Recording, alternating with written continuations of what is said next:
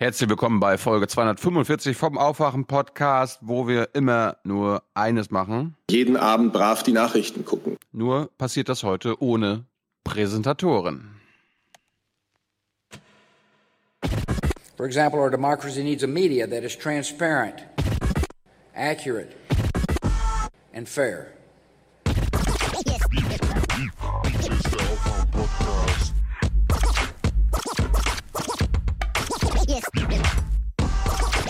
Hier ist der Aufwach-Podcast. Wake Herr Rüttgen, Bundeswehr Ja. zurück oder nicht? Äh, ich- das, das, äh, da, äh, mein, mein, mein, Wake up and clear your brain. To listen to what people are saying. Government is lying again, and the media is acting insane. It's good just stay in bed. And I know they're talking heads, but you can sleep when you are dead, so wake up. Der IS sucht sich zum Teil auch in der Fläche neue Rückzugsräume und das gilt es zu verhindern. Das heißt, es sind noch erhebliche Räume auch ähm, permanent aufzuklären. Fußball, das hat sie alles beim Fußball gelernt. Permanente Raumaufklärung. Mhm. Mhm. Guten Morgen, Hans. Du hilfst uns heute beim Entziffern der Fußballlogik im Politikgeschehen, weil wir sehr viel Nachrichten gucken.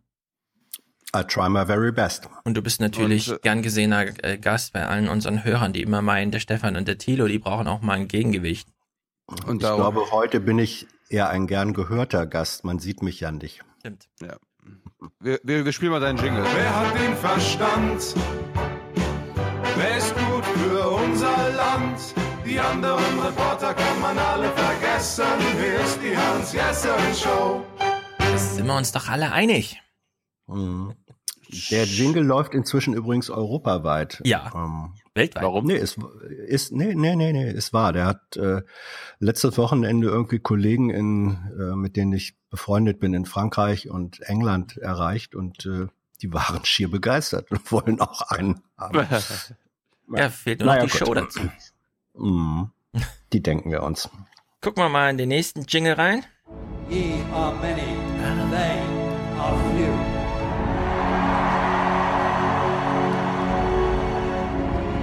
Willkommen im 1% Club. For peace, for justice and cooperation. Die Ehrentribüne ist eröffnet, der 1% Club, wie er bei uns heißt, und wir danken und begrüßen Anonym. Herzlich willkommen, Anonym, auf dieser Bühne. Die Leute fragen ja immer, und die schicken euch einfach so Unterstützergeld, ja? Also, wollen die nicht ein T-Shirt dafür haben? Wollen die nicht eine Tasse? Nee, wollen sie nicht. Aber die wollen ihren Namen genannt haben. Es geht alles Fame heute, ne? Nee, wollen sie auch nicht. Anonym. Also, anonym, herzlichen Dank. Alexander Tobias Jan. Johannes schickt 150. Aber die Leute wollen uns, wollen doch wenigstens eine Botschaft mitschicken, oder? Nee, Johannes schickt einfach so 150. Der freut sich, dass wir Podcast machen und wir freuen uns, dass er uns unterstützt. So einfach ist das immer manchmal. Stefan schreibt, Punkt's bei euch endlich mal oder muss man euch immer noch freiwillig unterstützen? Danke für euer kostenloses Angebot. Weiter so, Liebesgrüße. Ja, bei uns funkt's natürlich nicht. Wir können es auch nicht oft genug sagen. Also der Aufwachen-Podcast, der funktioniert, wie ich es eben beschrieben habe, wie er funktioniert. Äh, Value to Value äh, von eurer Seite, von unserer Seite. Und es gibt keine Werbung, ja, wir verkaufen auch nichts und wir sind auch nirgendwo Medienpartner. Finde ich ja so geil bei Lage der Nation, ja. Ich habe die ja alle angetwittert, als es damals dieser ASS oder wie er auch immer heißt, Radiovermarkter, bei dem jetzt alle äh, untergeschlupft sind, weil sie hoffen, dass irgendwann die Matratzen-Olli-Werbung mal vorbeikommt. Äh, die werben auch damit, also die werben ja ihrerseits um Werbekunden und schreiben dann da rein, Podcasting, das neue Superding, tolle Studie, hier die Influencer und so, die sind da alle, die hören das alle. Und dann steht da drin, ja, bei uns gibt's auch Nati Native Advertisement. Native Advertisement heißt natürlich, äh, im redaktionellen Betrieb werden einfach Sachen für gegen Bezahlung. Ja, da wird dann über Matratzen geschrieben, aber da steht da nicht Anzeige drüber, sondern da steht der Autorenname drüber und das ist irgendein Redakteur oder so. Fragt man sich, was bedeutet das eigentlich im Podcasting? Und dann ist die Antwort, beispielsweise von den Kollegen von 4000 Hertz, ne, Native Advertisement in Podcast heißt einfach nur, dass die Leute, die den Podcast machen, die Werbung vorlesen und nicht ein Clip eingespielt wird. Und dann höre ich Lage der Nation und dann wird so ganz nebenbei in so einem Halbsatz gesagt, ja, wir sind ja Medienpartner bei Spiegel Online hier, bla bla, Spiegel Online, Spiegel Online, Spiegel Online, kommt vorbei, Spiegel Online.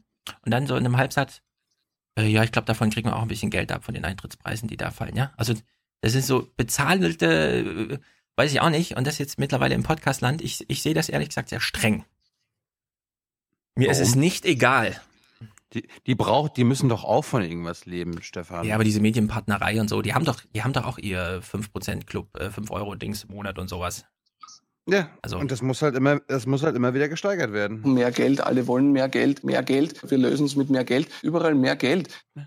Gönn denen das doch mal. Naja. Nee, ich gönne, also was, was so Werbung und dann so nebenbei, ach ja, ich glaube, da kriegen wir auch ein bisschen was. Entweder man kennzeichnet es dann wenigstens klar oder nicht, aber hier, wir sind Medienpartner und so. Nee, so- also sowas finde ich irgendwie, wenn das jetzt so im Podcast-Landschaft äh, Einzug hält, finde ich gut. Wir sind doch hier nicht bei Instagram, ja. Tom. Tom schreibt, danke, dass ich keine Nachrichten mehr gucken muss. Paul, hiermit schenke ich meinem Bruder Jonathan zum 22. Geburtstag eine Mitgliedschaft im 1% Club. Liebesgrüße. Vielen Dank, lieber Paul. Und hallo, Bruder Jonathan. Du bist jetzt hier im 1% Club. Fühl dich wohl. Mhm. Raphael, Florian, Tabea, Dominik, Jakob, Peter, Andreas, Yvonne, Christopher, Raphael, Leonard, Daniel, Moritz, Christopher, Florian, Steve, Konrad. Konrad kriegt 69,27 Euro. Da fragen wir uns, was ist denn das schon wieder für eine quere Summe? Schreibt da, Konto geleert. Hm. Okay, PayPal-Konto. man darf auch Pleite bauen. Also bei uns sind im 1% Club auch sehr Leute sehr willkommen, die Armut aus erster Hand kennen und nicht so wie die ganzen anderen Journalisten äh, und so einfach nicht wissen, worum es geht. Also herzlich willkommen, Konrad. Friedhof, Hans-Georg. Hans-Georg habe ich zweimal reingeschrieben, warum? Keine Ahnung. Also Friedhof, Hans-Georg, René schickt seine Kirchensteuer 87,23 Euro. Wir hoffen ja, dass wir es gut ersetzen können. Ich habe es ja in Redaktionsschluss so ein bisschen geschrieben, Hegel und so. Mythen, Medien, das ist ja so 1-1. Also Medien haben ja irgendwann so die Funktion der Kirche übernommen, nur dass es nicht um die alten Geschichten, sondern um die ganz neuen Smalltalk-Sachen ging. Also in der Hinsicht können wir da hoffentlich auch äh, den Anspruch, der in uns gestellt wird, mit einer Kirchensteuer befriedigen. Stefan schickt 100 und schreibt, endlich im 1%-Club. Österreich-Folge war super, weiter so. Lorna, unsere Kinderbuchzeichnerin, sehr gut. Arthur, Andreas, Jan sagt Danke. Lars, Stefan, Johannes, Anatol, Michael, Holger und Anke, Michael und Anna. Anna schreibt, Seit mein Freund euren Podcast hört, erledigt sich unsere Wäsche wie von alleine. Dafür eine Spende in den 1% Club. Liebe Grüße, Anna. Das ist gut für unser Land. So eine Haltung. Ja. Schwarze Null, scheiß drauf, ja? wenn du so einen Haushalt hast wie Michael und Anna, dann läuft's. Simon, überweise euch meinen Sold der Schweizer Armee und hoffe auf noch ein paar Simon als Präsentatoren für A249. Gruß Simon. Simon hat also 249 Euro geschickt für Präsentatorenschaft 249. Und wir hatten ja schon mal einen Simon, der auch 249 Euro geschickt hat. Und der kommt auch aus der Schweiz. Und der Simon, der uns jetzt 249 von seinem Soldatensold geschickt hat, der hat uns, glaube ich, schon viermal die Sendung präsentiert. Also wir haben Darf ich hier, dazu was sagen? Ja, das ist doch eine das ist doch eine wunderbare Verwendung von Militärausgaben. Das finde ich erstens auch. Zweitens wundere ich mich natürlich, die Schweizer. Sollten wir jetzt immer Schweiz-Folgen auch einplanen, um da, weil es da ein bestimmtes Publikum gibt? Also es ist jedenfalls erstaunlich. ich finde, das sollte in Deutschland bei der Bundeswehrschule machen. Äh, Das finde ich auch. Auch. Ein, Pro, ein Prozent des Militärbudgets äh, für sinnvolle soziale akustische. Ja, die wissen, die wissen sowieso nicht, wohin mit dem Geld. Podcast Hochrüstung. Wir, wir rüsten doch diese Länder nicht hoch. Wir helfen den Leuten da zu überleben. Ja, helft uns zu überleben. Ja, aber die Bundeswehrwerbung ist ja echt überall gerade, ne? Es ist ja wirklich krass. Also hier an die Schweizer nochmal der Hinweis. Wenn wir aus Großbritannien Geld bekommen, kommt das immer vollständig umgerechnet an und danach bekomme ich aber immer einen Brief und da steht dann drin, das hat jetzt 17,50 Euro oder so gekostet äh, von meiner Bank. Also solche Briefe bekomme ich aus der Schweiz nicht. Es kommen tatsächlich diese Euros, je nachdem, ob die als Euro oder Franken oder wie auch immer bewiesen, es kommt einfach an und es kostet dann auch nichts. Wir haben irgendwie so ein Abkommen mit der Schweiz, keine Ahnung. Wie auch immer, klappt jedenfalls sehr gut. For the many, for the many, not, not the few. The few.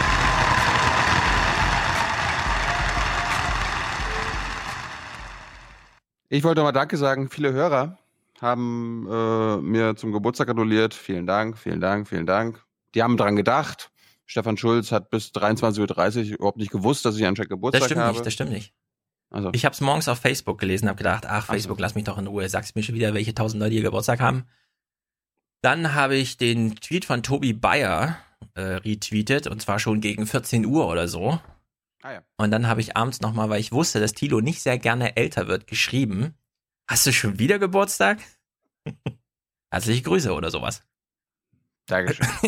Fand das witzig. Aber auf jeden Fall, äh, wo wir gerade bei, bei Corbin sind, es gibt eine Vertonung dieses berühmten Gedichts von Ye are many, they are few. Ich habe da eine Kurzversion, eine Langversion. Wir hören uns mal kurz die Langversion an. Rise like lions after slumber in unvanquishable number. Shake your chains to earth like dew. Witches sleep has fallen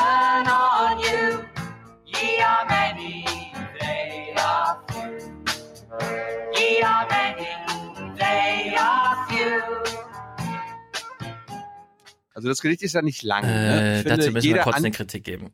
Das erinnert mich an Stefan Raab damals, als er sich immer lustig gemacht hat, dass im Sat 1 Frühstücksfernsehen, wo immer noch Lieder gespielt werden durften von Hans und Kunz aus Lönneberger, äh, plötzlich irgendeine junge Frau kam, die ganz betrübt von ihrer Liebesgeschichte erzählt hat, es aber in Dur durchgedudelt hat, statt anständig in die entsprechenden Töne reinzugehen, wo es auch mal ein bisschen betrüblich transportiert wird. Weil es klingt ja mehr wie so eine langsame Partymucke. Geht aber hier um Revolution. Ja, ist ein betrüblicher Song. Auf jeden Fall, ich finde, jeder, jedes Mitglied im 1%-Club, das, das denkt, okay, ich bin da stolz drauf, dabei zu sein, der muss dieses Gedicht rezitieren können. Äh, wir fragen das aber nie ab, keine Sorge. Doch, finde ich schon. Beim nächsten, beim nächsten Treff. Was machen wir eigentlich für Folge 250? Äh, Podcast? Ist mir jetzt, ist mir jetzt aufgefallen, dass das ja auch schon wieder ansteht. Ja. Apropos Corbin, ähm, geht mir das nur so äh, oder euch auch? Man sah ja in letzter Zeit relativ häufig Herrn Rajoy Ja. aus Madrid. Und phänotypisch, finde ich, gibt's da ein paar Ähnlichkeiten mit Herrn Corbin. Ähm, aber Der das 20 sind so der ist ganz 20 Zentimeter andere- kürzer und 20 Ja. Zentimeter breiter. Und der ist grau Ich- und Corbin ist weiß.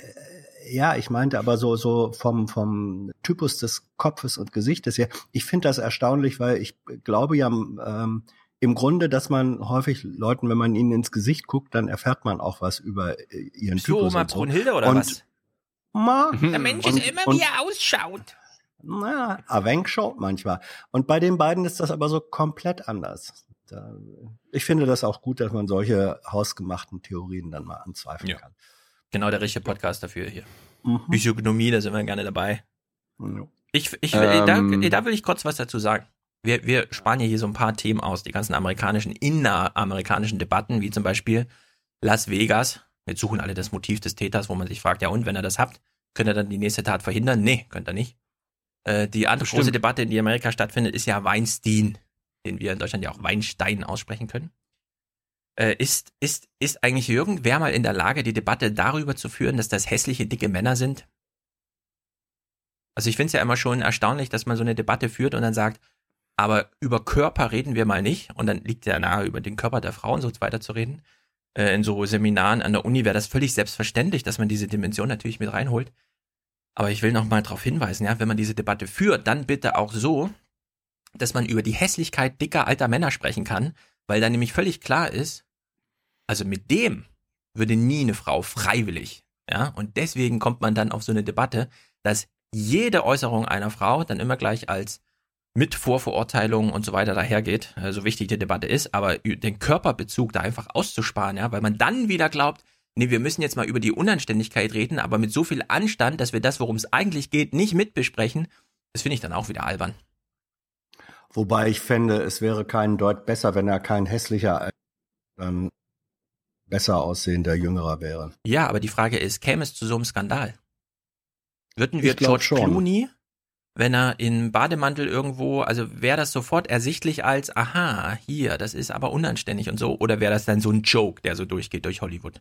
Und diese Frage Ja, muss ich- man schon so zulassen, glaube ich. Das, das, ja, die muss man zulassen. Mir fällt, es gab mal einen äh, Skandal um Hugh Grant, wenn ich mich nicht äh, Mhm. irre, hat, hat der sich nicht mal mit einer, wo man denkt, der muss sich keine Frauen kaufen, ähm, die, die, die zahlen ihm noch Geld und ähm, aber er, er hat sich doch ähm, irgendwie mal Ja.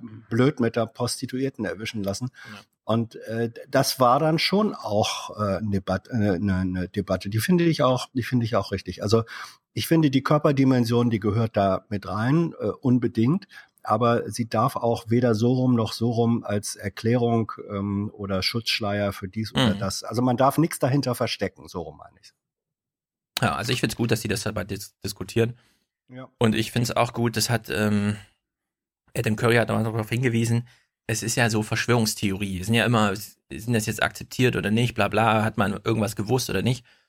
Und man kann jetzt immer sagen, äh, wenn es irgendwie heißt, in der Politik geht irgendwas nicht und hier, das haben doch alle gewusst und so, ach ja, das haben alle gewusst, ne, du bist wieder so ein Besserwisser. Und dann kann man immer sagen, ja, bei Weinstein, da sagen jetzt auch alles, haben alle gewusst und so oder unter der Decke gehal- gehalten. Also das Argument, man kann Sachen unter der Decke halten und sie sind trotzdem wahr. Das gilt jetzt noch mehr als früher. Und zwar nicht nur bei so Sexgeschichten, sondern so grundsätzlich. Ja, also Sachen, die unglaublich scheinen, von denen man denkt, hä, das haben mir so viele erzählt, aber das kann nicht wahr sein, oder? Am Ende kann sich rausstellen, nee, es kann jetzt doch, es kann viel mehr wahr sein, als man vorher immer glaubt. Ja, das zeigt jetzt wieder dieser äh, Weinstein-Kram da.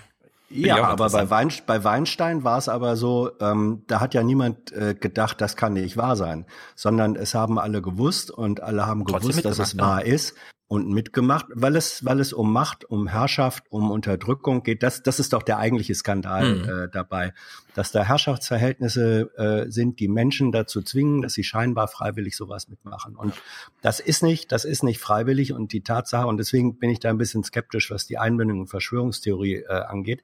Ähm, da hat wirklich keiner, es hat ja keiner gedacht, nee, das kann doch nicht wahr sein oder so. Nein.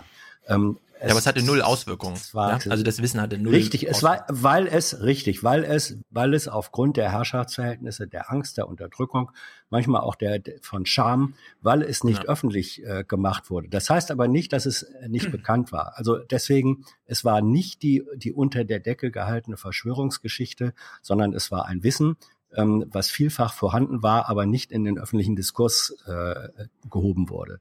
Und Also ich bin froh, dass es ein ganz, ganz bedauerlicher Einzelfall in Hollywood ist. Ja. Ähm, dass da jetzt auch nichts weiter rauskommt, sondern dass sich konzentriert wird auf diesen Einzelfall Sünder Harvey Weinstein. Äh, ich habe davon auch nichts gewusst. Hillary Clinton hat davon nichts gewusst. Und, ihr äh, wart ja wenn auch Hi- nicht betroffen. Und wenn Hillary davon nichts gewusst hat, dann, dann ist das okay, Ganz genau. finde ich. So, sehr gut, dass Hans heute da ist, weil, ja, ach so. Ja, wo, wo Hans schon da ist, wir, wir klippen das ja nicht, aber Hans, du hast ja auch das Interview mit dem hier gehört. Ich bin ein Draußenminister für Energie, Umwelt, Fischerei, Landwirtschaft, Küstenschutz, Deichbau, Wälder, Forsten, alles, was draußen ist. Äh, Ja. Wir, wir haben sie, wir haben sie geklippt, wir haben es aber alle geguckt, beziehungsweise äh, ich war sogar mit meiner alternativen Person dabei. Äh, war es okay? Hast du irgendwas gelernt jetzt für die Ko äh, Koalitionssondierungen, das Flirten ohne Anfassen? Ja, also diese, diese eigenartigen Koalitionssondierungen, äh, das, was bisher da passiert ist, äh, kam mir ein bisschen so vor, als wenn vor der roten Ampel, sagen wir mal, ein BMW, ein Mercedes und ein Porsche nebeneinander stehen und alle treten mal ordentlich aufs Ja, Gas, genau. aber kein Auto bewegt sich auch nur einen Zentimeter bis dahin. Sie Das stehen das- das alle vor der roten Ampel. Innenstadt Rasa Mikado, weißt du? Wer am lautesten? Ja, wer, wer hat den lautesten erstmal? Also da tun wir, ähm, ich habe ich hab, ähm, die Tage auch gesprochen mit, mit Menschen, die daran ähm, im engeren Sinne beteiligt waren und äh, auch mit Journalisten, äh, Kollegen, die da hin mussten, weil die Redaktionen sagten, oh, oh, hier, Sondierung geht los und äh, heute äh, Statements hinterher und geh mal hin und mach mal. Und Mhm. alle wussten eigentlich vorher, da, da, da gibt es nichts zu berichten. Ja, und trotzdem muss man dahin und, und sich aus der äh, Glatze Locken drehen. Äh, das ist furchtbar. Da kann ich, kann ich mal von letzte, von letzte Woche, äh, einen Tag nach der Landtagswahl in Niedersachsen, haben dann zwei ZDF-Kollegen vor mir gestanden und dann haben sie abgekotzt. Oh, Mainz, die wollen wieder einen Beitrag haben für, äh, also zum Thema, was für Auswirkungen haben diese Landtagswahlen auf die Sondierungsgespräche? Zwei Minuten Beitrag. Und die, hatten- dann haben sie sich so unterhalten und so, oh, was willst du denn daraus machen? Ich weiß es nicht, ich auch nicht. Oh, was soll denn daraus? Da ist doch nichts daraus zu machen. Oh, ah, scheiße, bla bla bla. Also selbst manche Hauptstadtkollegen beim ZDF müssen da Beiträge machen, auf die sie gar keinen Bock haben. Ja, Aber ja. es gibt natürlich, es gibt natürlich auch Kollegen, die darauf total Bock haben. Also ich unterstelle mal hier Thomas Walde, Nee, so Stempfle. der. Wir hören gleich einen Bericht von Stempfle, der hat sich aber gewaschen. Der hat Oh, ganz ich hab tief Stempfle- geschürft. Oh, Stempfle hat beim, beim Bericht aus Berlin aber mal richtig einen rausgehauen. Aber hallo. Ja, ja. Bevor wir aber dazu Aber- kommen. ja. Aber Habeck, ja. Also Ja, zu Habeck also wollte ich noch Habeck sagen, noch warum, sagen. warum hat Habeck nicht die Chance genutzt zu sagen, Außenministerium, scheiß drauf. Die Ansage kann er doch einfach, es ist doch eh, ja, also für diese Ansage läuft doch eh ein Ticker. Äh, ein Nee. Timer. Nein, Nee, nein. das, das ist ja genau der Punkt. Ja, also wenn ich habe ja auch mit anderen Grünen in den letzten Tagen gesprochen. Äh, also das, was ich quasi versucht habe zu formulieren, ist auch die Kritik vieler, nicht nur Basisgrüner, sondern anderer Grüner, die genau die Gefahr sehen. Und ich glaube, Robert, ich glaube, Robert sieht die Gefahr auch, konnte aber im Interview nicht so sehr sagen, ja, ihr habt ja recht. Ihr Also habt ja keiner will recht, jetzt was- Özdemir killen, oder was? Nein, das ist es nicht.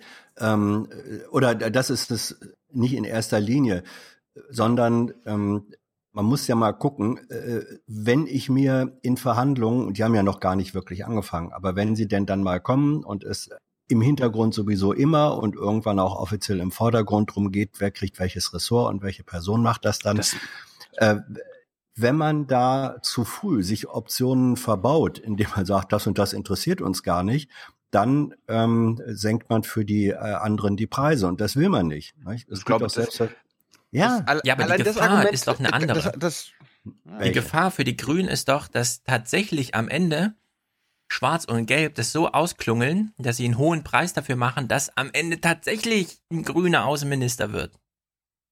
Weil dann haben die die Freiheit, sich alles andere auszusuchen. Das ist doch die Gefahr. ja, diese Gefahr Und deswegen muss doch aber, mal einer jetzt ja, von ja. den Grünen hingehen und sagen, liebe Leute, das mit dem Außenministerium, das ist zwar ganz schön, dass der Özdemir so Stress gegen Erdogan macht, aber wir wollten hier gerne drei Minister im Kabinett und nicht nur einen. ja, wir wollten ja gerne was ändern und das können wir im Auswärtigen Amt nicht tun. Wenn Schwarz-Gelb Ja, es schafft, den Grünen tatsächlich das so. Außenministerium zuzuschieben und das für die Grünen dann so aussieht öffentlich, als wollten sie das ohnehin immer, dann haben sie verloren. Also, ja, äh, Stefan, das ist immer so. Du sagst manchmal schnell, wer alles was verloren Dann sind hat. sie Ich nicht wieder von im dir, Bundestag drin. Ich habe, glaube ich, von dir auch schon den Satz gehört, wenn die Grünen Jamaika machen würden, dann wären sie verloren. Da sind Ähm, sie ja auch.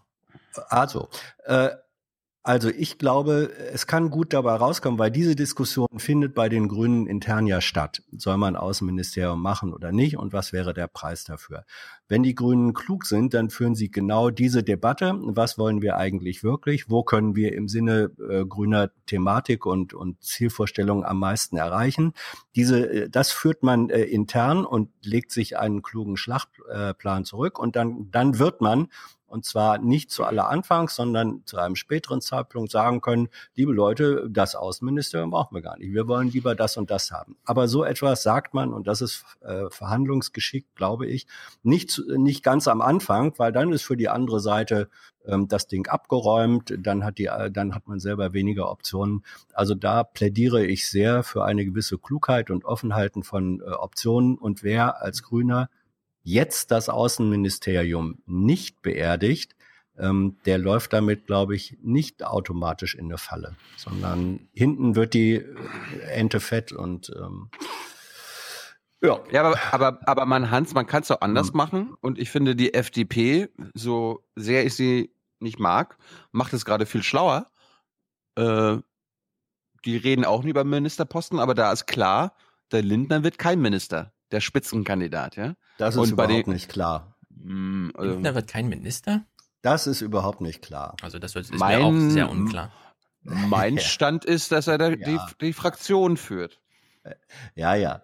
Ähm, ich glaube, ich glaube einfach, jeder, der heute schon genau zu wissen meint, wer was wann wo wird, ähm, auch die direkt Beteiligten selbst, auch die direkten Verhandler in erster Linie, davon wird sich von dem gesicherten Stand heute zum Ende hin noch massiv etwas ändern. Wirklich. Möchtest, möchtest du die Wette eingehen, äh, dass Cem Özdemir kein Außenminister wird?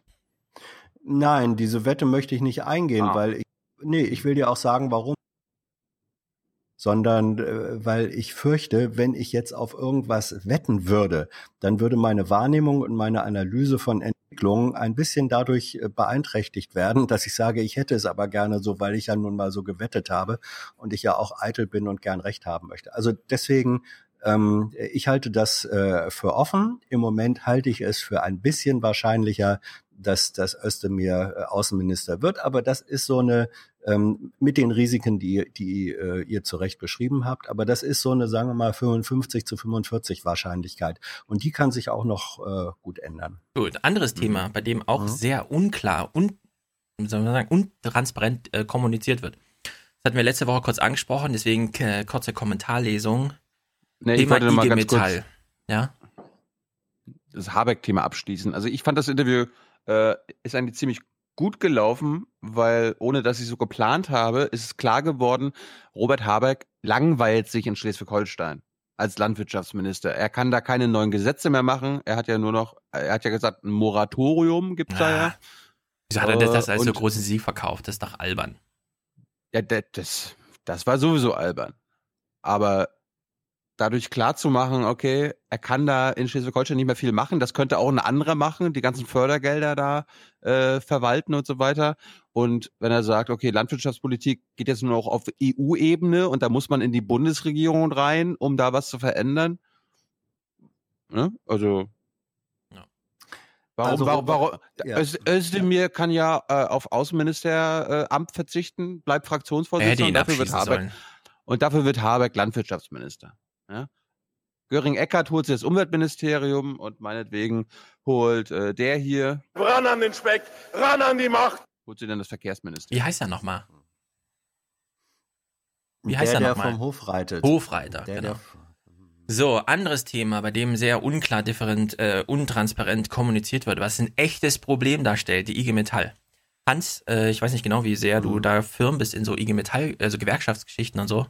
Wir hatten das das letzte Mal kurz angesprochen, weil die IG Metall mit so einem Vorstoß kam. Ja, zwei Jahre lang nur 80 Prozent arbeiten, garantiertes Rückkehrrecht äh, und so, wenn man seine Familie pflegen muss. Also es ging dann mehr um Pflege als um Kinder und so. ja. Äh, Ich will mal kurz Kommentare lesen. Leo Hund hat bei YouTube geschrieben, Jobs sind doch nicht alle wegautomatisiert. Als Arbeitsrechtlerin kann ich euch das sagen. Ja, das stimmt. Äh, Ich will das auch nicht äh, zu überbetonen mit dieser Wegautomatisierung, auch wenn ich gesagt habe, die Automatisierung ist schon durch. Aber dann meine ich äh, das so in diesem, in diesem Sinne, diese Oxford-Studie. Und im Spezifischen habe ich ja auch über die IG Metall-Jobs gesprochen. Da weiß ich natürlich auch, das sind jetzt die Solo-Selbstständigen neu und es ist auch Textilbranche und so weiter.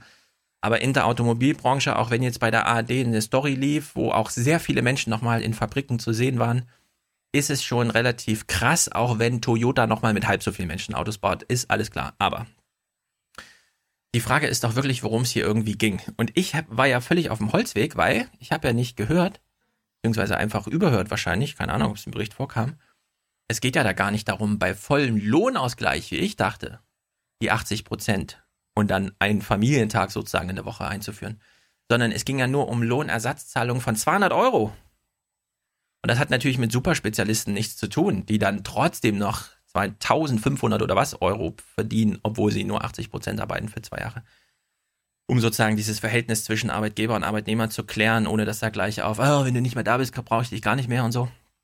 Naja, jedenfalls haben ja sehr viele geschrieben, äh, wie zum Beispiel Jan im Forum heute Morgen noch, das Thema der IG Metall ist goldrichtig Gesetz. Arbeitszeit ist das wichtigste Thema unserer Zeit und das Festhalten an langen Arbeitszeiten die größte Geisel für Glück und Produktivität. Ja, das stimmt. Aber es geht ja gar nicht um Arbeitszeit. Ich weiß, dass die IG Metall eine riesige Arbeitszeitkampagne fährt. Die wollte sie eigentlich im Wahlkampf so richtig krass machen, aber darum geht's ja dabei gar nicht. Ja, also es geht ja nicht um äh, tatsächlich eine flächendeckende, was weiß ich, Reduktion von der 35-Stunden-Woche nochmal runter äh, oder sonst was. Es ging wirklich um so einen ganz spezifischen, wenn deine Familie und so weiter. Die SPD hat das zum Beispiel auch in ihrem äh, Wahlprogramm gemacht. Die haben das Familienarbeitszeit genannt. Drei Monate mit Lohnersatzleistungen in Höhe von Elterngeld, aber dann eben für die älteren Familie sich drum kümmern. Das, das ist sozusagen bisher das Radikale, ja. Äh, drei Monate von der SPD, die IG Metall will zwei Jahre. Also alles krass. Aber das, was der Jörg Hofmann da angesprochen hat, Das ist kein Arbeitszeitthema in diesem Sinne, wie die IG Metall aufgrund ihrer Mitgliederbefragung Arbeitszeitthemen aufwirbelt. Äh, Da geht es nicht um Überstunden und da geht es auch nicht um Reduktion von Arbeitszeit für eine Weiterbildung, nämlich in sicherere Jobs. Ja, also Weiterbildung ist ja das nächste große Thema. Äh, Lohnentwicklung, da sind sie ja völlig raus irgendwie. Da haben sie gesagt, ja, diese 6%, aber das war ihnen dann beim Gespräch gar nicht mehr wichtig. Und eine flexible Arbeitszeit, darum ging es erst recht nicht, ja. Also, dass du nicht so eine äh, Schichtbetriebsdings hast, sondern dann äh, flexibel auch mal mittags dir zwei Stunden Zeit nimmst, aber nicht die Arbeitszeit reduzierst, sondern dann eben ab abends 20 Uhr, wenn die Kinder im Bett sind, nochmal dranhängst zu Hause. Darum ging es ja alles das gar nicht. Das wurde ja völlig ausgeblendet da. Das macht es jetzt so schwierig zu verstehen. Automatisierung, der allgemeine Dings war ja, ach, die Automatisierung, die ist doch schon längst durch, äh, die ist noch nicht durch, Stefan, der erzählt da immer so einen Blick, Quatsch und so. Leute, es war jetzt in Tschechien Wahl, ja, Tschechien, das ist ein Nachbarland von uns. Das kann man sich mal angucken, ja, also da mal ein halbes Jahr verbringen, dann mal nach Deutschland zurückkommen und nochmal behaupten, hier gäbe es keine, also weit fortgeschrittene Automatisierung. In Tschechien, da fahren die noch mit ihrem Eselkutter äh, auf der Straße und bringen Holz nach Hause, ja, um heizen zu können. Durchschnittslohn 1000 Euro. Das machen sie in Mecklenburg auch noch. Machen sie sogar in Mecklenburg noch, ja. Also wenn man sich so Niedersachsen oder so anguckt, ja, Salzgitter, Volkswagen, VW, äh, hier Wolfsburg und so, das ist einfach im Maße äh, vergleichswert weltweit, ja, ist das einfach Automatisierung auf sehr, sehr hohem Niveau. Auch wenn da immer noch Menschen arbeiten, ja, das weiß ich auch. Nun gut, einen letzten Kommentar Nun will gut, ich noch vorlesen. Sollte ich dazu jetzt eigentlich noch ja, was ich, sagen? Oder? äh, ja, ich will nur noch mal kurz den Klabautermann vorlesen, weil jetzt kommen wir wieder zurück auf dieses Thema, wie wird eigentlich das Jamaika-Ding gerade verhandelt? Na, keiner ist ehrlich zu irgendwem. Thilo meldet sich. Ich dachte, wir waren jetzt bei der äh, IG Metall noch, Ja, da sind wir jetzt auch. Arbeitszeitverkürzung. Ja, ja, jetzt, ich lese mal den Klabautermann. Also willst du noch was zur Arbeitszeit sagen? Ja. Nein, ich habe ich, hab- ich hab nur, anzu, ah, nur anzukündigen, die, zu, ah, ich habe nur anzukündigen, dass wir im Outro einen Audiokommentar hören von Mikel zu dem Thema. Ah, okay. Ich Hans- möchte Mhm. gern was, ja, ja, weil du mich gefragt hast, äh, inwiefern ich in der Debatte drin bin. Also in der Debatte um Arbeitszeitverkürzung, speziell auch äh, in der Metall, bin ich schon seit vielen Jahren eigentlich mit drin. Äh, Ich habe mich, ich habe mich auch mit ein paar relativ hohen Metallern ähm, da über die Jahre intensiv mit unterhalten. Und es ist natürlich so, und hier fallen bei diesem Vorschlag, den ich im Übrigen gut finde, zwei Dinge zusammen. Zum einen ist es so, dass mit der älter werdenden äh, Gesellschaft, mit der Betreuungsnotwendigkeit es ja nur vernünftig ist, wenn man da, äh, wo sich das einrichten lässt, wo Bedarf ist, wo man sagt, ja, da wird auch Betreuungszeit von Familienangehörigen eingesetzt. Und da machen drei Monate keinen Sinn, sondern da muss man dann schon, wenn man es macht, wirklich in Tranchen von, von zwei Jahren und so weiter denken. Das finde ich zum einen ähm, im Sinne einer, einer auch sozial sich engagierenden Gesellschaft äh, vernünftig. Das zweite ist, dass auch da natürlich äh, Arbeitszeitverkürzung objektiv stattfindet. Du hast recht, Stefan, dass dieser Vorschlag nicht gemacht wurde, um es als solches zu machen. Nur die objektive Auswirkung wäre dann schon, wenn ich nur noch 80 Prozent arbeite für zwei Jahre, dann ist das objektiv eine Arbeitszeitverkürzung und das entlastet natürlich in einer Situation, wo richtig durch Automatisierung, durch Produktivitätssteigerung bisherige menschliche Arbeitskraft einfach im Quantum äh, ein Stück weit überflüssig wird. Also das heißt, das entlastet da auch, auch wenn es nicht von vornherein so eingestielt worden ist. Hm. Deswegen finde ich diese Debatte aus diesen beiden Gründen her für eine gute äh, und richtige. Und ähm, als Richtig und allerletztes, wichtig. ja, und als allerletztes dazu vielleicht noch, skurril ist ja immer äh, die Verwendung des äh, Begriffs voller Lohnausgleich. Es ist ja eigentlich das Gegenteil. Äh, Wenn man sagt Arbeitszeitverkürzung mit vollem Lohnausgleich, dann verstehen wir darunter, dass der Lohn aber bitte weitergezahlt werden soll. Der Begriff des Ausgleichs würde etwas völlig anderes bedeuten. Würde nämlich bedeuten, ich arbeite weniger und kriege als Ausgleich selbstverständlich auch weniger Lohn. Also das ist ein, äh, eine schöne äh, Verdrehung eines, äh, eines Bedeutungsgehaltes äh, eines Wortes, aber das nur am Rande. Ja, Nein, das Lohnfortzahlung wäre wahrscheinlich der Begriff. ja, Lohnfortzahlung, genau. Ne?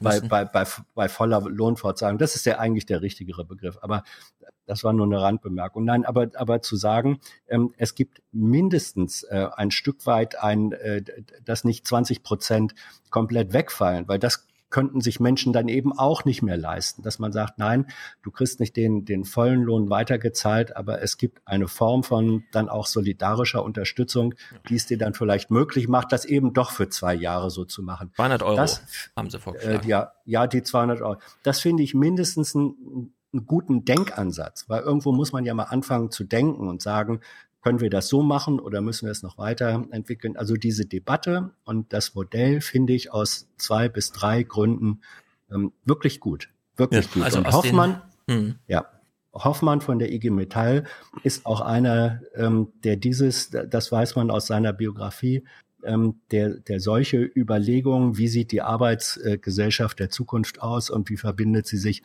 mit der älter werdenden Zivilgesellschaft, diese Überlegungen plagen den seit wirklich vielen, vielen Jahren schon. Das hat er sich jetzt nicht äh, einfach mal so aus den Fingern gesogen. Ja.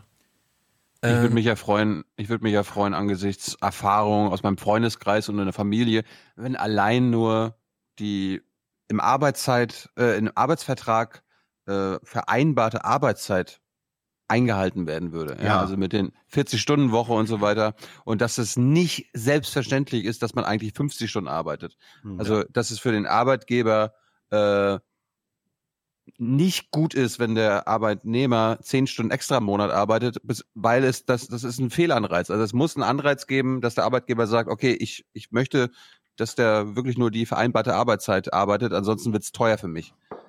Ja, das Beispiel. ist halt schwierig, weil die Überstunden, die anfallen, relativ häufig und dann ist völlig egal, wie die formale Regelung ausfällt, einfach so abgeleistet werden. Ja? Also im Supermarkt, dir wird eine Stunde Zeit gegeben, bevor der aufmacht, den fertig zu machen. Du schaffst es aber gar nicht und kommst deswegen freiwillig eine halbe Stunde eher, bist in der Zeit nicht mehr versichert. Da gibt's in der Hinsicht, also da müsstest du wirklich mit Gesetzen und Verboten arbeiten. Und das ist nämlich auch dieses andere Problem. Überstunden spielen ja hier gar keine Rolle. Und ist völlig, also sehr viele sagen ja völlig zu Recht, naja, Das diese wollte, ich ja Reduktion, gerade, das wollte ich nur mit, das wollte ich nur mit ein, ein ja, diese Reduktion auf 80 Prozent hieße ja, na gut, jetzt nicht mehr 140, sondern 120 Prozent sozusagen. Ja? Äh, aber das ist ja ein, also das, was ich jetzt rausgesogen habe aus den Kommentaren, und es waren wirklich sehr viele, vielen Dank dafür, äh, es geht darum, Sachen, die sich so in Vertriebsvereinbarungen sowieso eingespielt haben, nämlich beispielsweise, dass man so auf 80 Prozent Reduktion geht, dass man die ins Tarifrecht holt, um so ein Rückkehrrecht wieder reinzubauen im Großen und Ganzen. Weil das scheint so das größte Problem zu sein. Du bist zwar irgendwann bei den 80 Prozent und sagst dann, ich könnte jetzt wieder 100 und dann sagen dein Chef so, naja, pff, pff. also es hat sich gerade so eingespielt und so, ja. Wir können dich jetzt erstmal nicht wieder hochstocken, dass man das versucht zu regeln. Aber auf dieser Metaebene und deswegen nochmal dieser Bogenschlag zu Habeck und diesen ganzen Koalitionsverhandlungen und so weiter. Klabautermann hat geschrieben, endlich! Ich habe mir schon äh, lange eine Sendung mehr Beiträge von euch zum Thema Gewerkschaften gewünscht. Ich bin Mitglied der IG Metall, aktiver Betriebsrat und habe mit verschiedensten Prinzipien und Strukturen dort so meine Probleme. Oh, da gibt's viele.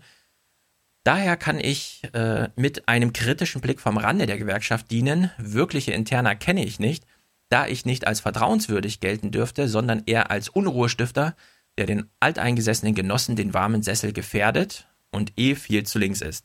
Dann schreibt er, ich kann mir zum aktuellen Geschehen eigentlich nur vorstellen, also die Tonart hier, ja, er kann sich auch nur irgendwelche Sachen vorstellen, obwohl er das den ganzen Tag macht, dass die Gewerkschaften versuchen, sich bei den Arbeitnehmern zu profilieren, die eben traditionell nicht unbedingt ihre Klientel sind. Dann ist die Frage, welche? Also die Superspezialisten sind es ja nicht bei 200 Euro. Eben weil die anderen Jobs schon lange wegautomatisiert sein könnten und es auch bald sein werden. Und dann geht der Kommentar so weiter, ja, kleiner Widerspruch nochmal zum Thema, wie weit ist schon automatisiert und so weiter. Also das finde ich wirklich erstaunlich, dass wir eine Gewerkschaftsoffensive haben. Das muss man einfach sagen. Ja? Also wenn der Jörg Hofmann ein Interview beim Heute-Journal gibt, dann findet das einmal im Jahr statt und dann geht es da um irgendwie ein Thema, das denen wichtig ist. Und dass die dann so kommunizieren, dass nicht mal äh, die 40.000 äh, Aktiven, die da irgendwie hier Betriebsratszeug machen und so, dass nicht mal die Funktionäre wissen, was da eigentlich passiert. Ja? Alle sitzen da und rätseln irgendwie, gucken sich dieses Jörg Hofmann-Interview an, fragen sich, ja, pff, das ist im Grunde zu 99 Prozent die Floskeln, die wir eh schon kennen und den Rest müssen wir irgendwie rätseln und wir wissen auch nicht genau, worum es hier geht. Wahrscheinlich, und das ist eben dieses große, was dann den Bogen wieder schlägt, ja, die sitzen wahrscheinlich da wie die SPD gerade wieder, das haben sie aber Jahrzehnte, ist geübte Praxis, sie lesen irgendeine Studie. Irgendein Experte kommt, gibt ihnen irgendeine Prognose, dann überlegen sie sich eine Strategie und statt offen zu sagen, was sie eigentlich wollen und das offen zu kommunizieren, ja, kommen sie dann mit so einem, ja, ja, bla, bla, Angebot und jetzt rätselt mal selber, um was es hier geht und so. Das finde ich wieder so ein, es ist so typisch, ja, für diese ganzen SPD, IG Metall und überhaupt und so. Warum können die nicht einfach klar sagen, was Sache ist? Und dann ist es halt, ja, warum, warum dieses, ach jetzt und so, wenn die Gewerk wenn die, wenn wir nicht klar wissen, welche Bundesregierung das ist, dann müssen wir mal so versuchsweise und hoffen und das dann irgendwie und so, ja, das ist auf allen Ebenen jetzt. Das ist so sinnlos, sich das anzugucken. Also man guckt am besten weg, ja, wenn, wenn solche Kommunikationen kommen. Äh, wo, wo, wo sind unsere, Hans, wo sind unsere Gewerkschaften, die äh, im Namen der Arbeitnehmer, Arbeitnehmer den Arbeitgeber mal wieder auf die Fresse hauen, ey? Und ab morgen kriegen sie in die Fresse. Die Gewerkschaften. Die Gewerkschaften sind so stolz auf ihre Basis, weil sie immer allen nur erklären, und hier, der Betriebsrat von Salzgitter, da, das ist einer, der haut nochmal so richtig drauf und so. So. Ob sie, ob sie das, was sie so toll finden, dann auch mal übernehmen für ihre eigene Kommunikation? Nee. Da wird taktiert und Strategie hier und bla und hintenrum und verschleiert und intransparent, in der Hoffnung, dass irgendwann mal ein Gespräch mit dem nächsten Arbeitsminister, wer es auch immer ist, sich auszahlt, ja. Und das nervt mich einfach. Und ich wollte, ich wollte nochmal lobend erwähnen, nicht nur uns im Forum oder unter dem Post gab es gute Kommentare, sondern selbst auf YouTube gab es einige sehr gute YouTube. Kommentare dazu. Ja, also dieses Gewerkschaftsthema treibt irgendwie viele um. Kein Wunder. So reicht. ist so die reicht, so größte. Organisation der Welt. Also eine der größten, muss man ja auch mal sagen, die jetzt nicht als Unternehmen durchgeht. Und deswegen. Ich wollte noch mal, ich wollte noch was anmerken, äh, was Stefan hat ja letztes Mal zu Philipp Amthor nichts mitgebracht, Ja. aber es gibt andere äh, Zuschauer und Hörer, die genau hingehört haben, was, was der Amthor wirklich gesagt hat, was mir und auch nicht Stefan Schulz aufgefallen ist und äh, er hat das mal zusammengefasst hier. Pass auf, folgender Punkt. Der Mensch ist nicht perfekt, aber ist natürlich klar, dass ich der klügste Typ auf Erden bin und alles weiß. Ich habe besondere Interessen, einen viel zu großen Wasserkopf, Designer-Baby. Hast du Wahlversprechen abgegeben? Ja klar. Welche? Also sind vor allem viele konkrete Dinge, der gläserne Bürger und so weiter. Da werde ich mich auch für einsetzen und da werde ich auch nicht Ruhe geben. Es ist immer so die Frage, inwieweit kann man dann sozusagen Verbote und Rechtspolitik dann auch umgehen. Also es gibt einen vollen und einen tollen Rechtsstaat, den wir haben. Es ist nachweislich falsch. Gehört der Islam zu Deutschland? Nein. Was? Ja, gehört halt einfach so dazu. Und das wünschen sich auch viele Afghanen. Äh, Drogen? Ja. Ja, Cannabis und, und Marihuana. Vielleicht ist es nicht schlecht, mal irgendwie ein Glas rumzutrinken am Abend. Ich brauche das aber jetzt jeden Morgen und jeden Abend. Gut. Cannabis gehört in vielen Teilen auch dazu. Ich habe auch genug. Nur das Problem ist ja, wir wissen ja nicht, wenn man sich was holt, ob das jetzt gutes Zeug ist. Gefällt mir das gut, wie das da läuft? Sicherlich nicht. Da geht's wirklich mal um den Dachdecker mit Ende 50. Der ist doch verrückt, dass der arbeitet. Ich lieg lieber auf der Couch. Ehrlicherweise, ja, große Überraschung. Ne? Wir müssen dann gucken, dass diejenigen, die nicht mehr integrierbar sind in den Arbeitsmarkt, dass wir denen ehrlich sagen, okay, für euch finden wir jetzt eine Lösung. Da bauen die eine Moschee und da predigen die alle zusammen auf Deutsch. ist doch eine super Sache. Das ist was urchristliches. Warst du auch ein verhaltensauffälliger Schüler? naja, puh. ich habe ganz viele Sachen gemacht. Taschendiebstahl im Supermarkt, lustig. Ich habe meine Handynummer plakatiert auf tausend Plakaten. Die Handynummer geht auch heute noch. Ja, das klingelt auch öfter. Da gibt es auch öfter SMS. das Kernanliegen, beispielsweise vom IS und von anderen, ist, die Russen von den Dardanellen fernzuhalten. und es ist auch jeder deutsche Soldat, davon ist jeder eine. Ja, willkommen Aber- in der aber- Heute-Show. Also das ist ja jetzt wirklich. Hey, wir, wir können nicht nur, immer nur Matthias loben und sagen, ah, jeder Song von ihm ist geil, was es ja auch ist, Ja, sondern wir müssen auch mal unsere, unsere Nachwuchs äh, Cutter. Stimmt, aber wenn's, also Sinn entstellen, sieben Sekunden, okay. Aber zwei Minuten, so, das ist doch irgendwie. Das waren doch immer Einzelclips. Wenn man die einzeln gemacht hätte, wenn man sich einen davon ausgesucht hätte als den besten, zum Beispiel zu den Drogen, wäre es witzig gewesen. Na gut.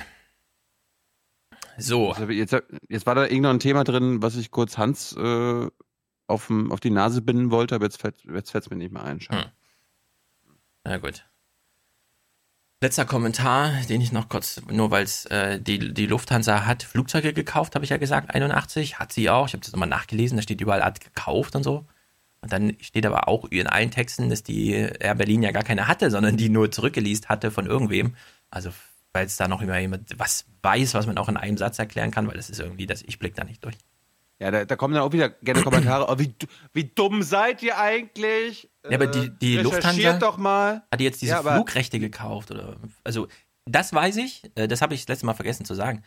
Die Start- und Landerechte sind viel mehr wert als, weil das ist ja diese Marktschließungssache. Ja? Flugzeuge zu haben, okay, aber da starten und landen zu dürfen, die Slots 8 Uhr morgens und so weiter nach Berlin, das sind die Dinger, die man will. Aber das mit diesem Leasing der Lufthansa äh, Sachen, Air Berlin und so, das, falls jemand das nochmal kurz, ja, das ist wichtig. Ich weiß, es gibt ganz viele tausend Texte, ich blicke aber nicht durch. Also falls in, in einem Absatz, das finde ich gut.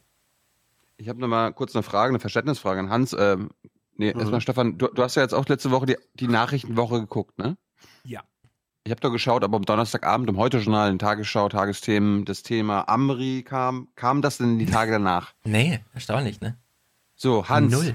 Kannst, kannst, du- kannst du uns das erklären, wie es sein kann, dass eine ARD-Redaktion von Kontraste äh, rausbringt, dass ein V-Mann dem Amri geholfen hat, ihn wahrscheinlich sogar angestachelt hat, einen Terroranschlag zu begehen. Stefan hat Mit gesagt, einem LKW. Anschlag im Namen des Staates und die Tagesschau, die Tagesthemen, das Heute-Journal, erstens, das noch nicht mal zum Top-Thema machen, weil äh, erinnere dich nach dem Breitscheidplatz, was da alles Top-Thema war, wie sie da spekuliert haben und äh, Brennpunkte und Extrasendungen gemacht haben. Nein, sie haben das noch nicht mal als, als Meldung versendet. Bitte, bitte verteidige das, Hans.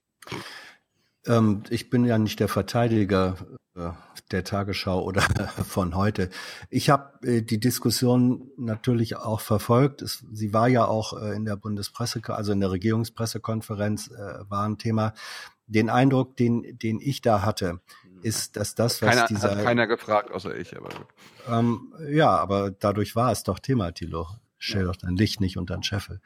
Äh, ähm, das, was offenbar auch dieser, dieser äh, Kronzeuge, den es da ja gibt, oder der Zeuge gesagt hat, das war nun aber auch auf einer Ebene äh, äh, im Konjunktiv soll Ähm, Hans, und wir hat haben, und wir haben eventuell ja noch, warte mal, ja. Hans, wir haben ja noch äh, die Brennpunkte in Erinnerung.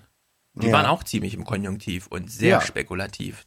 Da hat man Richtig. plötzlich noch Leute auf dem Fahrrad verfolgt, bei denen man später herausgefunden hat, ach, die sind ja nur so vorbeigelaufen, gerade zufällig. Ja, genau. Und das haben wir zu Recht kritisiert, dass diese Brennpunkte da gemacht äh, worden sind. Von daher kann ich, dass das bei einer äh, Informationslage, die wirklich viel mit Spekulation und Konjunktiv zu tun hat, dass da Nachrichtenredaktionen, und um die geht es mir jetzt, dass da Nachrichtenredaktionen, ähm, die werden das mit Sicherheit diskutiert haben, davon gehe ich mal aus, wenn Unter die dann sich, ja. sagen, naja, redaktionsinterne Diskussionen sind erstmal redaktionsinterne Diskussionen. Und man redet dann darüber, nehmen wir das, können wir dieses Thema, müssen wir dieses Thema und Nee, müssen wir Ja, nicht. Müssen wir Sendung? nicht. Ach komm. So, Ja, komm. Wenn wir, wir, wir, hatten, wir, hatten, wir hatten sogar schon am, am Brennpunkt, am Abend, am Abend nach dem Breitscheidplatz, im Brennpunkt, wurde im Brennpunkt erklärt. Ja, es gab auch einen, einen äh, offenbar einen verdeckten Ermittler, der den Herrn Amri äh, per Umzugs, äh, per Umzugswagen mitgeholfen hat, nach Berlin umzuziehen. Da war das schon, also das war jetzt hier nicht alles aus heiterem Himmel. Die Erkenntnisse und Hinweise waren schon da.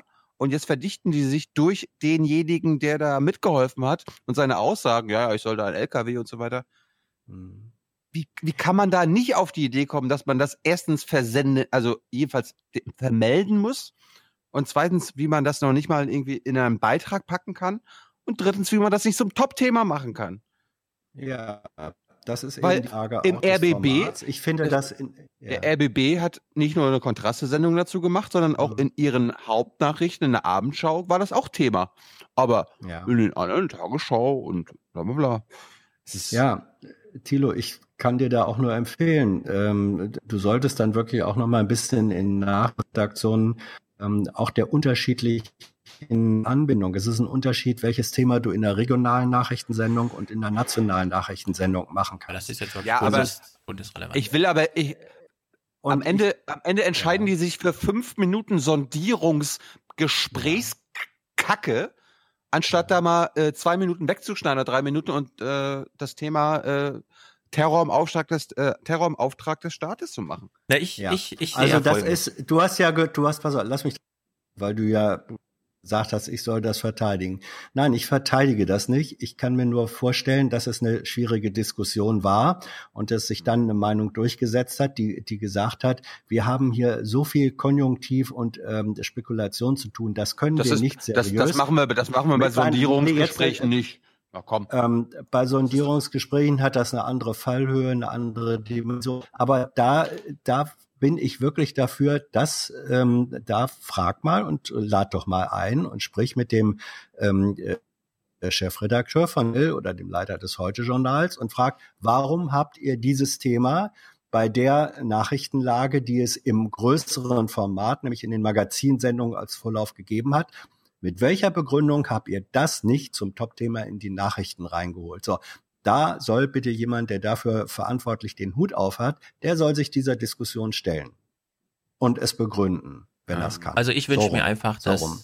beim nächsten Terroranschlag, der ja passiert, weil wir nicht, nicht, nicht genau wissen, wie viel hat das LK da noch aufgestachelt, was macht eigentlich der Verfassungsschutz und so weiter. Der nächste Terroranschlag wird kommen, äh, dass dann, wenn die Live-Schalten beginnen, ja, also wenn Jens Riewer wieder irgendwie nach München schaltet, weil irgendwas und so, dass man dann einfach so fragt, naja, was weiß man denn schon über äh, die Tatbeteiligung des deutschen Staates, ja, dass man da wirklich in die Richtung spekuliert. Weil Das wird das nie passieren. bei Das wird nie passieren. Bei den öffentlich-rechtlichen wird das nie passieren. Ja, bei den LKW-Ding in Nizza, von dem wir ja schon sagten, ja, das ist dann Vorbild für, ja, und so kam es ja dann auch. Bei dem Nizza-Ding äh, war ein Tag später schon klar, ach ja, 2003 in Inspire, also in dieser Taliban-Illustrierten, ja, da stand ja auf. Seite 17 irgendwo, äh, Al-Qaida, genau, da stand ja irgendwo auf Seite 17 unten drin, nehmt ein Auto und fahrt in Menschen, ja. Also weil ein zehn Jahre altes Papierstück, das da kursiert, dieses Ding, ja, bei, äh, bei dem Breitscheidplatz-Ding war das ein LKA-V-Mann. Und als V-Mann verdient man wirklich richtig krass, ja. Also das ist jetzt hier, da kriegt man irgendwie 4000 Euro in die Wohnung und so weiter. Die Hauptsache, man Ja, liefert irgendwelche Informationen. Und der hat den aufgestachelt, genau diese Tat so zu machen. Also, also jetzt äh, pass mal auf. Jetzt müssen wir noch mal auseinanderhalten. Ein V-Mann oder ein verdeckter Ermittler. Das ist nicht dasselbe. Das sind zwei grundsätzlich verschiedene Menschen und zwei grundsätzlich verschiedene äh, Funktionen. Ein verdeckter Ermittler ist ein Beamter des Staates, ähm, der dort eingeschleust wird und als Staatsdiener, wenn du so willst, äh, äh, dort agiert. Ein V-Mann ist was ganz anderes. Das ist jemand, der in der Szene sowieso äh, äh, aktiv ist und der sich als Informationsgeber äh, bezahlen lässt. Das sind IM. zwei IM hat man das früher genannt bei einer DDR. ähm, in, äh, ja, ja, da, so rum kann man es sagen. Also IM äh, ist, die, ja, kann man ungefähr so sagen. So. Und das muss man bitte, bitte, bitte durchaus auseinanderhalten. Das sind zwei komplett verschiedene Sachen. Wenn da tatsächlich verdeckte Ermittler ähm, äh, agiert haben, dann haben wir einen politischen Skandal. Ähm, ich habe 1900, äh, wann war das? Äh, 78 ungefähr, da war das Zeller Loch, als sich herausgestellt hatte, dass ein Sprengstoffanschlag an der am Knast in Celle, wo gesagt wurde, oh, das war hier die RAF, das war in, in Wahrheit Staatsschutz. Ja, da haben deutsche deutsche Behörden haben gesprengt, um falsche äh, Spuren zu legen. Das war ein solcher Skandal. Und das ist aber etwas anderes, als wenn V-Leute ähm, äh, zum Teil zu- zum, zum Schutz der eigenen Legende oder weil sie sowieso drin sind, so Sachen machen. Da bin ich nur für analytische Präzision. Und Ja, wenn man die noch nicht liefern kann, dann wird es schwierig, das in eine Nachrichtensendung zu packen. Äh, Hans, Ach so, äh, nee, nee, nee, nee, stopp, stopp, stopp, stopp, stopp, stopp. Hans hat gerade ein Argument gemacht zu sagen, bei einem V-Mann ist es nicht ganz so schlimm wie beim verdeckten Ermittler, weil der wäre. Es ist was anderes. So, Es jetzt, ist jetzt was anderes, das. Argument, das Gegenargument, das triftig ist, das kam letzte Woche schon. Nämlich, wenn Deutschland V-Männer bezahlt, dann gibt es eine Motivation für die, nämlich, die wollen ja mehr Geld haben, die wollen ja, dass das nie aufhört mit diesem Geld, jeden, jeden Monat 5000 Euro ist ja geiles Geld, dann müssen sie aber auch was liefern. Und zwar Nähe zu Terroristen. Wenn sie keine finden, machen sie sich welche. Und das ist hier passiert. Der Typ wollte, dass Amri das macht, damit er als V-Mann ganz nah dran ist und rechtfertigt, dieses Geld die ganze Zeit zu bekommen. Deswegen hat er sich einen Terrorist herbeigeschafft, um zu rechtfertigen, dass er dieses Geld bekommt. Und das ist noch ein größerer Skandal, finde ich, als, okay, ein Beamter, ja, der hat jetzt keine Erfolgsquote. Der ermittelt oder ermittelt nicht, ja, der kann einfach sagen, nee, hier ist nicht viel. Das ist halt ein Kleinkrimineller, den sollten wir mal abschieben. Punkt aus, wäre die Geschichte zu Ende. Ein V-Mann, der braucht einen Terroristen, ja. Der kann mit einem Kleinkriminellen nichts anfangen. Das rechtfertigt nie, dass man ihm 5000 Euro im Monat zahlt. Der braucht Nein, einen nein, Terroristen also, deswegen hat er sich ja, Amri ja. herangezüchtet. Jetzt, äh, das, das kann so sein. Also, also ich wiederhole gerade, was die ja. Experten letzte Woche schon, äh, also vorletzte Woche schon dazu gesagt haben. Wie gesagt, ich bin, äh, ich bin sehr dafür, die Sache aufzuklären und ich äh, und weiter zu verfolgen. Da darf es Ja. überhaupt kein Berichterstattungsverbot geben. Da muss genauer analysiert werden. Und ich glaube, dass wir auch noch erleben werden, dass dann, wenn die Dinge klarer sind, und zwar so, dass man sie in ein 1,30er Stück reinpacken kann, äh, dann gehören, ja, doch, Ich doch, werde dagegen, wir hören das Thema nie wieder. Tagesthemen, heute schnell, hören wir das Thema nie wieder. wenn Im es sich- Jahresrückblick wenn- vielleicht, Kontraste nochmal, aber nie in den Abendnachrichten. Gut. Kommt nicht vor. Das Thema ist Nein. zum Glück, Sie sitzen jetzt da und denken, boah, wir haben es überstanden. Wir mussten es aus Aktualität, haben es nicht gemacht und einen triftigen Grund als Aktualität gibt es nicht. Und deswegen kommt das nie wieder in den Nachrichten vor. Und wenn wir es ein halbes Jahr, in einem halben Jahr wieder das ansprechen, dann sagen sie, ja, wir haben es doch gesendet, hier Kontraste, da war das doch.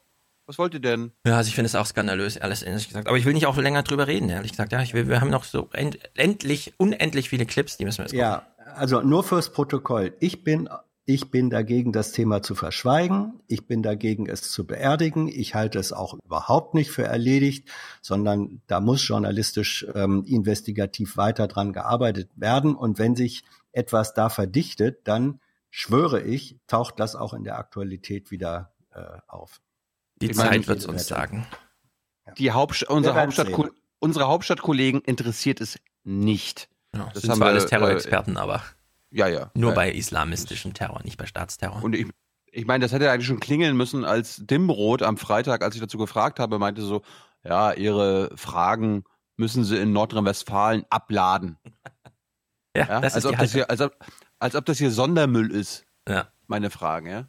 Meine Güte. So, Jamaika. Wir überprüfen jetzt mal, wie toll ist eigentlich der politische Journalismus, wenn es gar nichts zu berichten gibt. Karen Mioska eröffnet die Woche. Guten Abend. Heute bricht eine Woche an, in der ein politisches Experiment beginnt, das es so in Deutschland noch nie gegeben hat. Eine Jamaika-Koalition auf Bundesebene soll verhandelt werden. Und das ist nach der Landtagswahl gestern in Niedersachsen nicht gerade einfacher geworden. Die Kanzlerin und CDU-Vorsitzende geht zumindest angedetscht in diese Gespräche nach den schweren Verlusten bei der Bundestagswahl und nun auch noch nach der verlorenen Wahl in Hannover. Ihre Schwesterpartei, die CSU, wird nicht müde, einen Rechtsruck zu fordern. Und damit soll Angela Merkel ab diesem Mittwoch, dann beginnen die Sondierungsgespräche, nun schon vier Parteien unter einen Hut bringen, deren Positionen in vielen Fragen unterschiedlicher kaum sein können. Wird ihr das gelingen? Kann ihr das überhaupt gelingen? Oder wird die Kanzlerin zwischen diesen Parteien zerrieben? Äh, Äh, Hans, erklär uns nochmal aus, äh, ich, es gibt eine historische Erklärung, aber ich würde gerne eine funktionale oder eine politische oder sonst irgendwie hören. Warum ist Merkel als Kanzlerin eigentlich gesetzt? Weil sie die Kanzlerkandidatin ähm, der CDU-CSU war, äh, weil die mit ihr und mit dieser Ankündigung, diesem Versprechen in den Wahlkampf gegangen sind. Und äh, wenn sie Merkel sich also nicht jetzt stürzt und sich den Hals bricht, ähm, dann ist sie natürlich gesetzt. Das geht gar nicht anders. Naja, aber es gehen ja auch, also es gehen ja überall Spitzenkandidaten in die Wahl und die Grünen werden ausgelacht, wenn sie einen Vizekanzler fordern, aber ein Kanzler ist gesetzt. Das hat natürlich das Gesetz, da hat was damit zu tun, wie, wie realistisch ähm, ist das. Dass die CDU einen Kanzlerkandidaten äh, setzt, das ist realistisch, dass man sagt, ja, der oder die wird's dann auch. Ähm, das war schon bei der SPD ein bisschen kurios. Am Anfang war Schulz ja sozusagen ein ähm, äh, Kanzlerkandidat mit Chancen. Später hat man dann auch fast nur noch gelacht, wenn er sagte, ich will Kanzler werden. Die Grünen haben bei der Bundestagswahl 2013, da lagen die ja zeitweilig äh, unter Trittin in der Gegend von 20 Prozent. Und da wurde äh, von Teilen der Medien den Grünen auch nahegelegt, müsstet ihr nicht jetzt eigentlich den Trittin zum Kanzlerkandidaten aufrufen. Gott sei Dank äh, haben sie äh, diesen Unsinn nicht mitgemacht. Also ob man jemanden zum Kanzlerkandidaten nennt oder nicht, das hat etwas damit zu tun, wie realistisch sind tatsächlich äh, die Auswirkungen und oder die Chancen. Und die waren natürlich bei Merkel am realistischsten von allen. Und wenn man dann auf diese Spur geht, kann man nicht dann auf einmal sagen April, April. Ich finde trotzdem, hier kommt wieder so ein medialer Merkel-Fetisch durch, weil ich finde, die CDU, die führt ja auch eine Diskussion darüber. Wer ist hier Ja, um eigentlich? die, um die Zeit nach Merkel. Und die hat ja, aber angefangen. die Frage ist genau, wann bricht die eigentlich an? Und ich finde, sie hat angebrochen und ja, ich, ja. ja, ja. Dass das hier so gesetzt ist, irgendwie fand ich ein bisschen erstaunlich. Na, Karin hat sich doch gerade Sorgen gemacht um die Kanzlerin, Ja. um ihre Kanzlerin. Oh, die ist doch jetzt angedetscht. Angedetscht. Oh, und äh, jetzt ist ihre Position geschwächt. Ja. Bleibt sie wirklich noch unsere Kanzlerin? Ja, also Na, ich, das ist eine, das ist eine Fallhöhe. Das ist, also ich finde nicht, dass sie sich äh, Ist halt- ist halt- äh, Sorgen gemacht ist, hat. ist höher, sie höher hat als die- Amri und so. Ne? Sie hat die, sie hat die Situation äh, korrekt beschrieben und einfach äh, die Merkel schien doch ähm, und das das zeigt eben die Fallhöhe. Mer- Merkel schien doch zehn Jahre lang sozusagen unangreifbar, Teflon, nichts konnte sie berühren. Und jetzt auf einmal ist sie, ach guck mal an, äh, angreifbar und dann ähm, ist das eine neue Situation und finde ich schon richtig, äh, das zu benennen. Ja, Dagegen gut. spricht nichts. Ich, ich finde ich, ich find auch schön, dass sie das Meme äh, der Parteien, also der Sondierungsparteien, äh, weiterspinnt. Ja, wir könnten gar nicht weiter auseinander sein. Wir stehen uns so eigentlich diametral Ja. gegenüber. Ja, also eigentlich würden wir nie im Leben miteinander reden, aber naja, was soll's. ich finde auch, zu Jamaika kann man eigentlich ganz gut schweigen, auch jetzt gerade, ja. Trotzdem gab es hier einen Bericht, Stempfle. Wir gucken ihn in voller Länge. Wir wissen von Der Stempfle. Terrorexperte. Er ist ja eigentlich Terrorexperte. Aber es liegt ja gerade kein Terrorthema da, also guckt er sich die Jamaika-Verhandlung an. Also wir gucken das in voller Länge. Ich mache nur kleine Schnitte rein. Es beginnt hier. Mission Übergang von der einen in die nächste Regierung. Die Herausforderung heikel.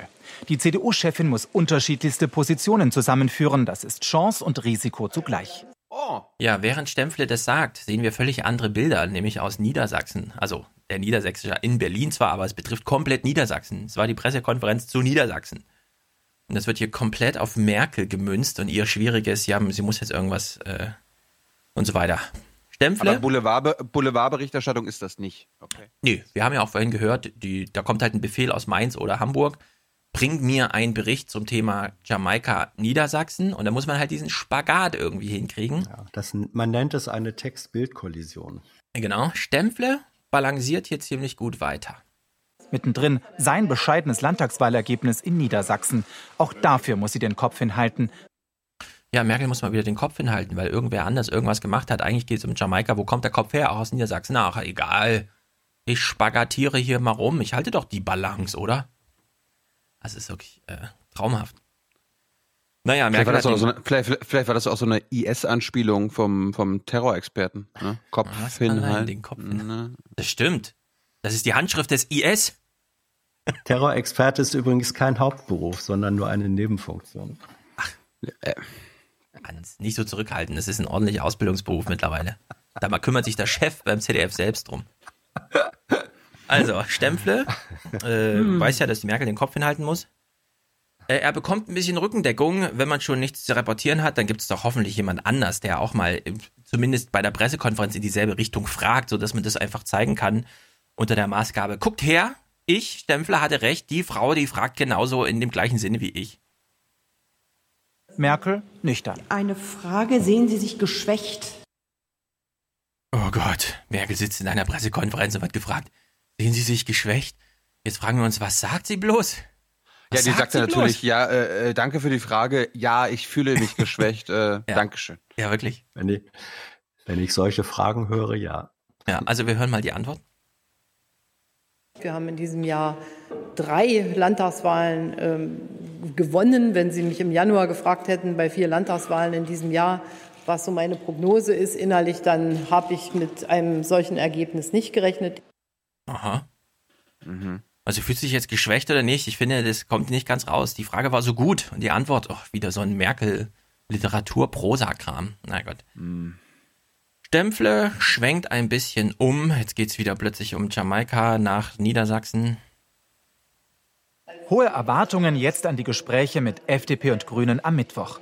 Sie seien anders als alle Sondierungen, die Merkel bislang kannte. Aha. Alles als wie es bisher war und so. Alles ist anders. Ich frage mich ja, ob, ob äh, dieses Jamaika-Ding ähm, jetzt medial auch so hoch sterilisiert wird, dass es alles total neu Stilisiert ist. und heißt Total, das. äh, ja.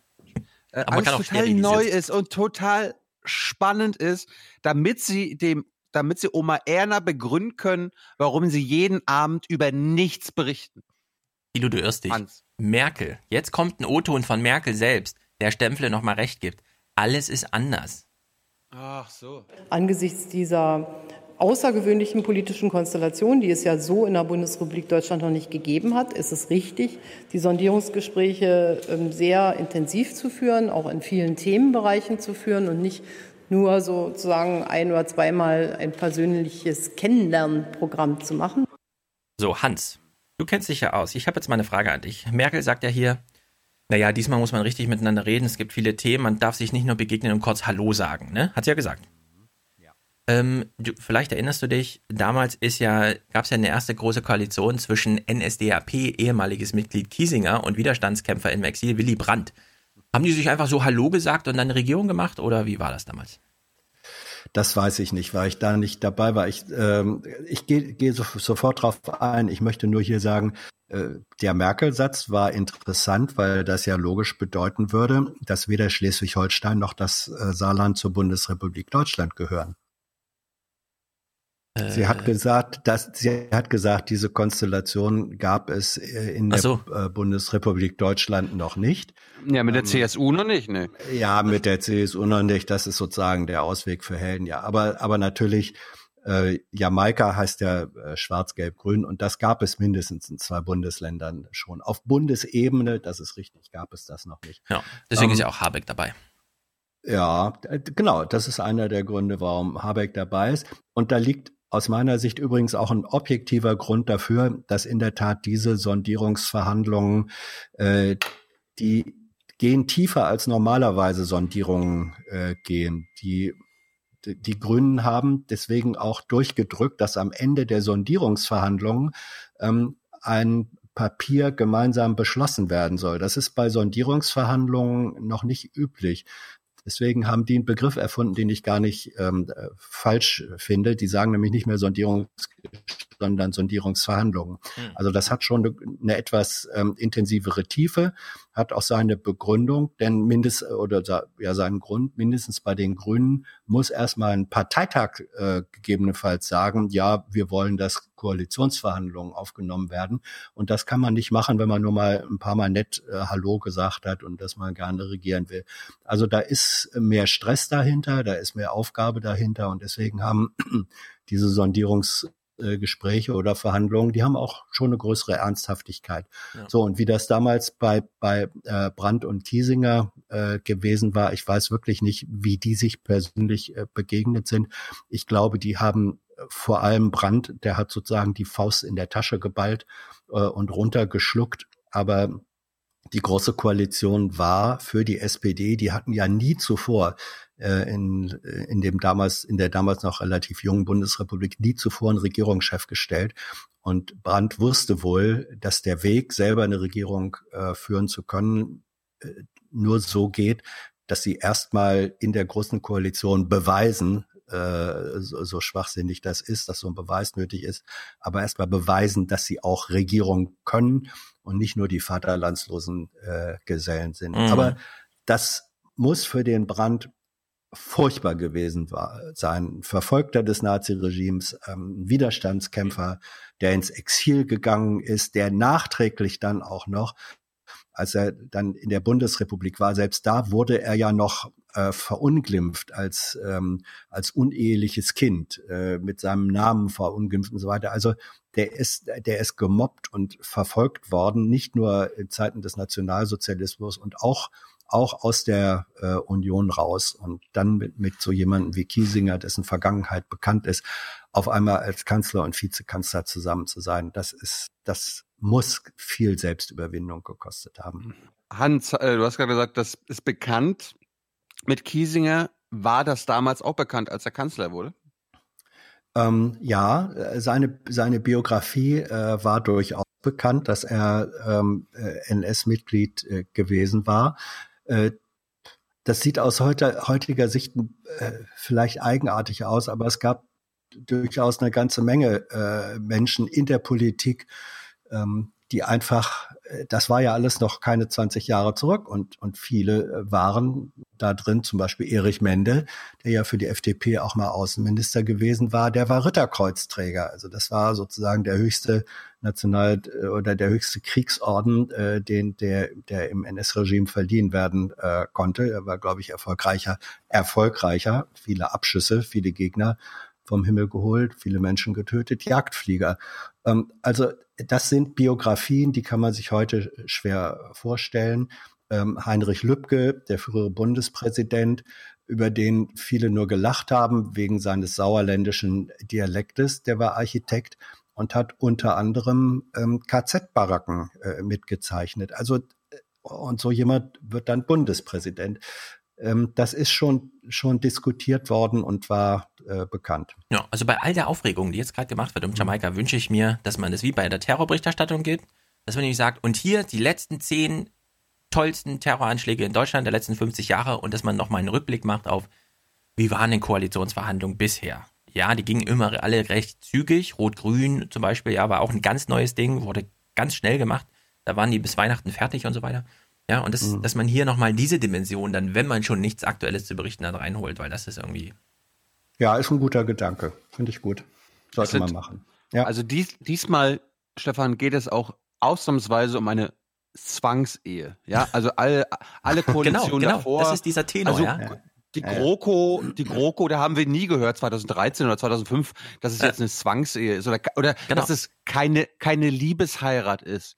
Sowas hören wir jetzt zum ersten Mal. Absolut, ja. Und das, ich, Absolut zum ja, also es gäbe genug äh, Dimensionen, die man ausschwärmen kann, um da Reportagen, was weiß ich, zu machen, statt hier irgendwie so ein ja, ja, Stempfle-Kram irgendwie Merkel und so angedetscht. Dass denn das, dass denn das nicht peinlich ist. Äh, Hans, könnt ihr im Hauptstadtstudio, wenn du jetzt arbeiten würdest, könntest du da nicht zu Hamburg sagen, wenn da Kai Gnifke anruft und sagt, wir brauchen da wieder einen Sondierungsbeitrag, dann sagt er einfach, nein, hier gibt's nichts zu berichten. Berichtet über Amri oder so weiter, aber hier gibt's nichts zu berichten.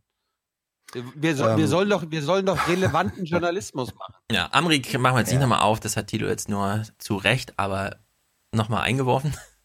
Es gibt andere Namen, die genannt werden können, wie zum Beispiel Kubicki. Ich finde, hier kann man mal so ein bisschen, auch wenn es blöd ist, zwischen den Zeilen lesen. Es geht um Kubicki und es geht um Schleswig-Holstein. Das ist noch eine Landtagswahl, die jetzt hier reingebracht wird und Jamaika und Pipapo.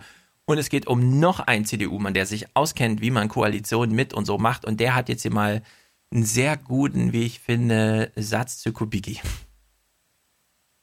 Daniel Günther hat das Kennenlernen schon hinter sich. Der CDU-Ministerpräsident führt eine Jamaika-Koalition in Kiel und muss einen wichtigen Mann jetzt an Berlin abgeben, Wolfgang Kubicki von der FDP. Ich kann auch gönnen, jetzt haben die Berliner in ihn und sie werden an ihm viel Freude haben. Endlich weg, der Typ. Moment. Das gönne ich Wolfgang- mir selbst. Das gönnt er sich Genau, selbst. genau. Hat ein bisschen was von Fake News, lieber Herr Stempfle, weil Wolfgang Kubicki nicht an der Regierung äh, Jamaikas in Schleswig-Holstein beteiligt ist. Er ist, immer, er ist der Fraktionsvorsitzende. Genau, aus er, hat diesem ja Grund. mit, er hat ja mit Absicht Ja. gesagt, ich gehe da gar nicht in die Regierung, weil ich in der Berlin will. Genau. Und jetzt freut sich Also Daniel Günther, so- dass er den endlich los ist. Ja. So, Stempfle schlängelt sich jetzt durch seinen Bericht. Die Spagate hat er alle aufgespannt. Er möchte unbedingt noch einen O-Ton Seehofer unterbekommen. Schafft er auch. Wichtig. Wichtig. Ausgebuffte Verhandlungspartner bei FDP und Grünen, die Merkel in die Mitte ziehen wollen. Ganz anders die Konservativen in den eigenen Reihen, die zuletzt einen Rechtsruck wollten. Doch, oh Wunder, CSU-Chef Seehofer innerparteilich massiv unter Druck, heute friedlich. Bei ihm scheint die Erkenntnis zu reifen, lieber Ergebnisse als Debatten. Die Bevölkerung erwartet es einfach, dass das gemacht wird. Und das wissen alle Beteiligten. Jawohl, O-Ton untergebracht. Juhu, er hat die ganze Bandbreite, ja. Schleswig-Holstein, Niedersachsen, Jamaika. Alle möglichen O-Töne, sogar Daniel Günther nochmal. Jetzt ist aller der Bericht nur erst anderthalb Minuten alt und er muss aber zwei Minuten füllen. Und jetzt sitzt er da und denkt, scheiße, was mache ich nur? Wie kriege ich nur die Zeit voll? Also hören wir mal diesen Bericht einfach weiter. Es gilt wie bisher, nichts ist rausgeschnitten. Das ist jetzt einfach der Umschwenk, der kommt. Jetzt heißt es, die Reihen schließen. Von der rechten Flanke will gerade keiner mehr reden. Da müssen Sie noch ein bisschen warten, ob da jemand vorbeikommt, der das so sieht. Scheiße, keiner will was zur rechten Flanke sagen. Was macht der Stempfle bloß? Doch nicht alle Konservativen, die vorbeikommen, lassen sich auch befragen. Dabei sind gerade die Jungen in der Union nicht mehr zu übersehen. Sie fühlen sich reif für höhere Aufgaben. In der eigenen Partei und auch international tauchen sie auf. Die jungen, ehrgeizigen Männer, plötzlich sind sie da. Erst Macron in Paris und jetzt Kurz in Wien. Werden sie Merkel zunehmend Paroli bieten? ist der beste Bericht überhaupt. Der beste Bericht überhaupt. Er schließt mit, ja, wird der, Mac wird der Macron und der Sebastian Kurz jetzt Merkel Paroli bieten. Die beiden sind wahrscheinlich auch schon in Koalitionsverhandlungen deswegen oder so, ne? Oh Gott. Und weil der Spahn, Nein. das ist die Brücke gewesen, ja, weil der Spahn Oh. oben auf dem Geländer saß und ja auch recht jung ist. Michael Stempfle, du brauchst Urlaub. Ja, wirklich. Lange das ist, das geht Urlaub. so weit alles. Wer Wahlkampf mitgemacht hat, muss in, danach in Urlaub gehen. Und wer frisch aus dem Urlaub kommt, der darf dann auch die Nicht-Thematisierung von welchen Koalitionsverhandlungen auch immer machen. Ich will noch mal kurz was vorlesen. Nicht nur im Fernsehen Ich ist hab- der Journalismus schlecht, ja, Hans? Ja, mir fällt gerade eine Geschichte ein.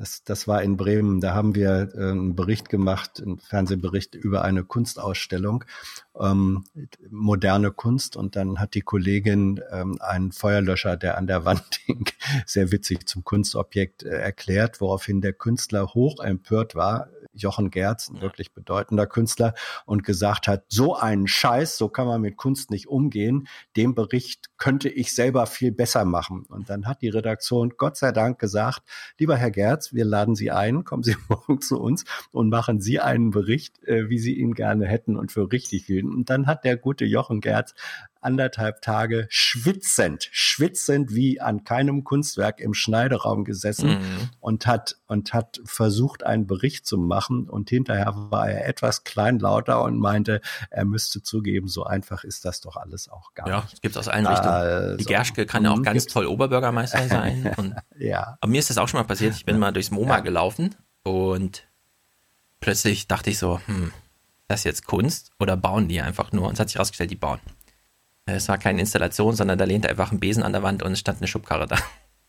Ich Alles- habe das erzählt, ich habe das erzählt, weil ich mir gerade vorstelle, äh, wie es wäre, wenn einer von euch beiden einen zweieinhalb Minuten Tagesschau machen sollte. Ja, wir würden es aus Gründen machen wir das ja nicht. Ich, wir Ja. gehen doch nicht dahin und schwitzen uns tausend Tote, um Scheiße herzustellen, sondern wir sagen, sagen, ey Leute, wir sind hier, um euch zu erklären, dass das einfach Blödsinn ist, das zu machen. Ja, das wäre die Ansage.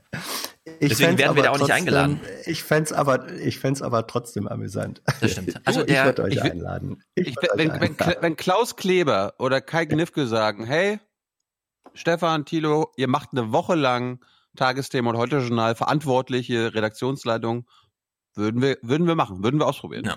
Bevor wir Stempels Bericht weiter gucken, weil er ist ja jetzt auf Sebastian Kurz und Emmanuel Macron umgeschwenkt. Ich will mal kurz aus der Süddeutschen Zeitung, das ist ja eigentlich auch eine hoch angesehene Zeitung lesen, ne?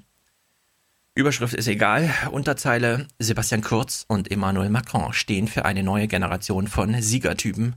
Beide inszenieren sich als Erneuerer. Die Gefahr ist nur, dass sie sich an der Macht berauschen. Erster Absatz. Was unterscheidet den Helden vom Star? Ein Held tötet Drachen. Daher sind Emmanuel Macron 39 und Sebastian Kurz 31 der Heldenkategorie anzurechnen. Beide haben im Alleingang ein verkrustetes, affärengeplagtes und trotzdem scheinbar übermächtiges Parteiensystem samt dessen Altpolitikern besiegt. Ja, sie sind, die haben gegen Drachen gekämpft, die Altparteien. Wir sitzen zwar alle da und denken, ey, der Sebastian Kurz, der hat es geschafft, aus der ÖVP eine neue Bewegung zu machen, die zwar seit 30 Jahren an der Macht ist, aber egal. Und in der Süddeutschen lesen wir, der hat einen Drachen besiegt. Das ist Nachrichtenlyrik. Das ist, das ist echt scheiße, ja. Also das kann man einfach nicht.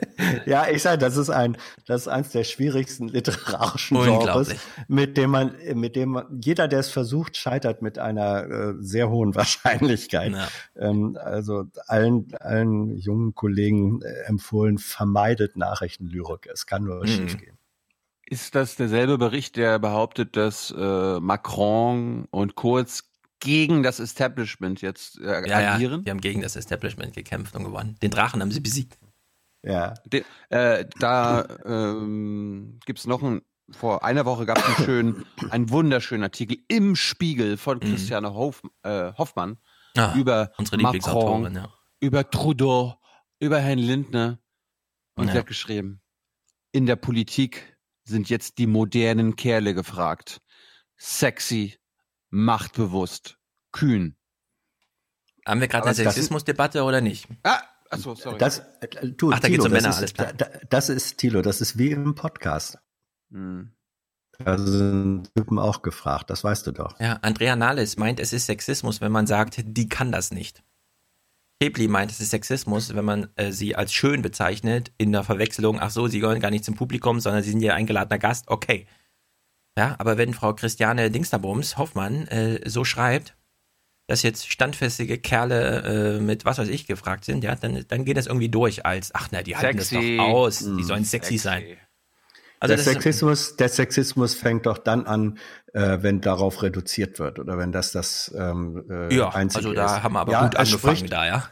Ja, völlig, völlig klar, äh, völlig klar. Also da, von daher ist Sexismus ist nicht die Frage, ähm, wird erwähnt oder findet es beachtung, wie jemand äh, aussieht, egal ob Mann oder Frau. Der Sexismus fängt dann an oder äh, wenn wenn es ähm, auf dieses äh, auf die sexuelle Dimension ähm, äh, reduziert wird. Und Das, ist, doch der, das ist doch Christian Hoffmann der Fall.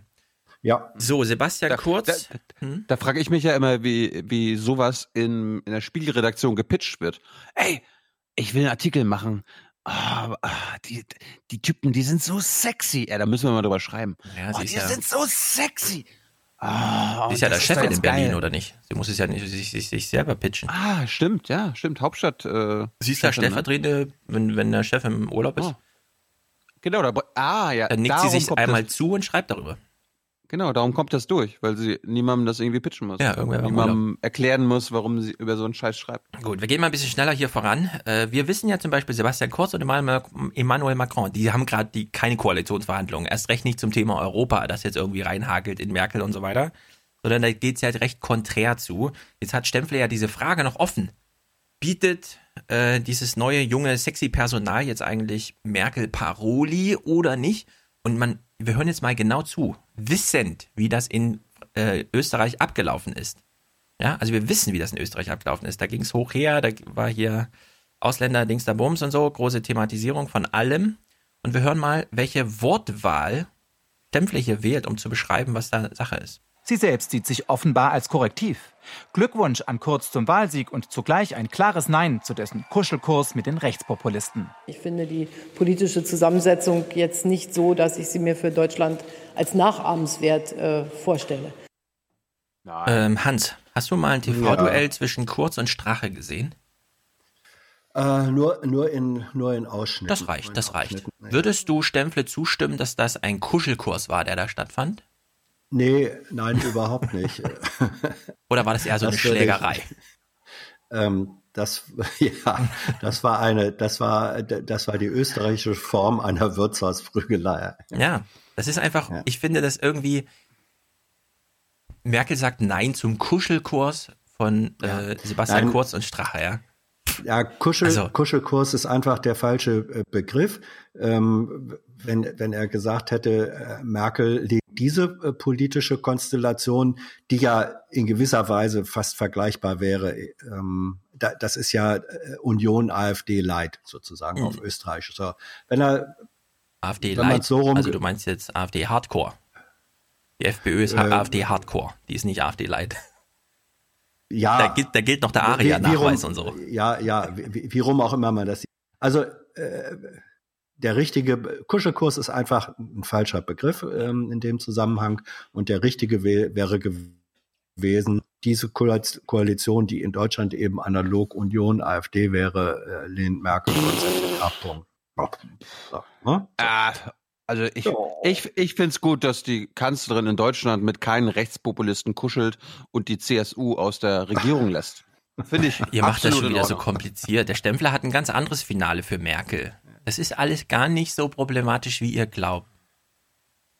Das Klär alles ist aber erst der Anfang der heiklen Mission Übergang. Merkel, die Verhandlerin, ist wieder einmal gefragt. Für sie selbst offenbar mehr Chance als Risiko. Das ist mehr Chance als Risiko, versteht ihr? Mhm. Hier muss man keine Mach Angst um Urlaub. Merkel haben. Das ist wirklich. So, jetzt, je- äh, jetzt wird's hardcore, ja? Wir haben ja uns jetzt schon darüber beklagt, bei Jamaika, bei der IG Metall, überall, kann man nicht einfach mal transparent miteinander in Gespräch führen? Muss das immer so Taktik hier, verheimlichte Frage da, unklare Antwort, bla. Jetzt ist Markus Söder im Gespräch zu Gast bei äh, Karamürska, direkt nach diesem Beitrag. Und naja, was wissen wir eigentlich über die CSU? Ach so, die haben eine Landtagswahl in ungefähr einem Jahr. Was wissen wir noch über die CSU? Hier ist nichts wichtiger naja. als diese scheiß Landtagswahl.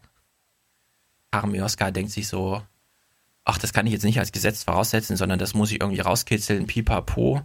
Es ist, äh, naja, Söder hat eine Landtagswahl vor sich.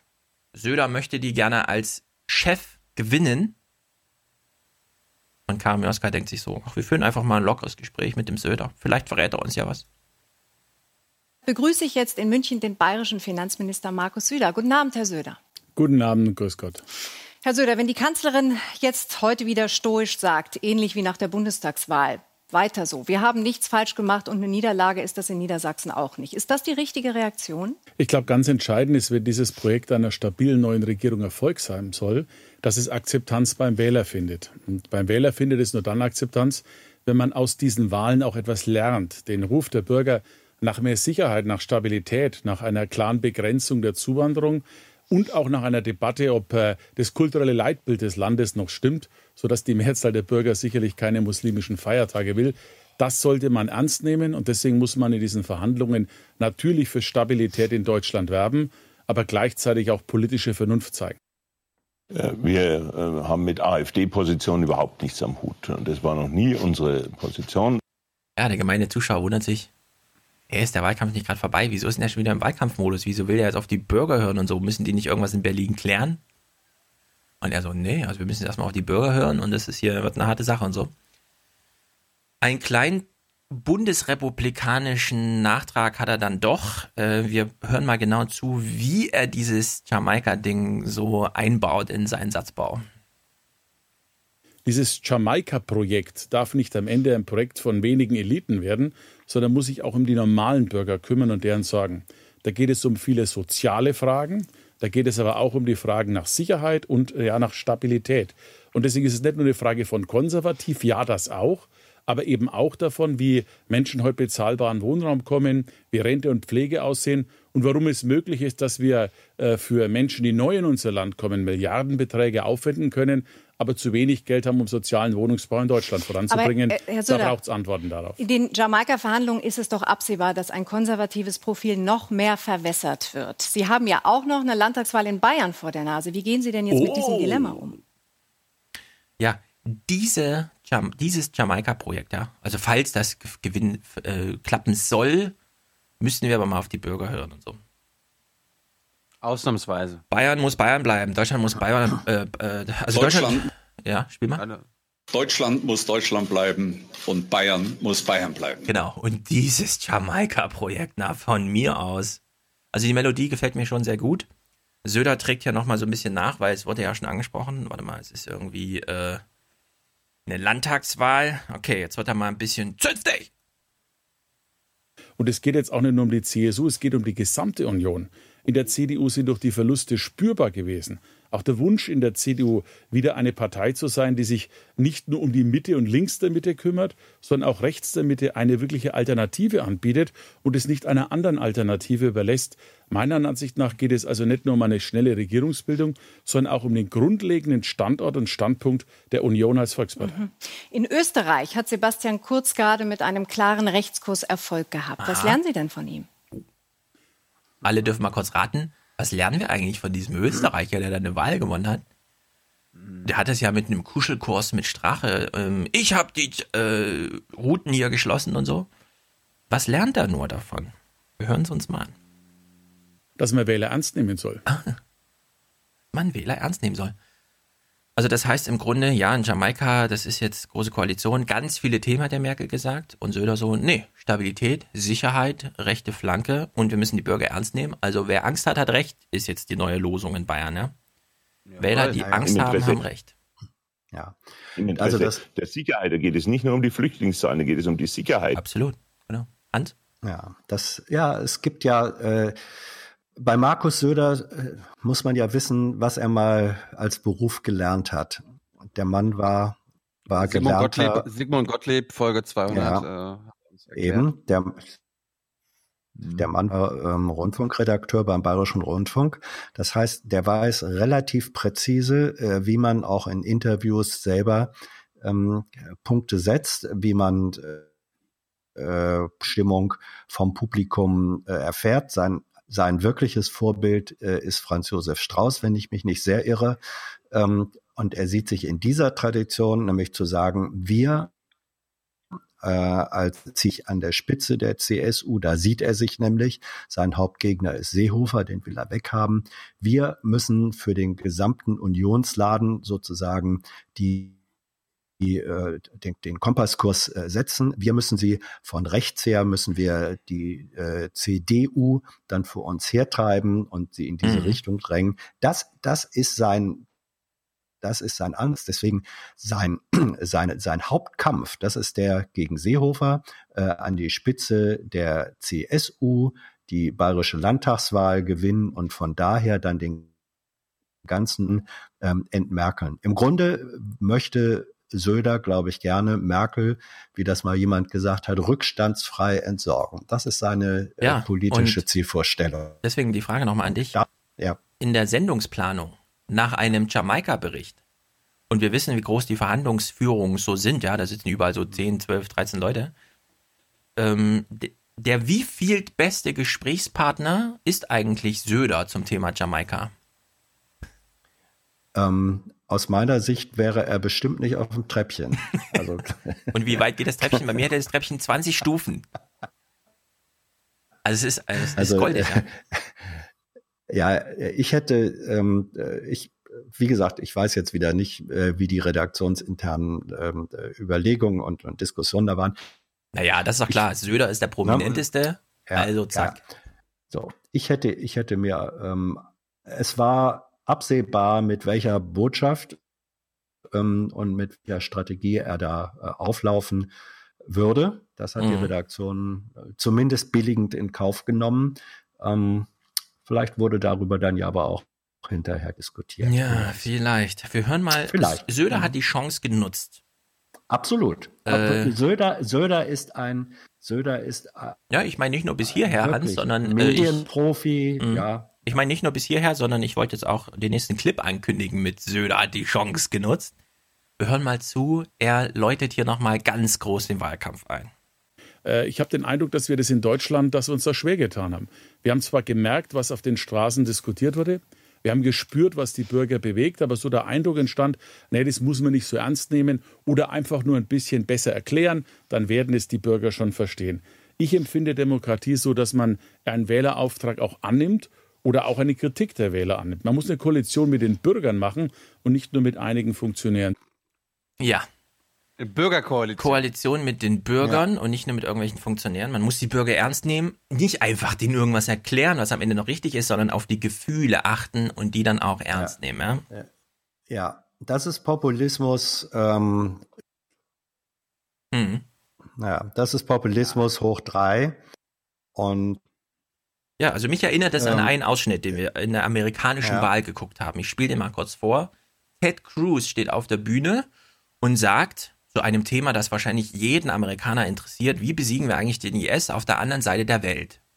Und wir hören uns das mal an. Und für mich ist das genau das Gleiche wie das, was Söder hier gerade gesagt hat. When I asked General Dempsey, the chairman of the Joint Chiefs, what would be required militarily to destroy ISIS, he said there is no military solution. We need to change the conditions on the ground so that young men are not in poverty and susceptible to radicalization. Oh. That, with all due respect, is nonsense. It's the same answer the State Department gave that we need to give them jobs. What we need is a commander-in-chief who makes clear, clear, if you join ISIS, if you wage jihad on America, then you are signing your death warrant. Jawohl. My resolution airstrikes. Bomb them. Bomb them. Keep bombing them. Bomb them again and again. Ja, Söder, ja, sagt hier ausdrücklich, so wie Ted Cruz auf der Bühne, ach, die Leute, die sich auskennen, die sagen mir immer, wir müssen hier eine Sozialpolitik machen, die Leute fühlen sich abgehängt, die haben keine Zukunftsvorstellung, wir müssen hier wieder eine gemeinschaftliche und so weiter. Das ist alles falsch. Wenn die sagen Ausländer raus, dann müssen wir die Ausländer rausjagen, ja? Das ist so der, der Kurzschluss, der da einfach äh, gezogen wird. Ja, man sollte vielleicht Herrn Söder mal, ich weiß nicht, ob es das helfen würde, aber daran erinnern, ähm, dass es ein großer Unterschied mhm. ist zwischen dem Satz, man muss dem Volk aufs Maul schauen, der richtig ist, und dem Satz, man muss dem Volk nach dem Munde reden, ja. der nicht so richtig ist. Genau. Und diesen Unterschied, den kennt er natürlich in Wahrheit und er verwischt ihn bewusst. Er verwischt ihn bewusst. Mhm. Da wir hier einen Bildungsauftrag haben, verknüpfen wir das jetzt mal mit der Berichterstattung zu Österreich, wo ja derjenige Kanzler wird mit einem Kuschelkurs zu den äh, Nazis, von dem Karim Joska gerade fragte, Söder, wollen Sie jetzt von dem lernen oder nicht? Und Söder hat eine unmissverständliche Antwort gegeben, nämlich ja, von dem werde ich lernen. Also in Österreich geht es ja auch hoch her, da gibt es ja auch Koalitionsverhandlungen und so weiter. Wenn jetzt Söder tatsächlich lernen will von Sebastian Kurz, auf was läuft das eigentlich hinaus? Ja? Also hier ein ganz gutes Stück. Äh, das ist ja immer so, wenn die ARD nicht Innenpolitik macht, sondern mal so ein bisschen in die Welt guckt, dann traut sie sich viel mehr zu. Schon allein was eine Herangehensweise oder auch Beurteilung einer politischen Sachlage angeht. Also gucken wir mal kurz rein. Österreich.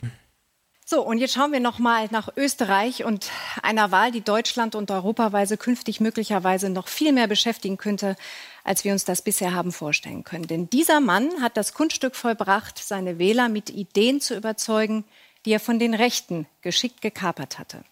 Der Außenminister Sebastian Kurz hat in der Flüchtlingskrise früh Grenzen gezogen und sich so auch noch als Retter Europas inszeniert. Für Kurz gab es im Wahlkampf kein Thema, das er nicht mit der Zuwanderung in Verbindung gebracht hätte. So hat er es geschafft, nun voraussichtlich zum jüngsten Bundeskanzler Österreichs zu werden.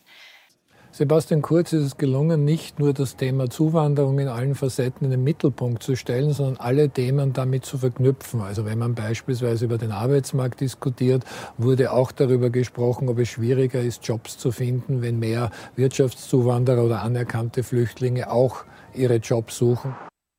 Ja, einfach jedes Thema mit Flüchtlingen hat er verknüpft. Mhm. Jedes Thema wurde plötzlich äh, von einem Sachthema zur Identitätspolitik ja, und dann immer getarnt als, aber das ist jetzt das ehrliche Gespräch über Inhalte. Bisher haben wir nur über Bildung gesprochen und jetzt reden wir mal über das kleine Ausländermädchen in der Klasse, weil das ist dann ehrlich. Und da, das ist so, äh, also man kann diese Gefühle wecken und dann die Macht darüber auch einsammeln, aber man verliert dann doch einen erheblichen Teil Zivilisation und das ist in Österreich passiert. Das werden wir dann aber erst nach dieser ÖVP-FPÖ-Regierung sehen. Die wird nämlich genauso wie das letzte Mal. Wir erinnern uns hier nochmal gemeinsam mit den Tagesthemen. Wie war das eigentlich damals? die erste schwarz-blaue Koalition. Und eine solche Mitte-Rechts-Koalition gab es schon einmal in Österreich. Im Jahr 2000 bildete der damalige ÖVP-Chef Wolfgang Schüssel mit der FPÖ von Jörg Haider die erste schwarz-blaue Regierung. Dauerproteste und diplomatische Sanktionen der anderen EU-Staaten waren damals die Folge. Mit den Gerichtsverfahren wegen Korruption und Vorteilsnahme durch Politiker der schwarz-blauen Koalition kämpft man bis heute. Mit Protesten rechnet diesmal niemand, auch wenn sich Österreich europapolitisch unter Sebastian Kurz weit nach rechts verschieben könnte und über viele Jahrzehnte gewachsene Beziehungen wohl unwichtiger werden. Also damals, auch erstaunlich, da gab es eine große europäische Reaktion gegen FPÖ, ÖVP, bevor überhaupt klar war, wie scheiße die Regierung dann wirklich wird. Jetzt wissen wir, es kommt wieder eine und wir wissen auch, wie scheiße die sein kann. Und es gibt null Reaktionen in Europa. Also Außer natürlich Dankeschreiben, die dann nicht ganz so herzlich ausfallen. Also Juncker schreibt keine Herzen drunter, aber ansonsten ist das ja ungefähr der gleiche Maßstab. Markus Preis hat einen sehr guten Kommentar gefasst, auch zu allen Fragen. Also der Sebastian Kurz, das ist doch eine CDU-Schwesterpartei. So schlimm kann es doch nicht sein. Oder ist er etwa ein Rechtspopulist? Man könnte das Ganze ja mathematisch abtun. 9 Millionen Einwohner, 2% der EU-Bevölkerung Österreich.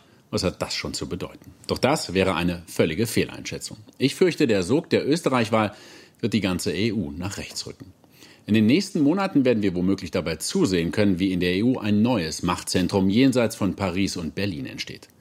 Schon am Wahlabend wurde in Wien darüber gesprochen, dass Österreich sich an die Gruppe der Visegrad-Staaten Polen, Tschechien, Ungarn und Slowakei anlehnen, sie gar führen müsse. Die Gruppe, in der man auf Abschottung setzt, stoppt Brüssel-Kampagnen fährt und eine kulturelle Gegenrevolution gegen liberale Werte fordert.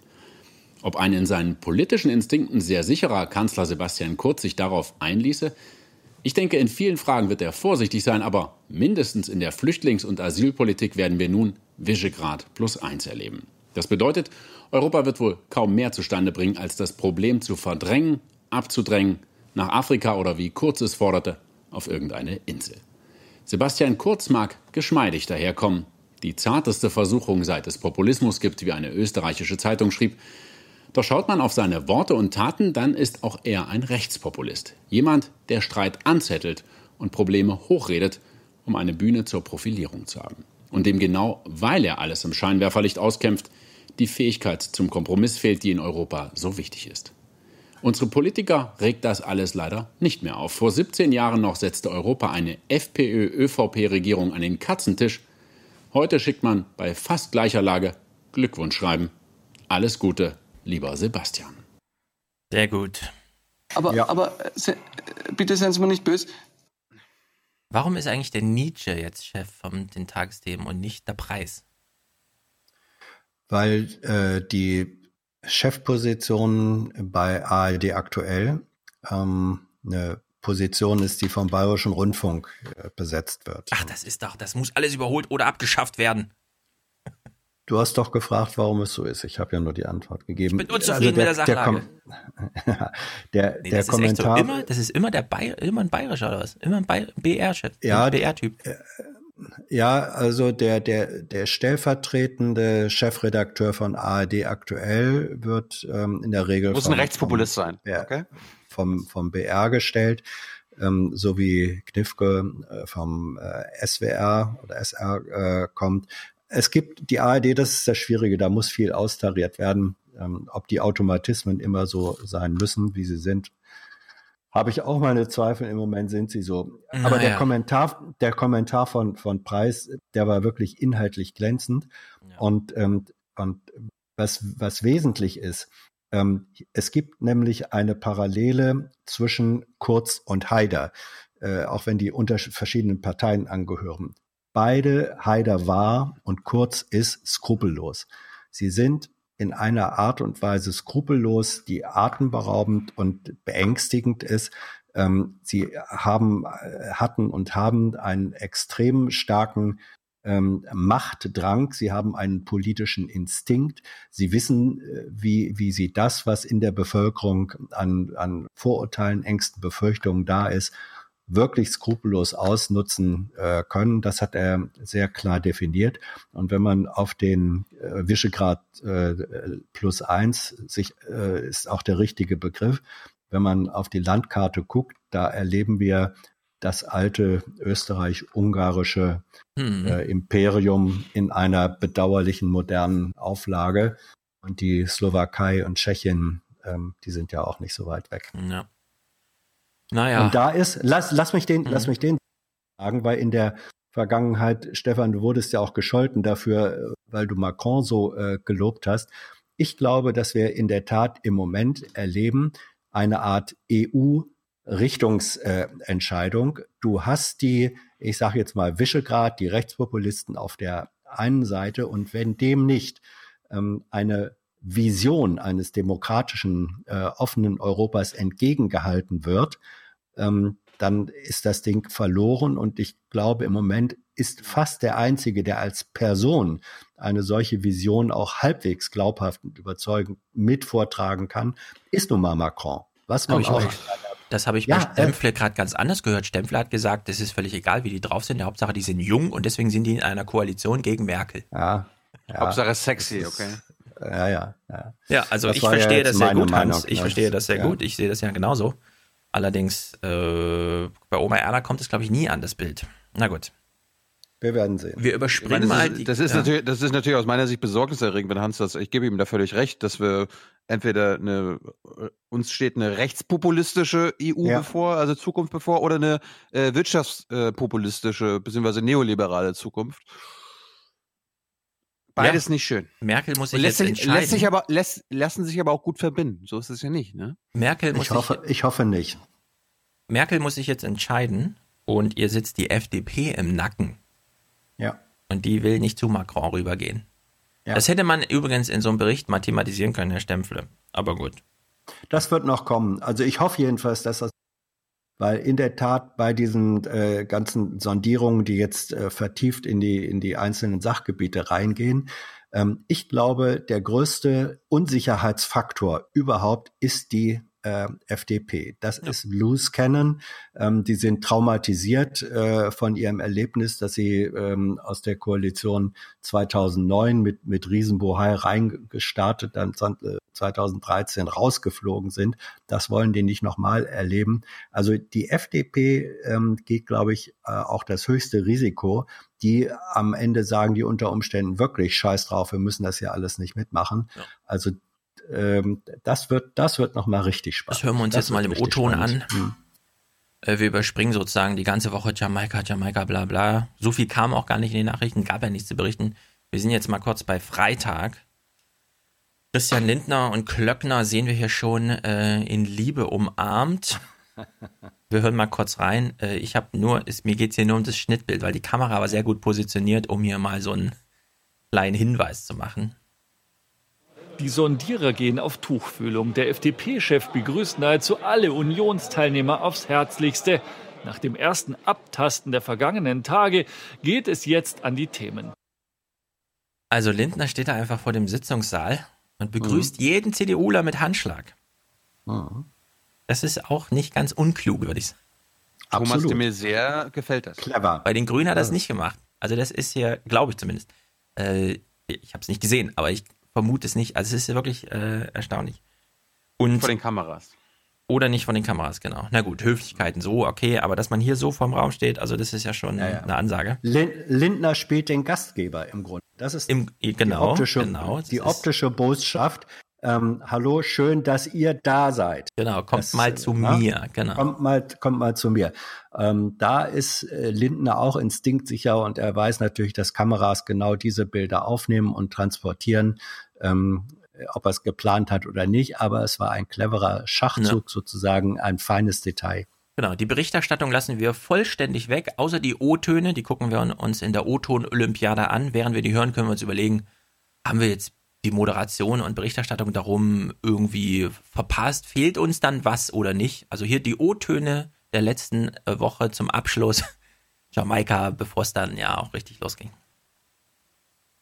Es gibt auf meiner Seite durchaus die Bereitschaft, kreativ auch nachzudenken. Unser Oberziel für die CSU ist, dass wir die Antworten geben auf die Fragen und Signale, die uns die Wähler am 24. September gegeben haben. Wir sind ergebnisoffen. Für uns ist nochmal wichtig, dass die Gespräche ergebnisoffen geführt werden. Das bedeutet, wir sind nicht festgelegt darauf, dass wir gemeinschaftlich ähm, eine Regierung bilden, aber wir schließen es auch nicht aus. Es ist hier nichts festgeschrieben.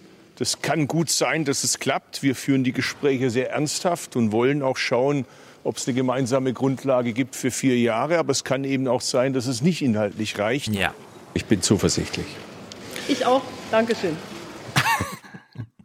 Also ob ich jetzt Außenminister werden will und meinen persönlichen Ehrgeiz äh, meiner Partei aufdrücken will, das ist doch offen. Ja, das, das kann ich jetzt hier noch nicht so sagen. Lindner, finde ich, hat sich gut positioniert, weil er schon in der Elefantenrunde sagte, mir alles egal. Wenn es hier keinen Politikwechsel gibt, machen wir nicht mit. War eine deutliche Ansage. Von den Grünen hat man sowas nicht gehört. Die denken jetzt eher so, äh, warte mal, die, die Linken haben hier, äh, die, die FDP hat hier so eine komische Kommunikationsstrategie, wir müssen die auch machen. Und dann ist das so nachgeahmt. Aber nicht sehr glaubwürdig. Aber egal. Wir, dauert alles noch ewig bis Weihnachten. Apropos Signale, ist euch die Halskette von Merkel aufgefallen? Was hat sie angehabt? Schwarz-Rot-Gelb? Schwarz-Grün. Schwarz-Grün? Wesentlich schwarz-grün mit ein paar Tupfen drin, die man im Zweifelsfall auch noch fast gelb bezeichnen könnte. Weißt du, warum sie das gemacht hat? Das war ihr geheimes Zeichen. Ich hm. trete als Kanzlerin zurück, der Bouffier macht's aus Hessen, schwarz-grün-gelb. Stefan, wenn du damit recht hast, dann kriegst du eine Flasche Champagner von mir. Uh, na mal sehen. So, Außenpolitik. Wir hören jetzt wieder so einen Floskelei von Kamioska, die mich ehrlich gesagt nervt, nämlich sie beobachtet mal einen Konflikt, der weltweit kaum beachtet wird. Wo man sich fragt, was meint sie mit weltweit? Wer sollte da hingucken und wie? Also sollte das im Fernsehen stattfinden und dann ist weltweit beachtet oder nicht? Wie ist das gemeint? Hallo, hall, hallo, der ARD-Korrespondent in Kairo wenn er mal wieder was hört. dann, dann Genau. berichtet er auch mal. Ja. Also Ja. weil es selten ist, weil es wichtig ist und weil es eine nicht berichtete deutsche Dimension gibt, die hier einfach Fake News-mäßig weggeschwiegen wird, gucken wir mal kurz, was sie uns berichten. Dort tobt seit drei Jahren schon ein blutiger Stellvertreterkrieg, der geht um Jemen. weltweit kaum beachtet wird. Vom Iran unterstützte schiitische Houthi-Rebellen kämpfen gegen die Truppen der gestürzten sunnitischen Regierung, hinter denen wiederum die Saudis stehen. Es ist also ein Kampf um die Vorherrschaft in der arabischen Welt, der schon tausende Todesopfer gefordert hat. Die Cholera wütet im Land und schätzungsweise 17 Millionen Menschen hungern oder sind von Hunger bedroht. Daniel Hechler. Jeden Tag steht Galal an dieser staubigen Kreuzung und verkauft Wasser. Ein mühsames Geschäft. Für den Zwölfjährigen die einzige Chance, an etwas Geld zu kommen in Jemens Hauptstadt Sanaa. Und doch reicht es am Ende eines langen Tages nie für ihn und seine sechs Geschwister. Ich muss wegen des Krieges arbeiten. Von dem Geld kann ich etwas Brot für die Familie kaufen. Ich bete, dass die Umstände eines Tages wieder so werden wie früher. Früher, als Wohnhäuser, Schulen, Krankenhäuser noch nicht in Trümmern lagen.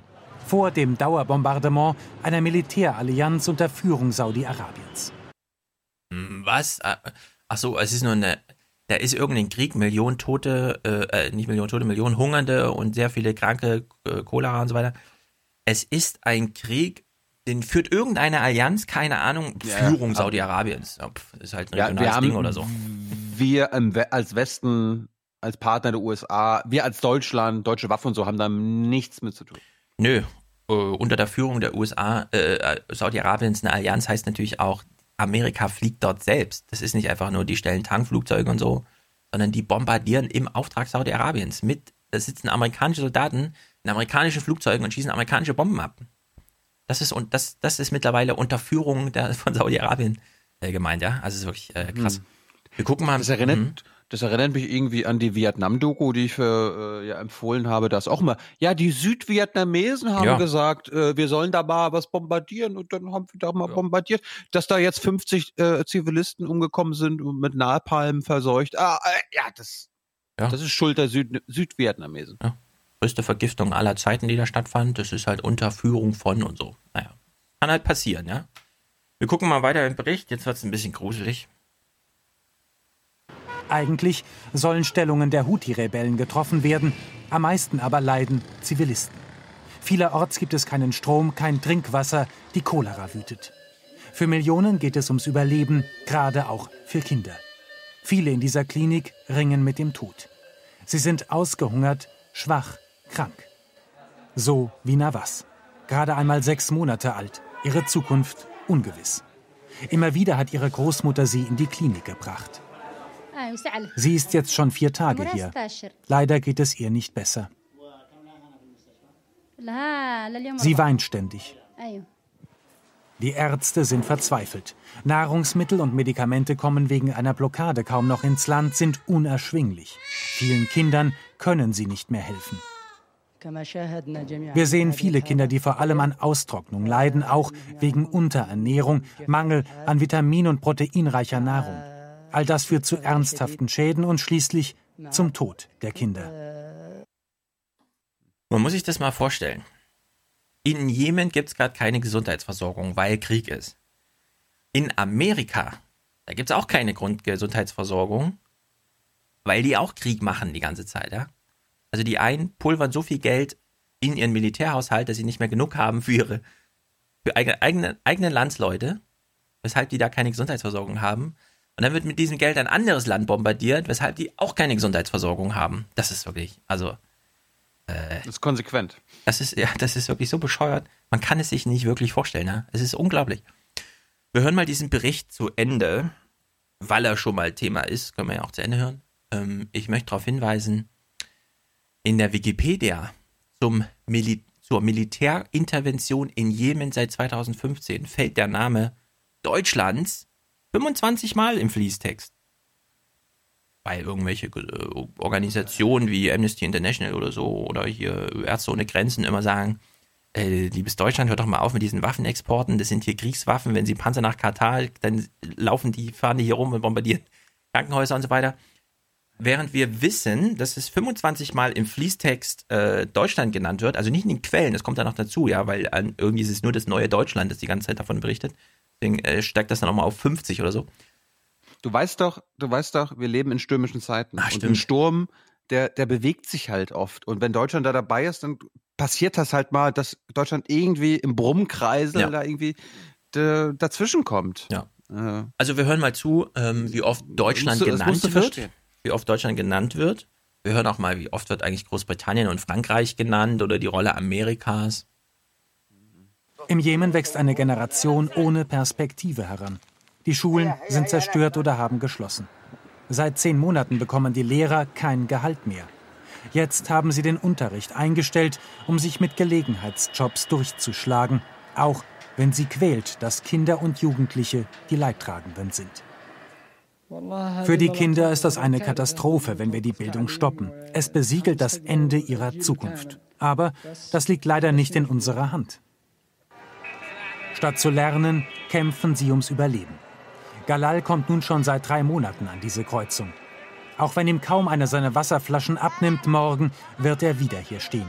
Was bleibt einem Zwölfjährigen schon übrig, wenn das Schicksal einer ganzen Familie an seinem Verkaufserfolg hängt?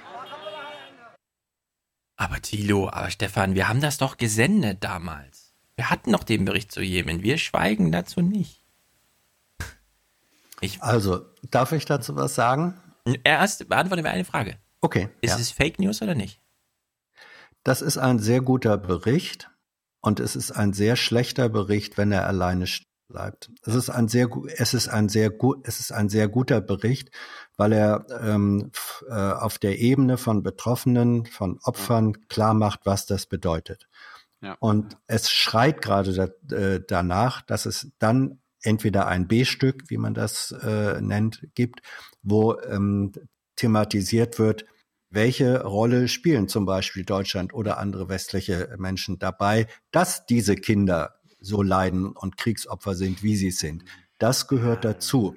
Entweder als Stück oder als äh, vertiefendes Gespräch.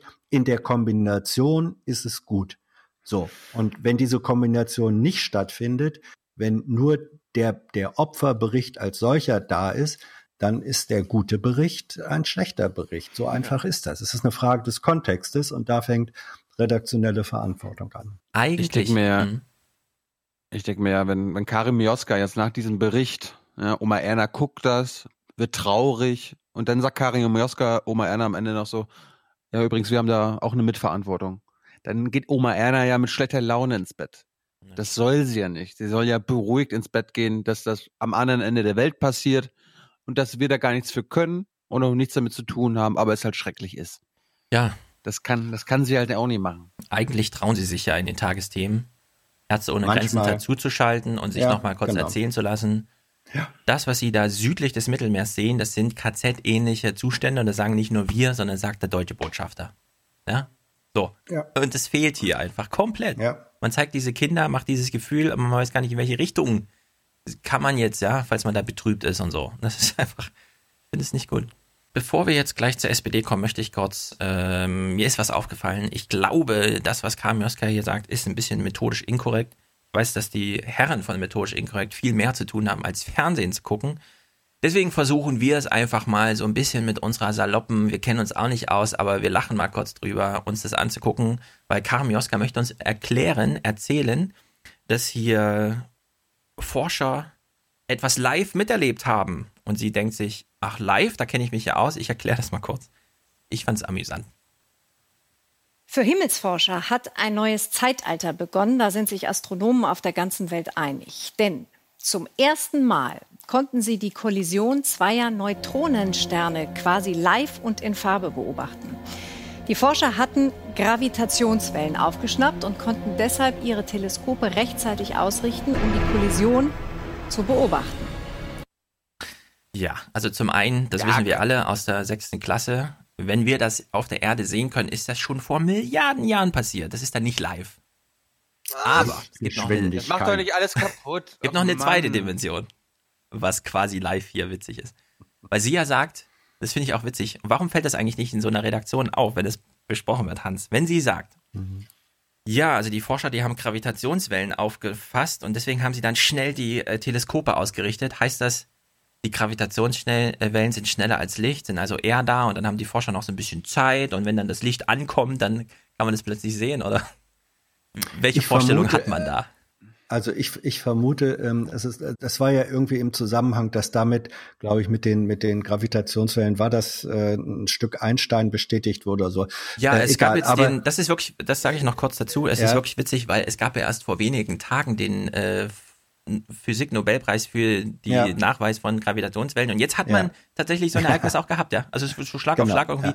Obwohl tatsächlich also, das schon Jahrzehnte alt ist, diese Einstein-Theorie. Ja, ja. Ähm, ich bin nun wirklich alles andere als ein Physiker. Was ich mir aber vorstelle, wie dann die Aussage vielleicht nicht ganz falsch wäre, wenn tatsächlich die Gravitationswellen oder eine bestimmte Form von Gravitationswellen ähm, im Feld äh, dieses Zusammenpralls der, der beiden äh, Sterne äh, stattfindet, ähm, dann kann ich mir das vorstellen, man schnappt die Gravitationswellen auf und sagt, oha, hier deutet sich sozusagen eine Kollision an durch die Wellen ähm, und jetzt richten wir mal unsere ähm, ja. also unsere unsere äh, Fernrohre dahin. Das kann ich mir schon vorstellen, wenn die Gravitationswellen eben in der Tat ähm, das Ereignis vorankündigen. Das ist möglich. Ja, also ich habe es nachgelesen. Ich weiß sowas natürlich mhm. auch nicht aus dem Kopf, aber ich dachte mir so ein bisschen, naja, wenn ich als Zuschauer das höre, wie sie das moderiert und dann denke, ich lese das lieber mal nach, warum kommt man nicht, bevor man das sendet? Der Text steht ja da, ja, darauf das nochmal nachzulesen. Weil es ist tatsächlich so und es ist schon interessant, wenn die Sterne ineinander, also die Gravitationswellen entstehen nicht vor dem Ereignis, sondern entstehen Aha. mit dem Ereignis und damit als okay. tatsächlich allererstes alles, was danach Licht erzeugt und so, sind ja chemische Reaktionen, die ersten mit der, Kol also nach der Kollision so nach und nach. Man hat dann zum Beispiel äh, die ersten Gammastrahlen kommen eine Sekunde nach den Gravitationswellen, alles bewegt sich in Lichtgeschwindigkeit. Also man hätte tatsächlich ein bisschen Zeit, um zu sagen, okay, Gravitationswellen sind da, die chemischen Ereignisse entstehen, also guckt man dann schnell darüber. Aber es ist so, der Himmel wird, das sind tausende äh, Objekte, die da diese Forschung machen, komplett beobachtet. Und dann erkennt man Gravitationswellen, die interessanterweise durch trianguläre Peilung äh, ermessen werden. Ja, wo kommen die eigentlich her und so? Und dann weiß man, wo man im Nachhinein auf den, in den aufgezeichneten Daten nachgucken kann, um zu sagen, hier müssten eigentlich jetzt, was weiß ich, für Strahlen kommen. Und dann waren sie auch tatsächlich da. Ja, also so hat man es beobachtet. Man wusste durch die Gravitationswellen, ah, da gab es gerade ein Ereignis, das Gravitationswellen auslöst. Das macht ja nicht jedes, sondern wirklich nur die große Koalition. Also konnte man dann die nach, also in der Masse an Strahlung konnte man dann isolieren, welche mit dem Ereignis zusammenhängen, das von den Gravitationswellen, also der Kollision der Sterne. Also konnte man dann dadurch die Kollision tatsächlich beobachten. Aber es ist, hat mit quasi live nichts zu tun, ja, weil das Ereignis ist schon lange her und man guckt in den aufgezeichneten Daten nach, was man denn da beobachtet hat. Und das ist dann wirklich interessant, weil man hat die Gravitationswellen, eine Sekunde später kommen die ersten Gammastrahlen und dann bis zu 18 Tage später kommen dann sogar noch Radiowellen, ja. Also man hat dann so richtig, man kann sich dann einmal alles, nicht nur das Spektrum so angucken, sondern auch äh, Spektrum in Zeit sozusagen, je nachdem, wie lange das Zeug halt so braucht, bis es dann hier ist und detektiert werden kann. Also hat mit quasi live gar nichts zu tun. Aber, gut. Aber es hörte sich schön an. Es hörte sich schön an.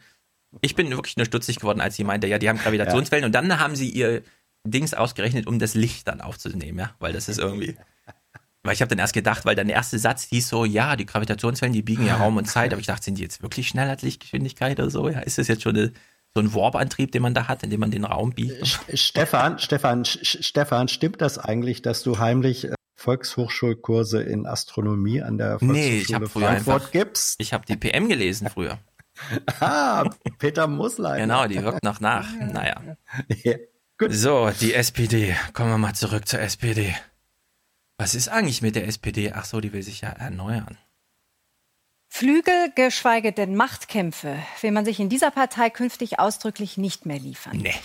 Die SPD möchte sich rundum erneuern. Das wiederum klingt gar nicht neu, denn das wollte sie bereits nach den mauen Ergebnissen 2009 und 2013. Passiert allerdings ist gar nichts. Finde ich einen guten Wortspielwitz irgendwie.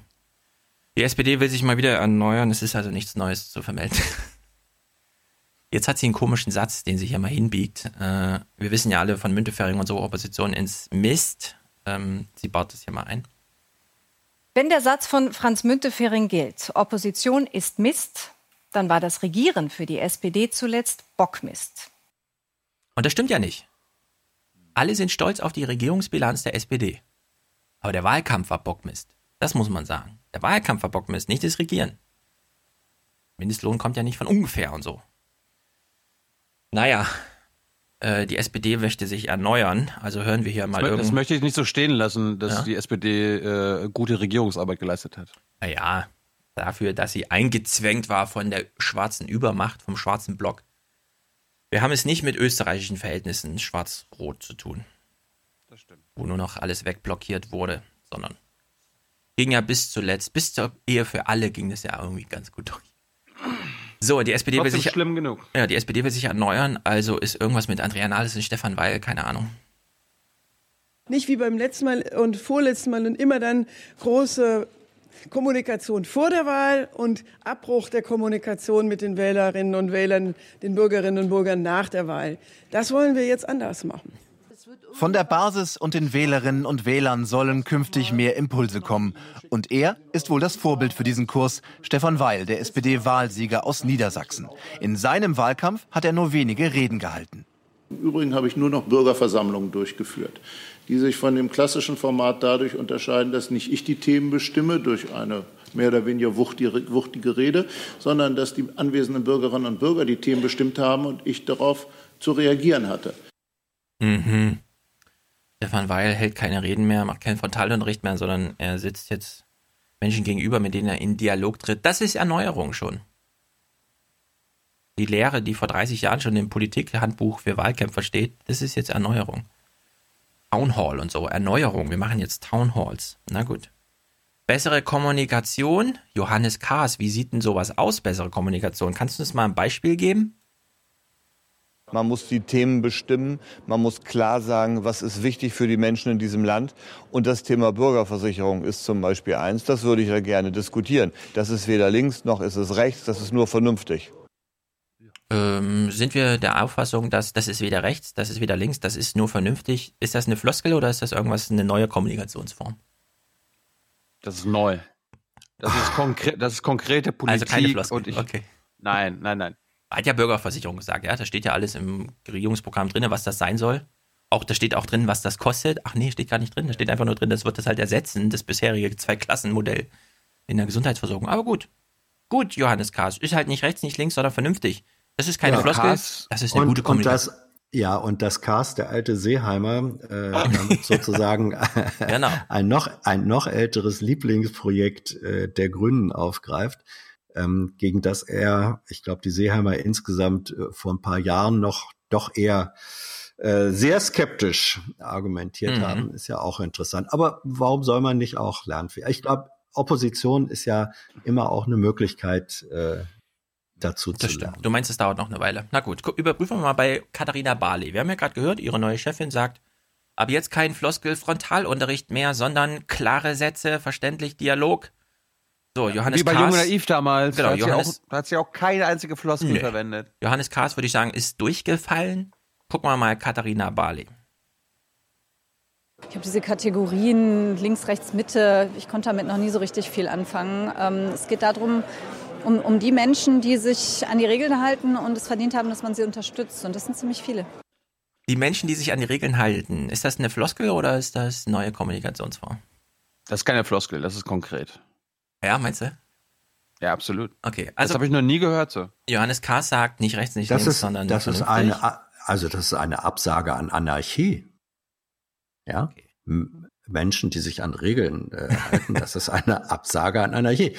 Frau Barley sagt, dass die SPD keine anarchistische Partei sein äh, möchte. Das finde ich doch eine Okay, lassen wir das mal als Erneuerung durchgehen. Also, Wir- Kaas ist durchgefallen, Barley wollen wir mal den Punkt geben. Wer sich an die Regeln hält, ist völlig klar. Mit Nein. dem reden wir auch im Dialog. Durchge durchgefallen. Nummer drei, Carsten Schneider. Floskel oder erneuerte Kommunikation? Die Frage des äh, sozialen Zusammenhalts, gute Sozialversicherungssysteme, Rente, Pflegeversicherung, auf die man sich verlassen kann und nicht von der man verlassen ist, wenn man sie mal braucht. Floskel oder Sozialversicherung, auf die man sich verlassen kann, von der man nicht Die verlassen SP ist? Oh, die SPD steuert ja schneller auf Corbyn um, als mir lieb ist. Ey. Das ist so unglaublich. Also Ja, Ihr kennt doch- rasant, ne? dieser, dieser linke Populismus. Ihr kennt doch die, ihr kennt doch die, das Bild vom Frosch, der ins äh, Butter, in den Buttermilchtopf gefallen ist, ne? Und der dann langsam Der- überkocht oder was? Nee. Nee, nee, nee, nee. Der, der, der Frosch, der in den Buttermilchtopf gefallen ist, und das ist ein Topf mit, mit hoher Wand und glatt und der kommt nicht raus. Und dann strampelt der Frosch so lange verzweifelt rum, bis irgendwann aus der Buttermilch sich Butterklumpen bildet und von denen kann er sich abstoßen. Und die SPD ist, und wir haben hier gerade drei Frösche äh, erlebt, die dabei sind, wild in der Buttermilch rumzutrampeln, in der Hoffnung, dass irgendwann sich mal Butterbrocken äh, bilden, von denen sie sich dann abstoßen äh, können. Also die, die sind noch komplett wirklich in der Findungsphase und deswegen kommen dann solche Mhm. ähm, Floskeln dabei raus. Ähm, Im Übrigen äh, Erneuerung, äh, kleiner Programmhinweis. Thilo, du hast doch mal ähm, naiv gemacht mit Andrea Nahles kurz vor der Bundestagswahl. Ich, Und das- ich, ich erinnere das- mich. irgendwie Ja, da, da gab es eine interessante Schlusssequenz. Da fragtest du sie nämlich, ob sie denn eigentlich sich vorgenommen habe, an der Erneuerung äh, der SPD mitzuarbeiten, wenn das alles nichts äh, werden würde mit der Regierungsübernahme. Ja, wir Und können ja mal diese- reingucken, wenn du willst. Hast du es zufällig da? Also das, das fand ich sehr hübsch. Da konnte man vor allem mit dem Wissen von jetzt, konnte man doch schon erkennen, dass das schon damals ihr Plan war. Willst du Teil des Neuanfangs der SPD sein? Ja, auf jeden Fall. So. Der, der immerwährende, seit 155 Jahren währende Neuanfang der SPD. Hätte sein können, hätte, hätte sein können, dass die Wahl Das so ist eine sch- never ending story, Leute. Hätte sagen können, dass die Wahl so schlecht ausgeht, dass ihr alle weg müsst. Also da- damit es einen Neuanfang gibt. Das, Ich bin keine Apokalyptikerin. Wir werden ein gutes Ergebnis erzielen. kannst du. Ja, war ja auch ein gutes Ja. Ergebnis. 120 Prozent. Nein, also das, Interess das Interessante, das Interessante ist ja, sie ähm, in ihrem ersten Satz, in der spontanen Reaktion, hat sie sich verplappert. Als sie nämlich, du hast gefragt, wirst du Teil, Teil des Neuanfangs der SPD sein? Und da sagte sie, wie aus der Pistole geschossen, auf jeden Fall. So. Und da merkt sie, in dem Moment, wo ihr das aus dem Munde kam, merkt sie, oh, jetzt habe ich mich verplappert. Deswegen hat sie das so ins Scherzhafte zurückgenommen. Der, Eva, der ewig währende, immer neue Anfang. Und dann hat sie ha, ha, ha, ha, ha, Mhm. gelacht und damit zum Ausdruck gebracht, hey, hey, mein Lieber, fast hättest du mich gekriegt, aber ich habe die Kurve noch erwischt. So, das ist ein, ein hübsches kleines psychologisches Kabinettstückchen und es macht deutlich, dass ähm, Nahles vor der Wahl sehr präzise Vorstellungen davon hatte, äh, was ihre Rolle äh, sein würde, jedenfalls welche Rolle sie anstreben würde. Ähm, nach dem Wahlergebnis, das dann so gekommen ist, wie sie auch genau wusste damals schon, dass es kommen würde. Also sie war da schon in den Startlöchern, wollte es nur nicht äh, so offen zugeben, hat es aber doch zugegeben eigentlich. Wir denken nochmal an den Frosch, der in der Buttermilch sitzt und gerne Butter haben will. Und wir erinnern uns an das andere Bild von dem Frosch, der in dem Topf sitzt. Nämlich, da wird der Topf ja warm die ganze Zeit. Mhm. Das heißt, die Butter zerfließt dann auch und der Frosch stirbt am Ende.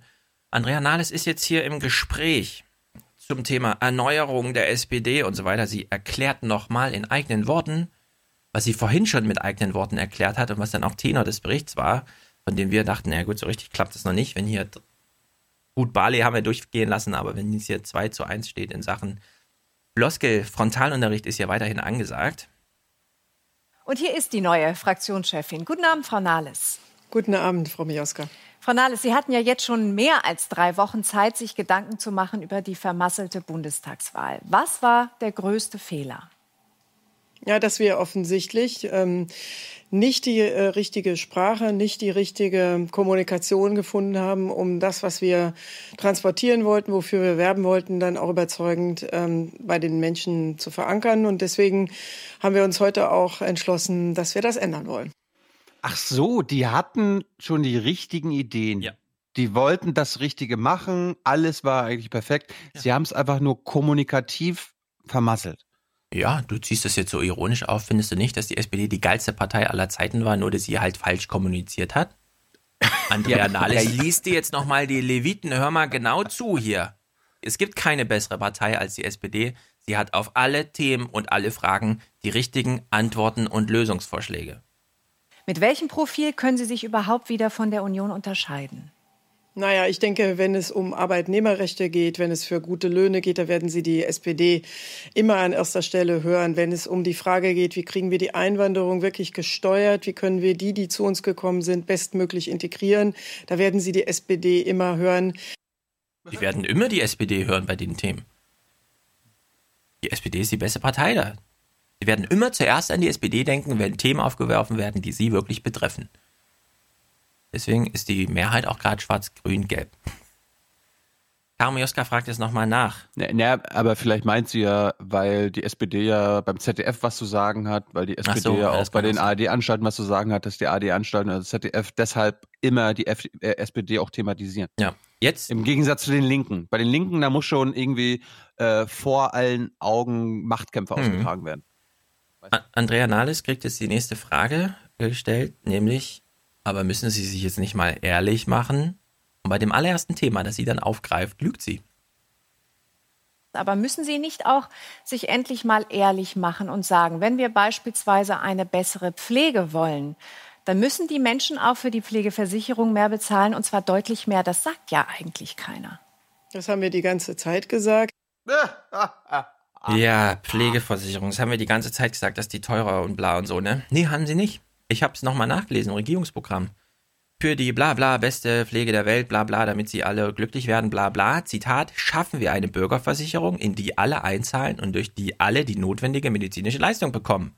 Zitat Ende. Es steht nirgendwo irgendwas zum Thema Pflege wird teurer. Und er steht erst recht nicht da, wie viel teurer. Finde ich schon erstaunlich, ja, dass man kurz nach so einem Wahlkampf, bei dem man nicht ehrlich gewesen ist zum Thema Pflege, also im Programm steht es jedenfalls nicht drin, ne? und ich nehme mal an, das wäre die Maßgabe für die Floskeln, die man so absondert, dass man dann auf die Frage, müssen Sie sich nicht mal ehrlich machen und sagen und dann spontanes Thema Pflege und sie, ja, haben wir doch immer gesagt. Nee, hat niemand immer gesagt. Also es ist wirklich, ähm, deswegen kann man nochmal zu der Frage, wieso findet Stefan eigentlich die SPD so scheiße und sagt zur CDU fast nichts? Und die Antwort ist, die CDU belügt mich nicht. Erbschaftssteuer abgelehnt. Studiengebühren, ja, aber hier gleich 1000 Euro. Ehe von Mann und Frau finden wir blöd. Überall Krieg ist ganz gut. Ja, die SPD, die kommt halt immer mit so einem Kram und lügt dann aber einfach. Das finde ich halt so äh, krass irgendwie. Also ich, Was ich spannend finde, ähm, mal angenommen, die äh, SPD geht tatsächlich nicht in die äh, Bundesregierung, weil Jamaika nicht zustande kommt und es gibt keine Neuwahlen, sondern die SPD findet sich dann auf einmal tatsächlich in der Opposition wieder, neben der Linken und der AfD. Dann wird es das wird wirklich spannend. Wie verhalten sich vor allem Linke und SPD zueinander in der Opposition? Ähm, die, die, die sind dann ja in einem Spannungsverhältnis zwischen Abgrenzung äh, gegeneinander, ähm, aber auch vor allem gemeinsamer Abgrenzung und Ablehnung der dann Regierungskoalition. Also das wird eine das wird eine ganz spannende Frage äh, und welche welche Kräfte sich da in der SPD äh, durchsetzen werden. Das ist sowas von völlig offen. Völlig offen. die SPD hatte da auch das Problem. Die Linken machen ja sehr viel Politik über diese kleinen Anfragen Ja. und so weiter. Ja, ja. Die Antworten werden noch ganz lange so lauten, die Bundesregierung Ja. hat es gemacht und wir meinen übrigens die Vorgängerregierung, mit der Ja. wir gerade Opposition machen. Ja, ja, ja, ja. Also- also die SPD muss, äh, die müssen jetzt auch erstmal ähm, Opposition neu lernen. Das ist eine andere Art von Oppositionsrolle, die sie lernen müssen, als die, die sie unter Schwarz-Gelb hatten. Das ist ein fundamental anderes Setting jetzt. Wir hören uns hier mal noch eine Frage an, die Frau Mioska an Nahles stellt. Es geht dabei um Stefan Weil und hat er nicht eigentlich, weil er irgendwie meinte, wir müssen das in der Partei mal neu machen, hat er nicht eigentlich Stefan, äh, Stefan Schulz, sag ich schon, Martin Schulz angegriffen? Martin Weil. Martin Weil, also hat nicht Weil hier Martin Schulz angegriffen. Äh, Andrea Nahles gibt eine Antwort und die können wir dann nochmal reformulieren. Frau Nahles, Stefan Weil hat gestern gesagt, um erfolgreich zu sein, müssen die drei Ps stimmen. Politik, Programm, Person. Da ist eine versteckte Kritik an Martin Schulz drin, ne? Penis. Nö. äh, es ist äh, niemand äh, klarer äh, in der äh, Unterstützung und Loyalität zu Martin Schulz äh, als äh, Stefan Weil. Das ist die neue Kommunikation, ne? Sie glauben, der Stefan Weil hat den Martin Schulz kritisiert? Nein, niemand ist so treu wie Stefan Weil. Karim Joska hätte auch fragen können, Frau Nahles, mit diesem Wahlverlierer Martin Schulz schleppen Sie einen ziemlich schweren Rucksack mit sich herum und dann antworten alles. Aber nein, der Rucksack ist sch schwer, okay, aber er besteht aus 100% Gold. Wir bauen da noch Raketen dran. Klasse. Also einfach die SPD ist ja in einer, äh, hat sich in eine Ecke manövriert, das ist unglaublich, ja. Wir machen jetzt einen Neuanfang mit Martin Schulz und einem Wahlsieger Stefan Weil, von dem wir wissen, na gut, das war schon bei der Bundestagswahl der beste Wahlkreis, also das beste Bundesland für die SPD. Trotzdem leider substanziell verloren, wenn auch nicht prozentual, weil die CDU noch krasser da verloren hat wegen dem Kandidaten und so.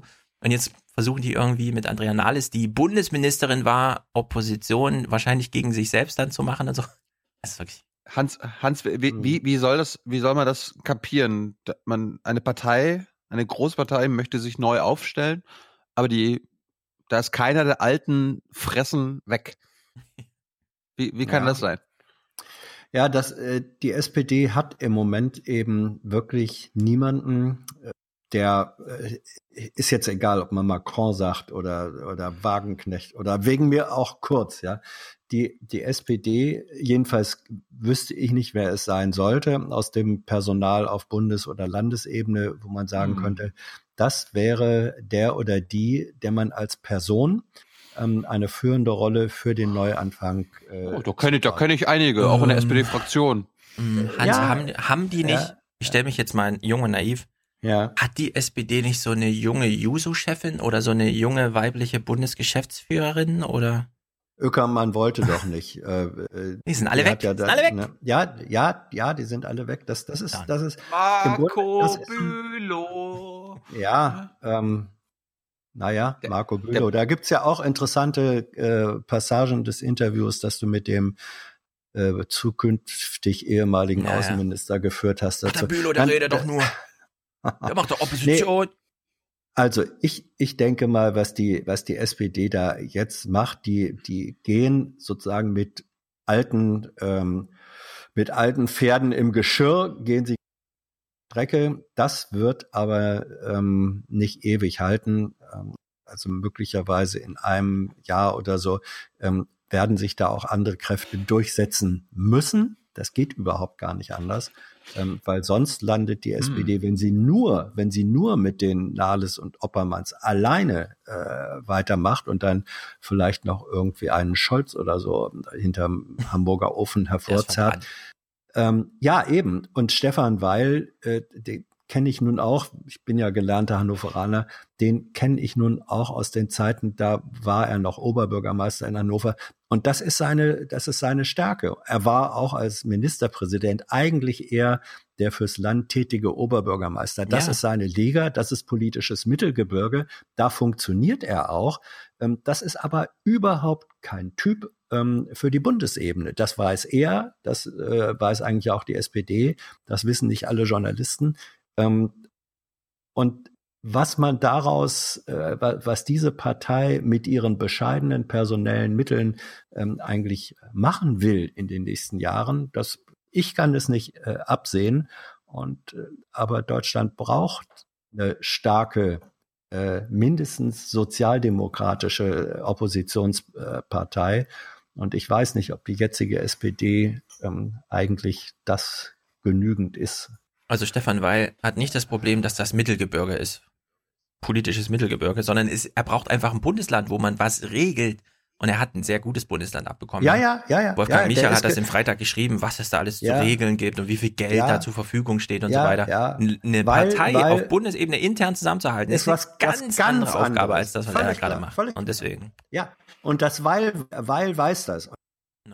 Weil sagt bestenfalls, und damit hat er auch recht, das fand ich gar nicht schlecht in dem äh, Interview, wo, wo er sagte, na, also ich habe jetzt mal gesagt, ich mache hier nicht die großen Reden, sondern ich gehe wirklich, ähm, gut, jetzt kann man sagen, Bürgergespräch, Tarnow, auch, auch alles nichts Neues. Ähm, es war aber als, als Kommunikations- und Wahlkampfstrategie für die SPD eben doch relativ neu. Das hat er wenigstens kapiert. Und wenn er sagt, Leute, wir müssen gucken, dass wir als Partei tatsächlich wieder stärker von Bürgern, von Menschen wahrgenommen und ernst genommen werden, ist richtig. Ähm, aber machen werden das auch in der Bundes-SPD andere, andere tun. Das müssen andere tun. Das ist nicht er.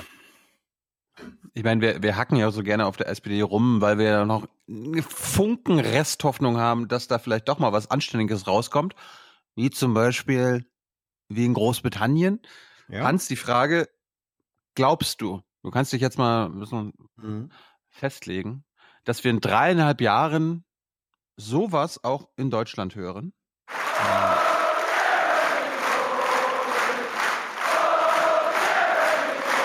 Also jetzt irgendwie, oh, Andrea Nahles oder oh, Marco Bülow. Kannst du dir das vorstellen, dass die SPD den, den Labour-Weg einschlägt? Ich meine, das war ja auch, das müssen wir ja auch mal sagen.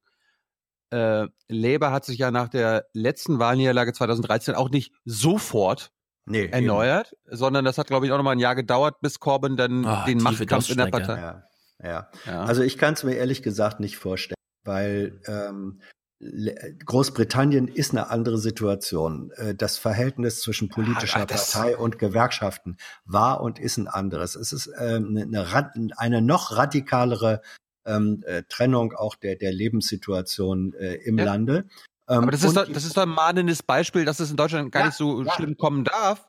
Also Ja, das, das ist für mich kein, das ist für mich kein Argument. Ja, ja was ähm, Corbyn mit Labour gemacht hat, das ist in Deutschland nicht vergleichbar. Natürlich ist es vergleichbar. Das ist einfach Also- nur ein mahnendes Beispiel, das, da könnten wir in zehn Jahren sein, wo Großbritannien jetzt ja, ist. Und, und, ich, und ich sage, ich, äh, meine These ist, wenn ähm, vor einem halben oder einem Jahr Britannien die Situation, die soziale Situation eine ähnliche wäre wie ähm, in Deutschland, dann hätte sich nicht Corbyn, sondern nochmal Miliband durchgesetzt. Ja, also Corbyn ist ähm, ein relativ, relativ radikaler Ausdruck einer ziemlich radikalen Realität. Und ich glaube, in Deutschland unter in der Sozialdemokratie kann ich mir das nur vorstellen, wenn auch die deutsche ähm, Realität in einer solchen Form radikal wird. Was ich mir nicht wünsche, ähm, aber ich glaube, der deutsche Weg ist mit dem äh, äh, englischen oder großbritannischen äh, Weg im Moment nicht wirklich äh, vergleichbar. Ich Es unterbreche mal es den Meinungsaustausch, weil wir haben auf, wir äh, argumentieren jetzt auf null Grundlage, weil wir haben gerade bei der Ja. SPD gehört, da gibt's noch nichts, was in irgendeine Richtig. Richtung hindeutet. Deswegen, Ja, ja. wir haben noch andere Themen, wie zum Beispiel, lese ich gerade auf Twitter, äh, in Malta wurde ja diese Journalistin getötet und ihr Name, äh, Daphne Caruana Galizia, äh, ist jetzt, äh, na, also nach ihr wird jetzt der EU-Parlamentspresseraum benannt. Interessante Ja. Geste. Na gut. So, WLAN-Comedy. Äh, eben waren ja die Gravitationswellen. Gut, okay. Aber jetzt kommt äh, eine politische Dimension hier mit rein. WLAN. Irgendwas ist ja mit dem WLAN ja kaputt gegangen. Wir hören mal die Kurzmeldung in drei Etappen. Nach dem Bekanntwerden einer Sicherheitslücke bei drahtlosen Netzwerken haben mehrere Anbieter heute reagiert und Updates veröffentlicht. Äh, nach dem Fehler bei drahtlosen Netzwerken haben jetzt Anbieter mit Updates reagiert. Also Anbieter von drahtlosen Netzwerken oder was meint er jetzt genau? Äh, Router, die sind ja gar nicht betroffen, außer sie sind als Klienten in die Netze eingebunden. Das sind sie typischerweise nicht, außer wir haben so einen Repeater, aber wer hat schon so einen großen Garten, dass er das braucht? Also in der Hinsicht schon mal, hm, okay. Jetzt kommt das BSI ins Spiel. Das Bundesamt für Sicherheit in der Informationstechnik empfiehlt, diese Updates möglichst bald zu installieren und bis dahin über das WLAN weder private Daten zu versenden noch Online-Geschäfte abzuschließen. Äh, Das BSI empfiehlt, Updates zu installieren. Wie kriege ich die Updates? Kommen die mit der Post oder was ist da gemeint? Muss ich jetzt zum TÜV und da kriege ich einen USB-Stick wie der VW in der Werkstatt oder wie auch immer? Oma Erna weiß sicher, was gemeint ist. Außerdem wird empfohlen, keine privaten Daten zu verschicken und keine Geschäfte, keine Online-Geschäfte abzuschließen. Wann haben wir den Hinweis eigentlich bekommen, als die Sicherheitslücke NSA auftrat vom BSI? Und im Vergleich dazu ist Crack äh, pff, im Grunde nicht vorhanden als Sicherheitslücke, außer es steht jetzt so ein Van vor eurer Tür. Müsst ihr mal gucken, ja, ob im WLAN in der Reichweite irgend so ein Auto rumsteht. Dann könnte es gefährlich werden. Ja, NSA, hallo. Dafür haben wir keine Anhaltspunkte. Ja. oder falls ihr tatsächlich mit eurer Bank noch ohne äh, Verschlüsselung kommuniziert, das ist eh kritisch, dann ist auch egal, ob ihr das per WLAN-Kabel oder sonst wie macht. Na gut, kleiner Hint, diese Banken gibt's gar nicht, die sowas noch anbieten. Na gut. Äh, letzter Dreier-Hupfer hier. Durch die Schwachstelle könnten Hacker Daten mitlesen oder manipulieren, aber nur, wenn sie in Funkreichweite sind. Mhm. Die Hacker können das wieder. Können es Nachrichtendienstler eigentlich auch? Sind eigentlich Nachrichtendienstleister auch Hacker oder nicht? Also hier wird wieder mit zweierlei Maß gemessen, ja. NSA, Massenüberwachung der ganzen Welt, hat nie stattgefunden. Ja, da beim Handshake, beim WLAN klappt irgendwas nicht so richtig, aber es ist im Grunde auch egal, weil zum Beispiel Android und Apple, die haben das nie richtig eingebaut. Da betrifft die Sicherheitslücke gar nicht, weil das nicht nach Standard gebaut wurde. Und dann kommt plötzlich BSI rausgekrochen aus seinem Loch und sagt, aber jetzt mal nichts bei Amazon kaufen, ja. Danke für den sachdienstlichen Hinweis, Herr Riva. Die CSU. Wir wollen gar nicht groß reingucken, es ist nur Quatsch. Sie waren mal wieder bei so einem CSU-Stammtisch, aber ich finde, dieser eine Satz, der ist so schön schief gegangen, dass wir uns mal genau anhören, merken, in eine Forderung umwandeln und die demnächst auch immer parat haben. Schwer zugesetzt hat den Christsozialen hier in Niederbayern das Abschneiden der AfD mit knapp 17 Prozent. 200.000 Flüchtlinge pro Jahr. In dem Punkt, so denken hier viele, muss sich die CSU in Berlin unbedingt durchsetzen. Ja, dann setzt euch mal durch, liebe CSU. 200.000 Flüchtlinge pro Jahr. Und kein weniger. Basta. Setzt euch durch. Ihr habt mein Mandat, ja. Hier noch ein witziger O-Ton aus der Provinz. Höchst problematisch für sie auch der Klimaschutz. Wenn ich mir zum Beispiel dieses dumme Geschwätz anhöre, dass man bis 2030 keinen Verbrennungsmotor mehr äh, einsetzen oder zulassen darf, das ist doch ein, ein Irrsinn. Doch Irrsinn! Was? Der Irrsinn kommt aus meiner Partei? Das ist mir egal, das ist Irrsinn. Lieber Herr Bayer, der Markt wird's entscheiden, nicht die Politik. Ja? Du wirst selber noch in einem Elektroauto rumfahren und dich wundern, warte mal, bisher habe ich das in meiner Garage immer, bisher habe ich in meiner Garage immer ein Explosionsfeuerwerk abgefeuert, bin ich bescheuert? So ungefähr. Auch Bayern wird noch aufwachen, glaube ich. Hans kann ja kurz äh, erzählen, die CSU war ja schon vor fast zehn Jahren mhm. ähm, ja, das meine Elektroautos besonders weit vorne. Er Erinnerung er, unsere Hörer nochmal mal dran. Hans, genau. Ja, das war, äh, ich weiß nicht, war das, war das auch von, war das ein Ton von Söder äh, gewesen, den wir dann. Wie, du hast jetzt gerade deine eigene Punchline nicht parat? Ähm, Hans. nö, überhaupt nicht. Nee, es war nicht Söder. Das ist, äh, ich, äh, Dobrindt. Dob nee, es war nicht Dobrindt. Was, Söder? Nee, nee, nee, nee, nee, nee, nee. Ich, Kann ich durchaus glaube, Im Moment, ich erinnere mich, dass Göring-Eckert äh, vor der Wahl in irgendeinem Duell Dobrindt gesagt hat, ihr Generalsekretär damals. Äh, Ja. das, 2007 das hat er gesagt, 2030 alles Und, Elektro. und war das, war das damals nicht Söder gewesen? Okay, Es war nimm, Söder. nimm Söder. Wie auch Hans, immer. erzähl's, äh, nimm Söder. Hatte, hat, hatte, glaube ich, äh, gesagt, also er, f- ähm, äh, man fordere, dass äh, ich glaube zum Jahr 2019 überhaupt nur noch ähm, Elektro- äh, oder Hybridfahrzeuge zugelassen werden dürfen. Also weitaus noch zehn Jahre äh, oder elf Jahre vor äh, 2030 kam Mhm. aus der Ecke äh, der CDU-Zentrale die strikte Forderung, äh, es müsste viel, viel schneller Schluss sein Ja. mit dem Verbrenner. Originäre äh, Unions. Kommt ja auch. Aber wenn man nur Gefühls- und Identitätspolitik macht, dann sitzt natürlich der weiße Deutsche in seiner ausländerbefreiten Straße im BMW und fährt Verbrenner. Ist doch klar, Freiheit. Freiheit. Ja. Wo fährt er eigentlich hin in Bayern? In den ländlichen Raum. Oh, plötzlich gibt's Gemeinsamkeiten zwischen CSU und Grüne.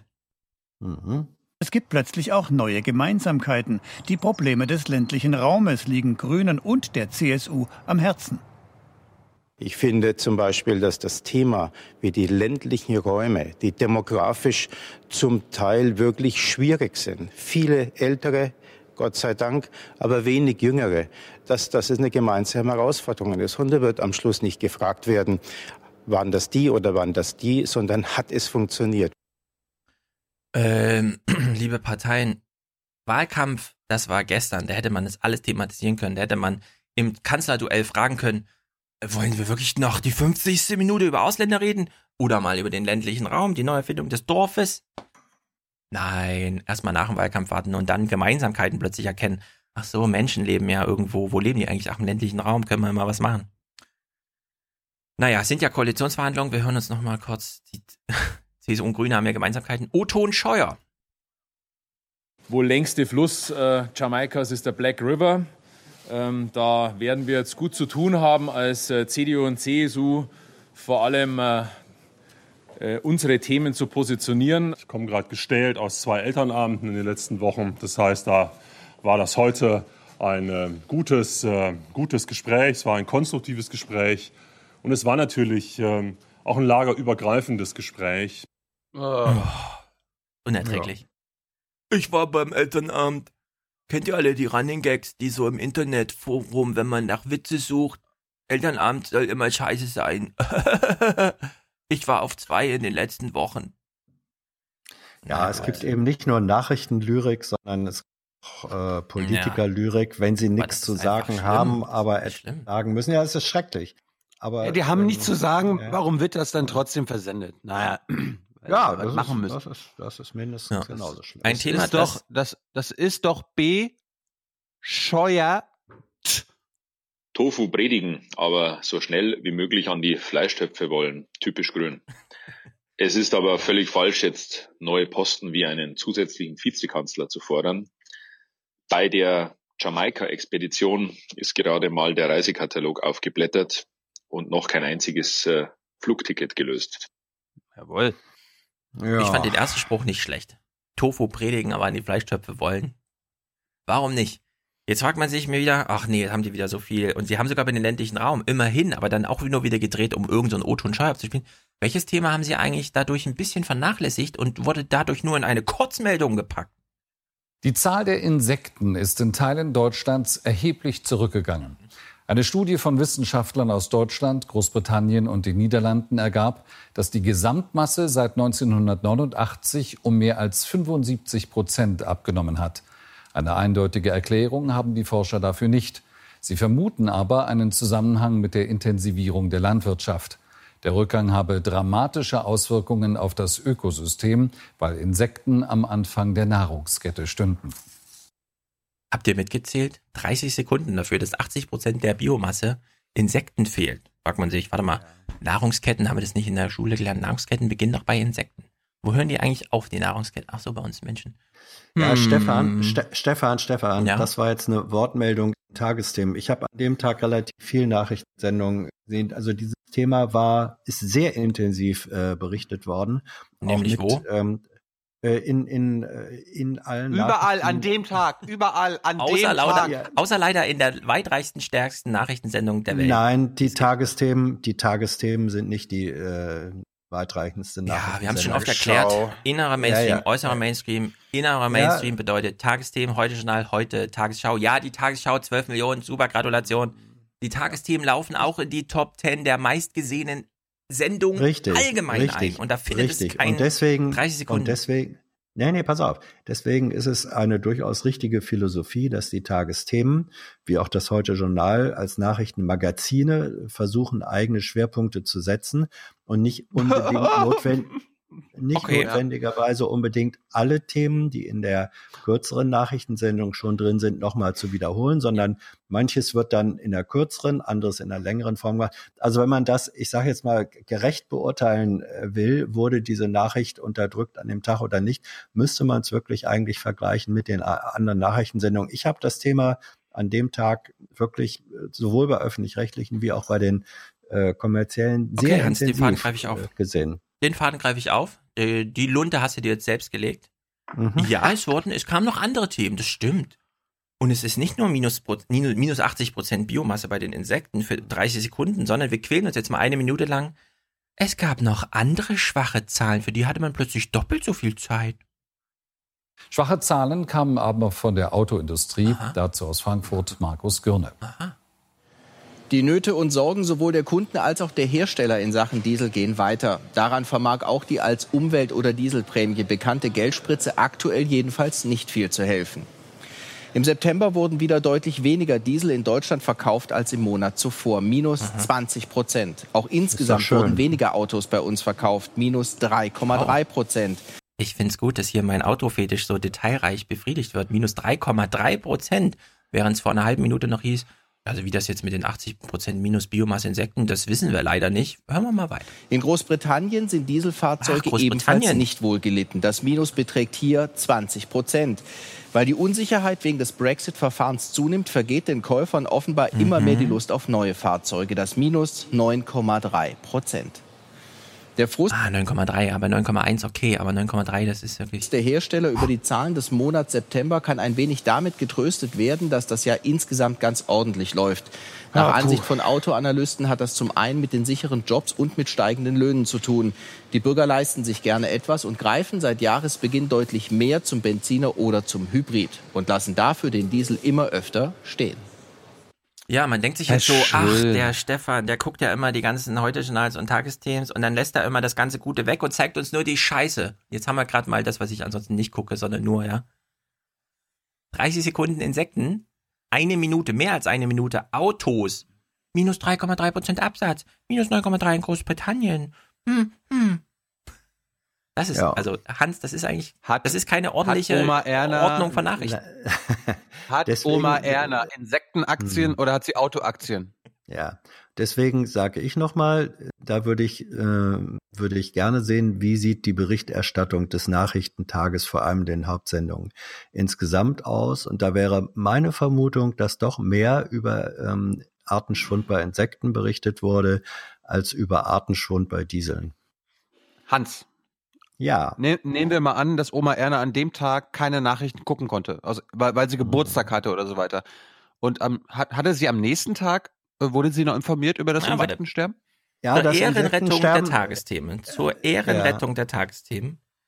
Zwei Tage später haben sie es nochmal aufgegriffen, weil sie dachten, ah, so 30 Sekunden, das war ja doch, wie der Hans Jessen in dem Podcast bald sagt, überall Thema, warum bei uns eigentlich nicht? Wir müssen es doch nochmal bringen. Es ist natürlich die Frage, wann haben sie es denn gebracht? Ich- Also, dass sie es nicht am Anfang der Sendung bringen, das ist klar, ne? Jetzt, ich will nur eine Frage stellen. Haben sie es noch wenigstens vor dem Fußball gebracht oder nicht? Euer Tipp? Nein. Vermutlich haben sie es nach dem Fußball Sie haben es äh, nach dem gebracht. Fußball gebracht. Ja.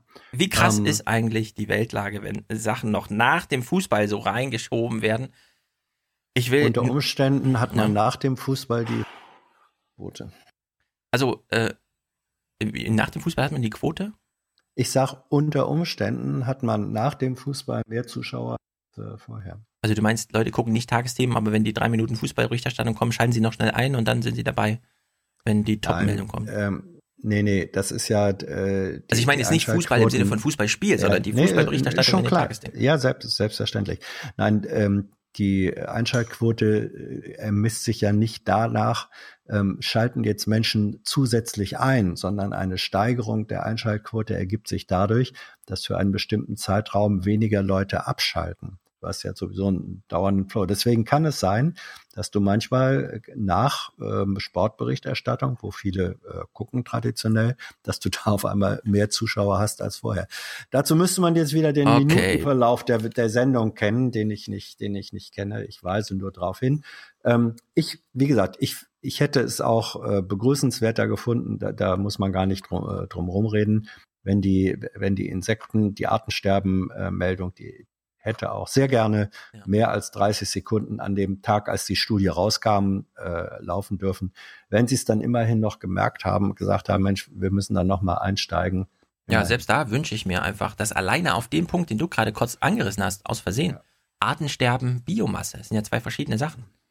Ja, ja, Artensterben es- wurde gar nicht so ja. sehr berichtet, sondern Biomasse fehlt. Und Biomasse heißt, das ist das Nahrungskettenargument.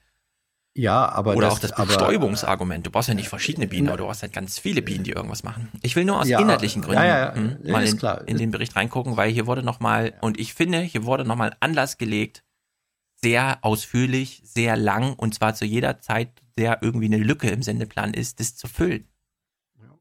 Wenn man mit Bürgern sprach, hörte man eigentlich überall im Lande, dass in den Gärten weniger Schmetterlinge vorhanden sind und auch weniger Bienen. Es fehlte Forschung, um zu verstehen, was in der Landschaft los ist. Und was die Krefelder Insektenforschung hier veröffentlicht haben, ist der erste gute Datensatz, den wir überhaupt für ganz Europa haben. Und deshalb erregt er so viel Aufmerksamkeit. Um mehr als 75 Prozent ist die Gesamtzahl der fliegenden Insekten danach in den letzten 27 Jahren zurückgegangen, obwohl die Proben in Schutzgebieten gesammelt wurden. Also in Bereichen, wo eigentlich mehr Insekten erwartet würden. Also ich stelle mir irgendwie vor, wie man bei Netflix da sitzt und fragt, ach, wie kommen wir denn aus unserem 20 Milliarden Minus raus? Ach komm, wir machen eine Serie darüber, dass die Insekten sterben. Sagt jetzt, glaube ich, sehr viele Zuschauer, die das interessiert, das mal durchzuspielen. In den Nachrichten so, ach naja, wir wissen jetzt zumindest, dass es ein Problem gibt. Ansonsten keine Ahnung. Es ist keine Not am Mann. Wir brauchen jetzt keine eiligen Gesetze gegen irgendwas. Es sind halt weniger Insekten. Na gut. Gab es bestimmt bei der Eiszeit damals auch schon mal. Ja, aber es hat auch, es hat auch durchaus Wirkung. Letzten Regierungspressekonferenz am wann war es? Äh, gestern, nicht? War das nicht gestern, Thilo, als auf einmal auch nochmal die Frage, wie ist das mit Glyphosat-Zulassung? Äh, da gibt es einen Konflikt zwischen Umweltministerium und Landwirtschaftsministerium. Ja, da gibt es vor allem wo auf einmal, wo, ja, wo, wo auf einmal äh, auch nochmal dieses Thema mit dieser Studie, mit dem Artensterben ähm, äh, mit eingebracht wurde und äh, mindestens äh, das Umweltministerium sagte, nö, wir bleiben bei unserem Nein gegen äh, weitere Glyphosat-Zulassung, weil Glyphosat eben auch mit beiträgt zu dem Insektensterben. Also diese Thematik ist mindestens, ich sag's mal so, in der politischen Dimension da. Das finde ich gut und es muss verstärkt werden. Ja, ich würde sagen, hier ist überhaupt gar kein Thema angemessen in der politischen Diskussion da. Wir hören uns mal kurz diese Kurzmeldung an. Gesundheitsforscher haben herausgefunden, dass Umweltbelastungen für mehr Todesfälle verantwortlich sein sollen als alle Kriege und Gewalttaten auf unserem Planeten zusammen. What? Und dazu in den Nachrichten mit Linda Zerwakis. Jeder sechste vorzeitige Tod hängt mit Umweltverschmutzung zusammen. Das ist das Ergebnis einer internationalen Studie, die in dem britischen Fachmagazin The Lancet veröffentlicht wurde. Im Jahr 2015 starben weltweit 9 Millionen Menschen an Krankheiten, die durch die Belastung von Luft, Wasser oder Boden entstanden sind. So, jetzt fragt man sich natürlich, warte mal, Umweltverschmutzung, ach ja, das ist halt schmutzig da, wo sie arm sind. Nee, es betrifft Luft überall und vor allem auch in westlichen Großstädten und so, ja. Das ist nicht nur hier Shanghai und Peking und so. Und wir haben absolut keinen angemessenen Umgang damit. Völlig also klar. in den Debatten. Das müsste alles Ja, ganz anders ja. laufen. In Deutschland und so, ja.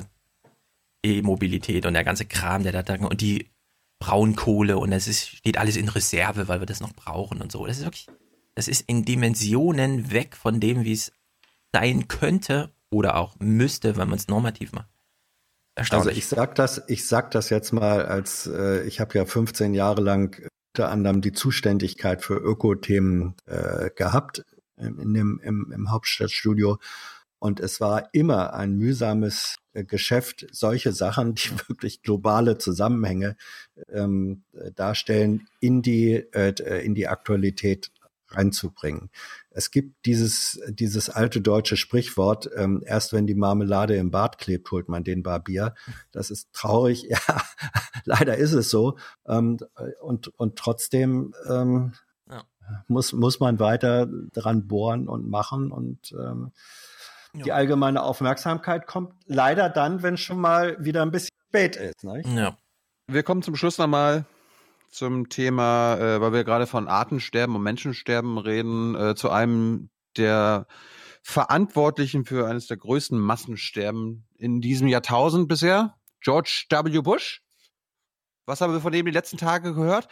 Er hat den Donald Trump, ohne ihn zu erwähnen, trotzdem erwähnt und irgendwie hat er uns alle ein gutes Gefühl gegeben, dass sich ein Ex-US-Präsident, der sogar ein Republikaner ist, äh, von Trump distanziert. Mhm. So, dann habe hab ich mir gedacht, na, und Stefan meinte auch so, ja, lass uns doch mal in die Rede reingucken. Ja. Was, äh, was, was erzählt denn der George W. Bush heutzutage?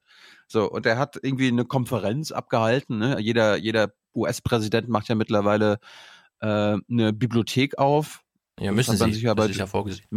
Ach, müssen sie sogar. Ja, das zu jeder Präsidentschaft gehört einerseits das Archiv der veröffentlichten, also wird ja einfach alles, das ist ja was es bei Kohl nicht gab, deswegen lag das alles im Privathaus, das kommt alles dort in die Bibliotheken jeweils.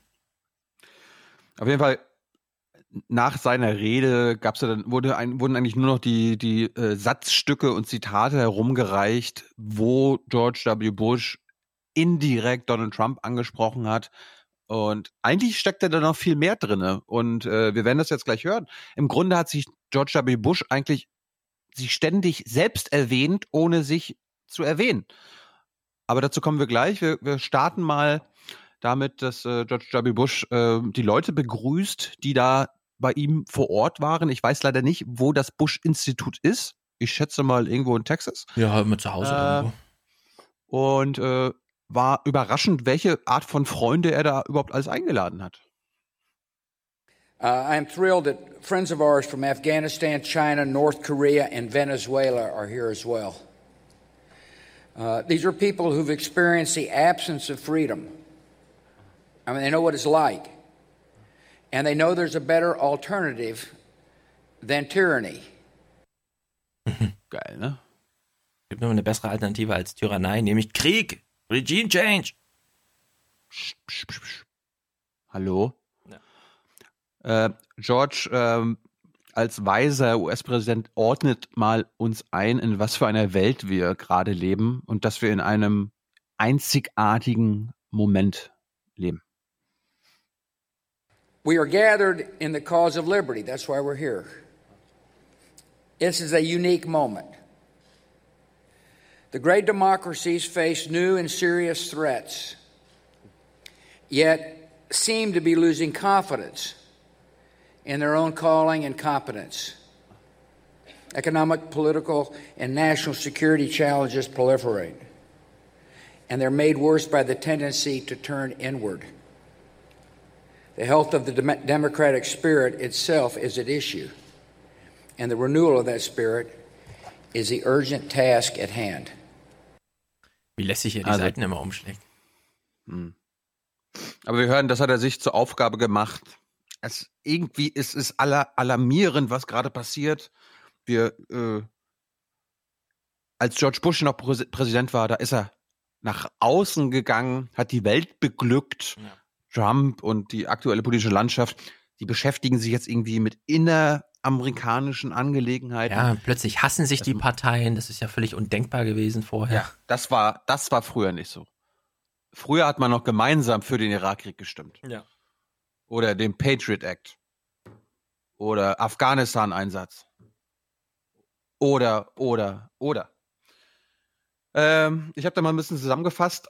George W. Bush fragt sich, wo ist eigentlich unsere, unsere Idee für die Freiheit, für Freedom geblieben? Ja, wir sind doch eigentlich das Land, das dem der Welt Freiheit gebracht hat. Wo ist der Success of Freedom? Wo ist das Erfolgsrezept, äh, Erfolgsrezept für Freiheit? Und äh, diese ganze Rede, also dieser Abschnitt hat mich dann an einen bestimmten Film erinnert und den habe ich dann zwischendurch immer ein bisschen eingespielt.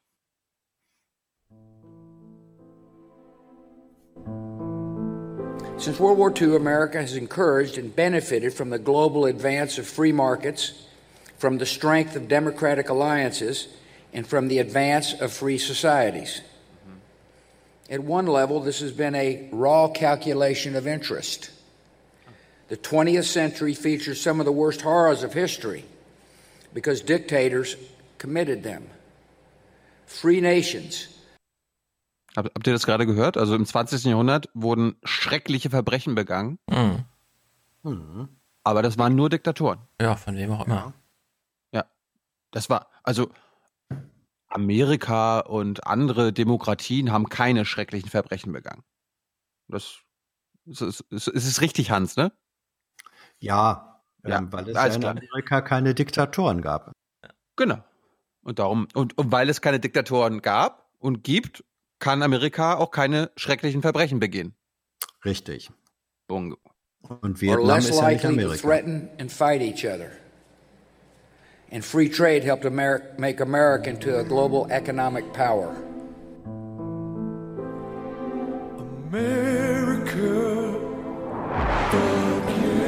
For more than 70 years, the presidents of both parties believed that American security and prosperity were directly tied to the success of freedom in the world.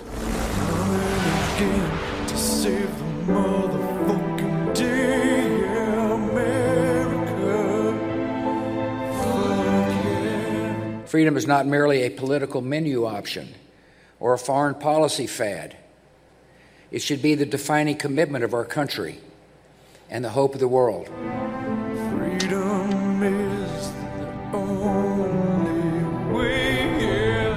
They knew that the success depended in large part on U.S. leadership. Ah, Jawohl. The mission came naturally because it expressed the DNA of American idealism. We know deep down that repression is not the wave of the future.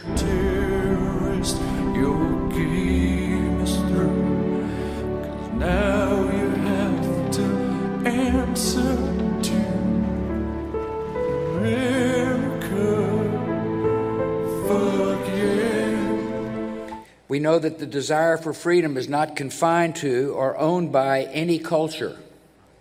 It is the inborn hope of our humanity. We know that free governments are the only way to ensure that the strong are just and the weak are valued. And we know that when we lose sight of our ideals, it is not democracy that has failed. It is the failure of those charged with preserving and protecting democracy. Damit wollte er jetzt Oh natürlich Gott. Trump eins, eins auswischen, aber im Prinzip hat er sich da selbst gegeißelt, ne? Ja, das ist Ja. seine Amtsaustrittsrede. Ja, Genau. das ist genau, es, es ist sein, seine Heritage. ja, ja. Bingo.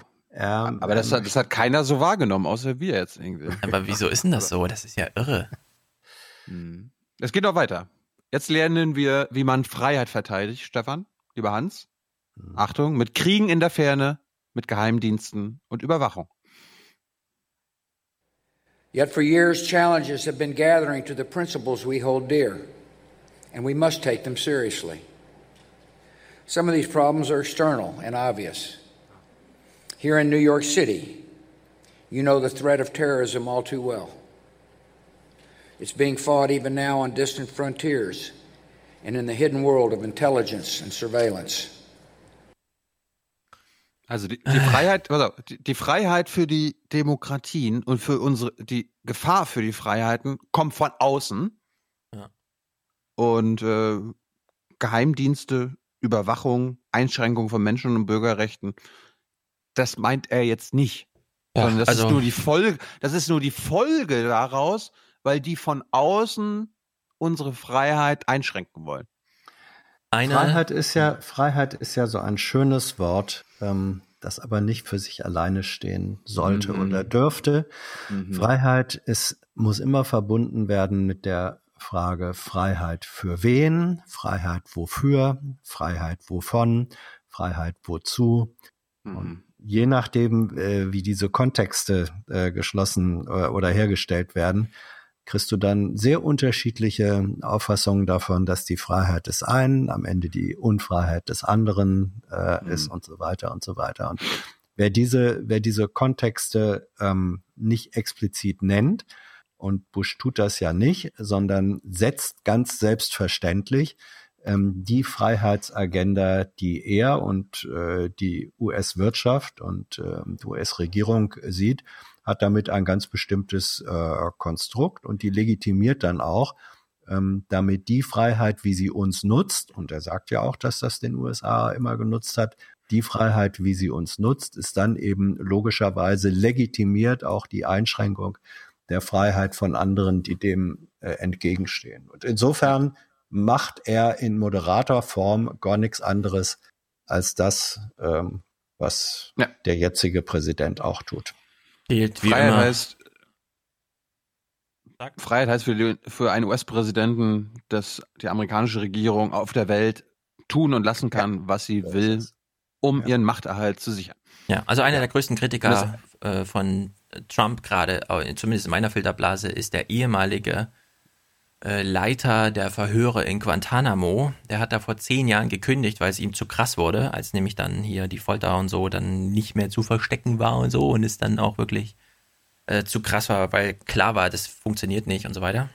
Und der hat jetzt äh, seinen zehn Jahres, ich bin aus dem Amt, äh, Text, ich glaube bei der New York Times als Op-Ed geschrieben oder so und meinte nochmal, naja, im Grunde hat sich durch äh, Obama ja damals gar nichts verändert, ja. Also George Bush hat die Freiheit gefördert, indem er halt da KZs und so eingerichtet hat. Und Obama kam ja mit dem Versprechen, dass er auch nochmal zitiert, ich kläre das auf und hier kommen auch Leute in den Knast und dann ist genau nichts passiert seitdem, ja.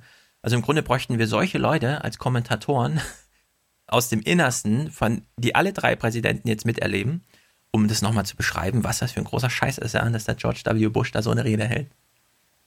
Das erinnert mich gerade, ich habe letzte Woche äh, ein sehr, sehr hörenswertes Interview von Jean Le Carré, ist ein britischer äh, Sch- Geheimdienstautor, hat sensationelle Romane geschrieben. Ne? Der Also Spion, der aus der Kälte kam. Genau, George Smiley und so, unsere Hörer werden wissen, worum es geht. Ich bringe vielleicht für Freitag oder für die nächste Sendung mal äh, mit. Da hat er aber auch, auch was zu Trump und russischen Geheimdiensten gesagt. War sehr interessant.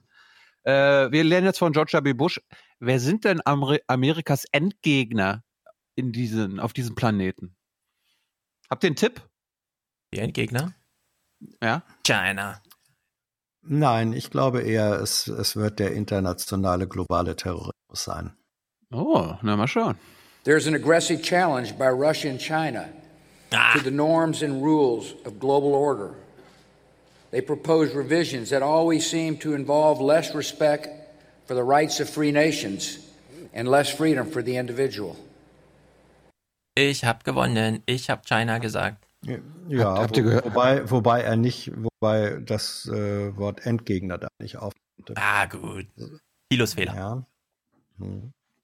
Aber äh, ist ja natürlich richtig. Ne? Die Chinesen und die Russen wollen äh, das Selbstbestimmungsrecht der, der, der Nation auf dieser Welt einschränken und haben da keinen Respekt für, anders als die USA. Ja. An, absolut, absolut. Ja, Da absolut. Auch, und, und insbesondere George W. Bushs USA. Mhm. Ne? Selbstbestimmungsrecht der Iraker oder, oder Afghanen oder so. Jetzt äh, beklagt er sich über Amerikas derzeitigen Zustand und da frage ich euch, ihr müsst jetzt ganz genau zuhören. Er redet über die Trump-Ära, aber lieber Stefan, lieber Hans, redet er nicht auch über seine Ära? America is not immune from these trends. In recent decades, public confidence in our institutions has declined. Our governing class has often been paralyzed in the face of obvious and pressing needs.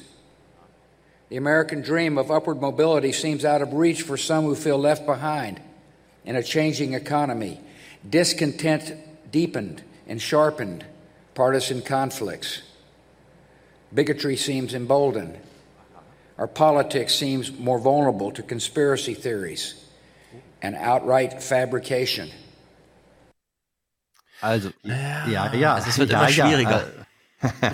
Das, das, das Schöne ist ja, ähm, er bezieht sich natürlich äh, sozusagen vordergründig auf Trump, aber das ist wie das berühmte äh, eine Achtel des Eisbergs. Ähm, das ist ja nur sichtbar, weil es getragen wird von sieben Achteln, die unter der Wasseroberfläche sind. Und die Mhm. sieben Achtel, äh, von denen äh, Trump und die Kritik und der Frust der amerikanischen Gesellschaft getragen werden, dazu gehört die Doppel-Bush-Ära nun ganz deutlich, ganz eindeutig. Ja. Also outright Fabrication gab es in der Bush-Administration nicht. Damit wurden zum Beispiel keine völkerrechtswidrigen Kriege gestartet oder so oder begründet. Sowas gab es da nicht. Fake News. Mag es schon immer gegeben haben. Aber, und da hat ja George W. Bush auch recht, er hat das ja mit Stil gemacht. Im UN-Plenum und nicht nur irgendwo Ja. bei Breitbart. Und auf dem Flugzeugträger, Mission Accomplished. und auf dem das war die größte Fake News überhaupt. Ja, das hängt ihm auch noch nach, weil da hat er nämlich eine Militäruniform angehabt, die er gar nicht hätte Ja. anhaben dürfen. Aber gut. Doppelfake. So, wir, wir, wir, wir haben ja gehört, die amerikanischen Medien haben nur mit dem Trump-Ohr hingehört. Ja, hat, äh, hat er irgendwas über Trump gesagt? Ja, nicht direkt, aber irgendwie dann doch. Ich habe jetzt auch mal mit anderen Ohren hingehört und ich habe jetzt hier zum Beispiel einen Seitenhieb gegenüber äh, Bernie Sanders und den jungen Amerikanern rausgehört, weil George Bush warnt die Jugend vor irgendwelchen Bernie-Ideen. There are some signs that the intensity of support for democracy itself has waned, especially among the young, who never experienced the galvanizing moral clarity of the Cold War, or never focused on the ruin of entire nations by socialist central planning. Ja, da gibt es ja einen berühmten Twitter-Witz. Wie ein Vater mit seinem Sohn spricht und sagt, du hast alle Freiheiten der Welt. Wir hatten damals immer Angst vor Atomkrieg. Und dann das typische, hold my beer. Trump is in the Oval Office. Jawohl. Ja, im, Kalten Krieg gab es auch eine moralische Klarheit, haben wir ja auch gehört. Ne? Gut, Und böse. Ja. Ja. Ja. Da müssen wir wieder zurück. Dann beklagt er sich, oh Gott, wie gehen wir heutzutage bloß miteinander um, Leute? Was soll das? We've seen our discourse degraded by casual cruelty. Was? At times, it can seem like the forces pulling us apart are stronger than the forces binding us together. Argument turns too easily into animosity. Disagreement escalates into dehumanization. Too often, we judge other groups by their worst examples while judging ourselves by our best intentions. Ja, war ein ganz schöner Spruch, aber ist inhaltlich natürlich wieder. Präformuliert Ja, heißt es wahrscheinlich, als wir damals kommuniziert haben und irgendwas wollten, haben die Leute das mitgemacht und jetzt halten die immer dagegen. Was für ein Scheiß.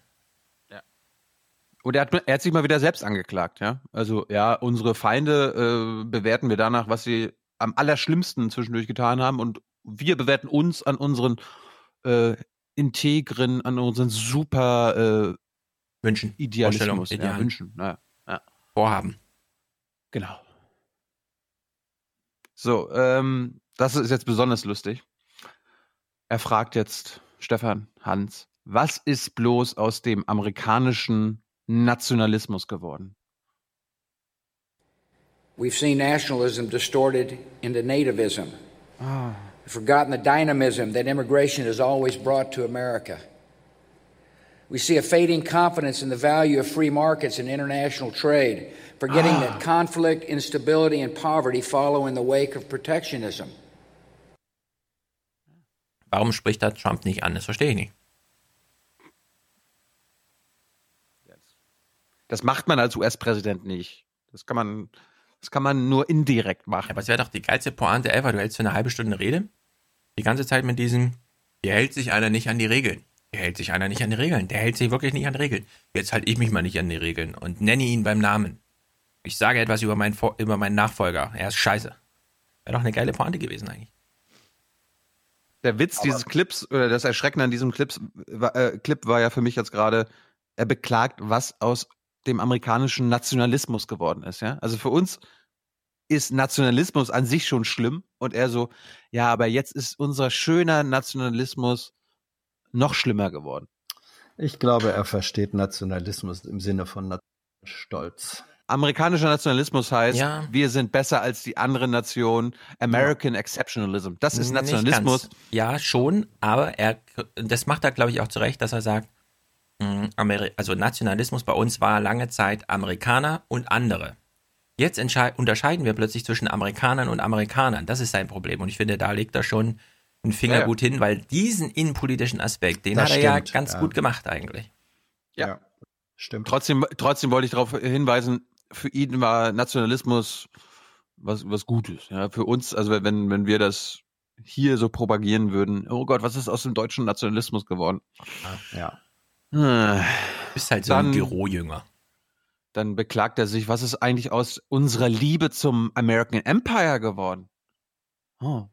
We've seen the return of isolationist sentiments, forgetting that American security is directly threatened by the chaos and despair of distant places, where threats such as terrorism, infectious disease, criminal gangs, and drug trafficking tend to emerge. Ja, ja. Die amerikanische Freiheit auf- wird am Hindukusch verteidigt. Ja. Wenn irgendwo irgendwas auf der Welt äh, schief läuft, dann ist die amerikanische Sicherheit gefährdet. Ja, man kann auch sagen, er nimmt jetzt. Das ist Empire, Kenntnis- das ist Empire-Sprech 101. Er nimmt, er nimmt zur Kenntnis, er nimmt erschreckt zur Kenntnis, dass die Erde letztlich doch eine Kugelform hat und dass, wenn man den ganzen Scheiß von sich selbst nur äh, lange genug äh, nach Westen wegschiebt, er irgendwann im Osten wieder an die eigene Küste zurückkommt. Ja. Auf jeden Fall, die haben ja kein, nicht umsonst eine Konferenz gemacht, ne? Die wollten ja Lösungsansätze präsentieren. Und George W. Bush hat Lösungsansätze präsentiert. Ich habe die jetzt mal zusammengefasst. Es gibt vier Stück, obwohl er, glaube ich, sagt, es gibt fünf, aber er, hat, er kann halt nicht so gut zählen. Und äh, wir hören uns mal den ersten Vorschlag an. George W. Bush, was, was muss Amerika jetzt besser machen? It's part of the reason we meet here today.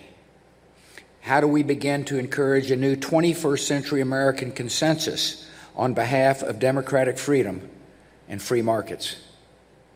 Recommendations come in broad categories Here they are. First, America must harden its own defenses. Our country must show resolve and resilience in the face of external attacks on our democracy. And that begins with confronting a new era of cyber threats. America has experienced a sustained attempt by a hostile power to feed and exploit our country's divisions. According to our intelligence services, the Russian government has made a project of turning Americans against each other. Putin. This effort is broad, systemic, and stealthy. It's conducted across a range of social media platforms. Ultimately, this assault won't succeed. But foreign aggressions, including cyber attacks, disinformation, and financial influence, should never be downplayed or tolerated. It's a clear case where the strength of our democracy begins at home. We must secure our electoral infrastructure and protect our electoral system from subversion. Meint er auch Puerto Rico jetzt, oder? Naja, ich, ich finde auch schön, dass er das, äh, ohne das so explizit zu sagen, betont, ja, ey, wenn hier andere Nationen hier sich bei uns Einfluss verschaffen wollen und uns sogar irgendwie in irgendeiner Weise beeinflussen wollen, das geht gar nicht. Nee. Aber dass die Es ist- Amerikaner es ist ein- das auch unter ist- George W. Bush gemacht haben. Na, Es immer ist noch ein machen. biss- Es ist ein bisschen so, als wenn, sagen wir mal, eine Exportnation, die Weltmeister ist im Export von Werkzeugmaschinen, sich hinterher darüber beklagt, dass diejenigen, die diese Werkzeugmaschinen gekauft haben, sie dann auch einsetzen. Hm, nicht ganz, weil die Cyberwaffen werden ja nicht äh, exportiert. Naja. Also, die werden ja äh, für sich behalten, weil das ist ja kein Materialgut an sich. Ja, Also- aber wer hat's, wer hat's denn entwickelt? Ja, aber das ist also- eben der Punkt. Das ist eben der Punkt. Eben, Amerika eben. ist Führer auf diesem Gebiet und hat das jetzt Richtig. auch Stuxnet und alles und behauptet trotzdem, sie seien Opfer Ja. davon. Ne? Ja, eben, eben. Und das ist bei dem Die- Regime das- ja das das- genau das Gleiche. Diese das- lange Liste ist der New York Times oder so, ja, wo mal im Wahlkampf aufgedröselt wurde, wie in wie vielen Wahlen sich Amerika eingemischt hat. Ja, und das ist ja, wirklich. das, äh, das ist ja das, was ich, was ich versucht habe zu sagen mit diesem, mit diesem Beispiel. Amerika war, war und ist führend bei der Entwicklung äh, von solchen Tools äh, und Möglichkeiten und Plattformen und nimmt für sich in Anspruch, sie anwenden zu dürfen und beklagt sich aber darüber, wenn diejenigen, die entweder als Kunden oder als Kopisten äh, das auch machen, die dürfen es dann äh, nicht machen. Das ist eine ähm, da- da- das ist die alte Vorstellung ähm, äh, des Weltpolizisten und äh, des Weltführers, der all das machen darf, weil es Amerika ist, die das Mhm. machen und anderen, die, die dürfen es nicht machen und da Ja. ist gefährlich. da sind aber die Drohnen eigentlich noch Amerika wichtiger sind. als das Cyberzeug. Ja, ja, ja gut, das da, letztlich ist das ähm, ein Zusammenhang. Das, das, das wird jetzt nicht erwähnt, sorry. Aber, aber es ist ein gutes, äh, guter, äh, guter Brückenschlag von euch, weil das nächste Thema ist das Empire und George, George W. Bush sagt, zweiter Punkt, wir müssen an dem Image des Empires arbeiten uns wieder, und uns wieder am alten Image orientieren. The second category of recommendations concerns the projection of American leadership, maintaining America's role in sustaining and defending an international order rooted in freedom and free markets. Our security and prosperity are only found in wise, sustained global engagement, in the cultivation of new markets for American goods, in the confrontation of security challenges before they fully materialize and arrive on our shores, in the fostering of global health and development as alternatives to suffering and resentment, in the attraction of talent, energy, and enterprise from all over the world, in serving as a shining hope for refugees and a voice for dissidents, human rights defenders, and the oppressed. Was für eine Comedy.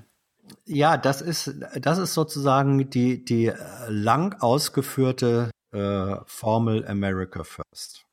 Ja, aber hat der Trump nicht zugehört? Trump hat auch gesagt, wir sind hier kein Leader mehr in der Welt. Wir machen jetzt America First. Wir denken erstmal an uns.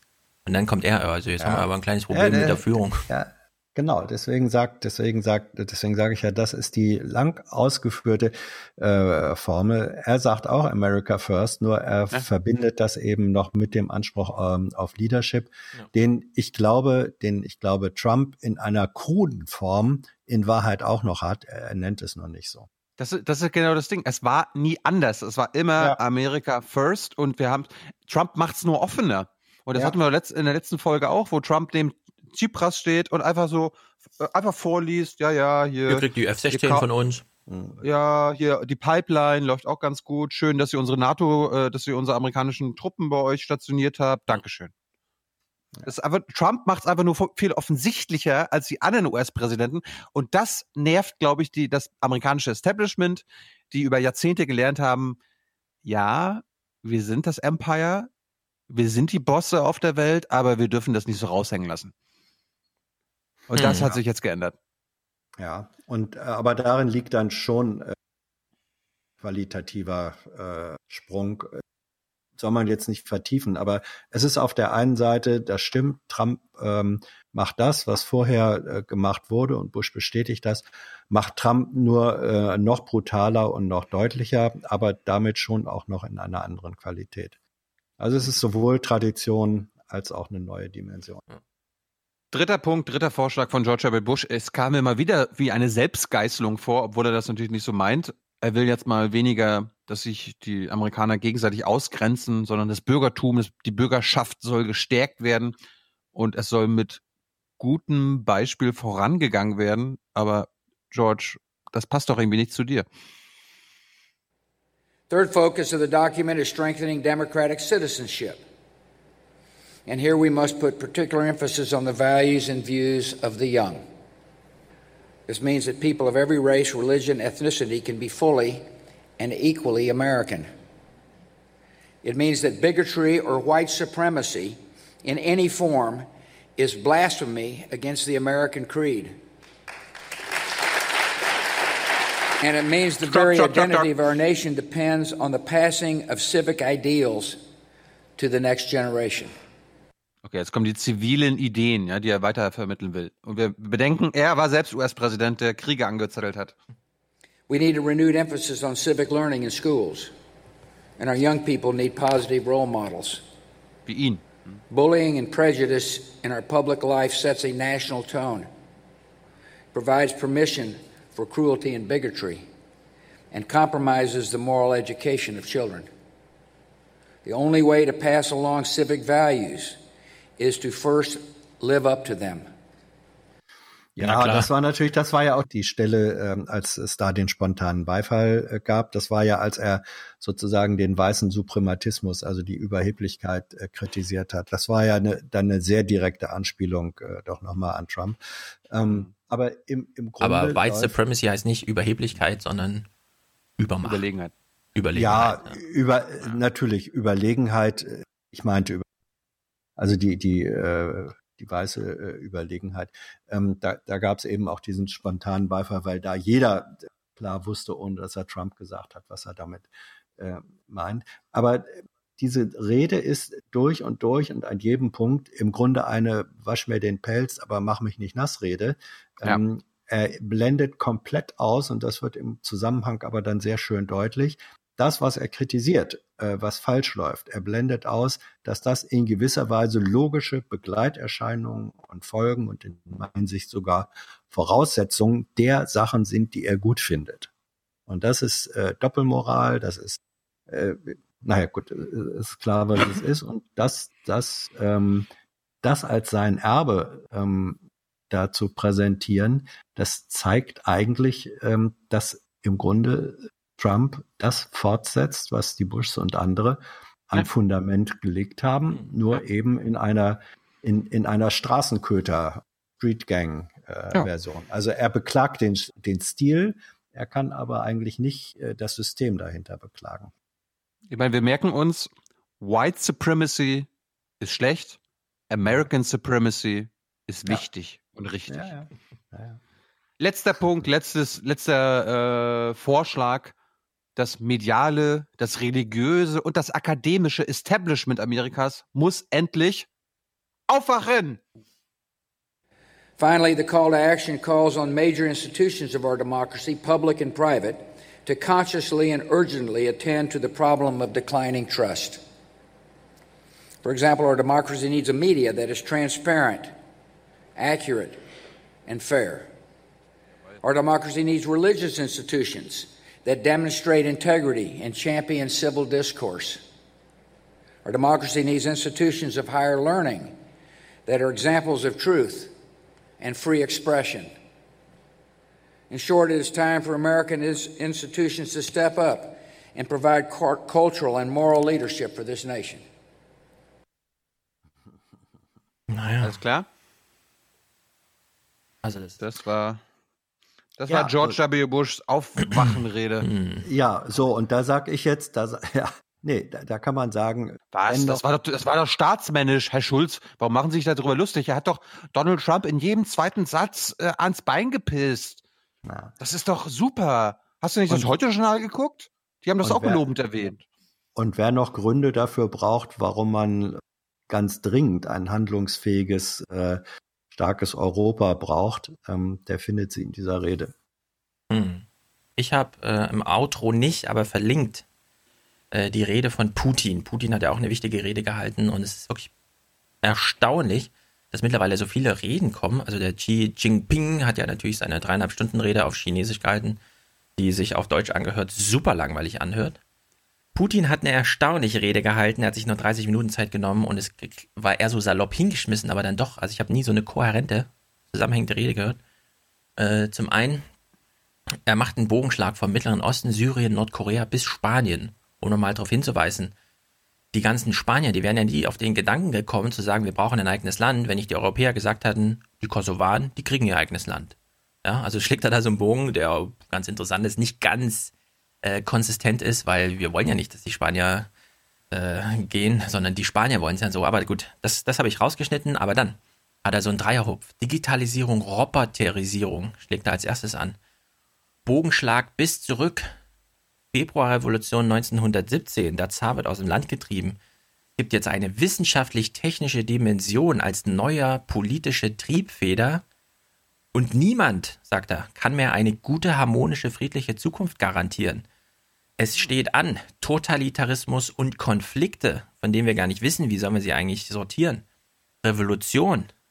Ja, also behaupten immer alle, Silicon Valley, ja, das ist so Evolution. Ja, es kommt zur Evolution. Nee, es stehen neue Revolutionen an und es gibt, gibt Geschichtsverläufe. Also Revolutionen waren immer Geschichtsverläufe mit zwei Seiten. Und er äh, weist dann eben darauf hin, ein Problem, der Westen äh, müsse gerade niemanden mehr beweisen, besser zu sein. Es gibt keinen Ostblock oder sonstigen mehr, ja, dass man besser als IS ist, okay. Und das sieht er als großes Problem, weil wenn der Westen niemand beweisen muss, dass er es besser kann, dann macht es nicht mehr besser. Ja, dann sehen wir das, was wir jetzt gerade sehen, fand ich eine sehr gute äh, Erklärung irgendwie. Also Ja, seit das, ist das, das, ist, das ist ja das Problem seit dem Ende des Kalten Genau. Kriegs. Und er sagt dann, er sagt da, seit der Siegererklärung des Westens nach dem Kalten Krieg verfallen die Prinzipien des Westens. Zitat, äh, zweieinhalb Jahrzehnte durch westlichen Egoismus verschwendete Zeit. Sagt er so, ja? Also finde ich erstmal auch ganz einleuchtend, äh, dass er das so sagt und vielleicht innerlich auch wirklich nicht ganz falsch. Zitat, alle internationalen Institutionen, die darauf abzielen, Interessen zu harmonisieren und eine gemeinsame Agenda zu formulieren, werden ausgehöhlt. Grundlegende multilaterale internationale Verträge und wichtige bilaterale, bilaterale Abkommen werden entwertet. Also nicht Trump und so, sondern wer marginalisiert denn die Vereinten Nationen? Hä? Kann man mal drüber nachdenken. Dann hat er eine sehr gute Überleitung, weil er sagt dann so mitten in der Rede, mir wurde gesagt, der Trump hat heute Morgen was zu Atomwaffen getwittert. Und dann fällt ihm viel mehr als nur ein Gegentweet zum Thema Atomwaffen ein und er sagt, naja, nach dem Kalten Krieg gab es halt zum Beispiel das Nun-Luga-Programm. Das sind zwei Senatoren in Amerika gewesen. Die haben gesagt, äh, was ist jetzt eigentlich mit diesen amerikanischen, äh, sowjetischen Atomwaffen? Die sitzen ja in sehr vielen Ländern. Georgien, Aserbaidschan, Weißrussland, Usbekistan, Kasachstan, Ukraine. Und die wurden halt damals alle kontrolliert äh, zurückgebaut, bis irgendwann Amerika auf die Idee kam, Ukraine brauchen wir jetzt mal anders. Und zack, waren die ganzen ukrainischen, das wissen wir aus dem New York, New York Times Daily Podcast, das ist nicht, kommt nicht in Putins Rede vor. Wir wissen aber, die nordkoreanische Atombombe, die funktioniert nur, weil das ukrainische Wissen dahin abgewandert ist. Ja? Also da kann man mal sehen, wer hier äh, beim Rückbau Amerika äh, sowjetischer Atomraketen nicht ordentlich mitgedacht hat. Das waren nämlich dann nicht die Russen, sondern eigentlich hat es ja bis hierhin ganz gut funktioniert, die Non-Proliferation einzuhalten. Dann gab es den anderen Vertrag, Heu-Vertrag hieß der. Das war die Losung Megatonnen zu Megawatt. Die Amerikaner durften nach Russland fahren und dort 20.000 russische Atombomben zurückbauen und das Plutonium und das Uran mitnehmen und haben aus 15 Tonnen äh, Uran amerikanische Atomkraftwerke betrieben. All solche Sachen. Und das meint Putin, wenn er sagt, diese Verträge gelten alle nicht mehr. Also in der Hinsicht äh, auch so völkerrechtliche Sachen dann wirklich super interessant. Und dann hat er eine nächste Überleitung zu den Vereinten Nationen. Wer hätte es gedacht, dass man hier nochmal ja, kleine Werbung für die Vereinten Nationen mit einbaut. Er sagt, die Menschheit war nie so mächtig wie heute und gleichzeitig haben wir noch nie so schwache, große internationale Organisationen gehabt. Und er fragt, wie sieht eigentlich die Welt 2025, äh, 45 aus, wenn wir 100 Jahre Jubiläum Vereinte Nationen haben? Naja, das einzige Symbol der Vereinten Nationen, ja, sie sind nur noch ein Symbol, aber immerhin, sagt er, dass die Menschen trotz allem in der Lage ist, äh, gemeinsame Verhaltensregeln zu entwickeln und zu befolgen. Es gibt heute keine Alternative zu den Vereinten Nationen, liebe Bundesregierung. Kann man ja auch mal, ja. Also es ist wirklich hochinteressant. Äh, die UN, er setzt dann auch nochmal drauf, wie ist es jetzt eigentlich, kann man die UN nicht als neue Schirmherrschaft nehmen für die internationalen Organisationen, EU, Afrikanische Union und da eine Zusammenarbeit einplanen? Äh, die Vereinten Nationen äh, stellt Putin hier nochmal in ein fast neues Licht. Alle denken hier an Europa, er denkt irgendwie auch an Europa, nicht ganz an Eurasien. er versucht nochmal so eine Idee. Bisher bestand die UN ja aus der Mitgliedschaft unabhängiger, souveräner Staaten. Wieso könnte sie nicht, Zitat, Schirmherr regionaler Politikregime werden? Zitat Ende. Also so wie die Europäische Union, die Afrikanische Union und so weiter und so fort. Das ist doch interessant und er schreibt, Zitat, es ist wichtig, die globale wechselseitige Abhängigkeit und Offenheit mit der Wahrung der einzigartigen Identität jeder Nation und jeder Region zu verbinden – wir müssen die Souveränität als Grundlage des gesamten Systems der internationalen Beziehungen respektieren. Also er zieht Identität und Souveränität explizit als Begriff genannt nochmal ganz eng zusammen, behält sie auch bei und spricht dann von Schirmherrschaften als neue Aufgabe der Vereinten Nationen und das wäre auch ein Modell für Europa. Warum nicht? Zitat Egal, welche erstaunlichen Entwicklungen die Technik macht, Geschichte wird von Menschen gemacht, sagt er als oller Marxist. Und damit hat er irgendwie dann doch recht. Es gibt jedenfalls noch kein Gegenmodell dazu. Und ganz wichtig, wir leben in einer Welt und es gibt, Zitat, für alle nur eine gemeinsame Zukunft. Zitat Ende. Also egal, was man von Putin jetzt hält, diese Rede fand ich irgendwie äh, fand ich schon beeindruckend, wie konsistent sie daherkommt, wie er Brückenschläge über drei große Themen macht. Digitalisierung, Roboterisierung, Atomwaffen als letztes und vielleicht im gleichen Maßstab gibt es dann wieder solche Vernichtungspotenziale und dann Lösung Vereinte Nationen. Alte Vereinte Nationen, neue Vereinte Nationen. Also das ist einfach sensationell. So, das ist äh, verlinkt, das ist 20 Minuten lang mit dem deutschen Untertitel von RT Deutsch. Kann man sich also angucken. Und jetzt schenken wir zum Ende noch um auf Marco Bülow. So, wir schalten jetzt live in den Bundestag. Dort sitzt ein Rebell. Marco Bülow. Hi, Marco. Ja, hi, grüßt euch. Fühlst du dich noch als Rebell? Eigentlich habe ich mich nie so wirklich als Rebell gefühlt. Ich glaube eher, dass ich versuche, so ein bisschen ähm, normal und ähm, ja, so zu sein, wie man sich vielleicht Bundestagsabgeordnete eher wünschen würde. Und dann wird man aber gleich zum Rebell, weil man auch, weil die meisten leider nicht so sind. Ja, du wirst dich also nicht. eigentlich handle ich hm. nur nach dem Grundgesetz. Ja. Du wirst dich nicht dran erinnern, aber du warst mal bei mir in einem Seminar, in dem ich teilnahm, das Stefan Kühl in Bielefeld Soziologie und so gemacht hat. Und da hast du vor fünf oder sechs oder sieben Jahren irgendwann äh, Du wurdest eingeladen von Stefan Kühl zum Thema Fraktionsdisziplin, weil du damals schon publizistisch tätig warst zum Thema, das gefällt mir nicht so, wie es da läuft. Jetzt ist ein bisschen Zeit ins Land gelaufen. Wie viel mehr Themen, die so ein Hashtag haben wie Fraktionsdisziplin, gibt es denn, die dir nicht gefallen? Ist, ist, also äh, hast du Wachstum an solchen Themen oder wird eigentlich immer alles besser? Nee, leider nicht. Also ich habe ein Wachstum an den Themen. Also es werden Gott sei Dank diese Themen auch mehr zu Themen, über die nicht nur ich rede, sondern ein paar Leute mehr. Aber ähm, die Themen sind, sind mehr. Fraktionszwang, Verhältnis Regierung, Parlament, überhaupt Selbstverständnis von Bundestagsabgeordneten, ähm, oder das Thema, ähm, dass ich eigentlich nur meinem Gewissen verpflichtet bin ähm, oder auch Transparenz oder Lobbyismus. Mhm.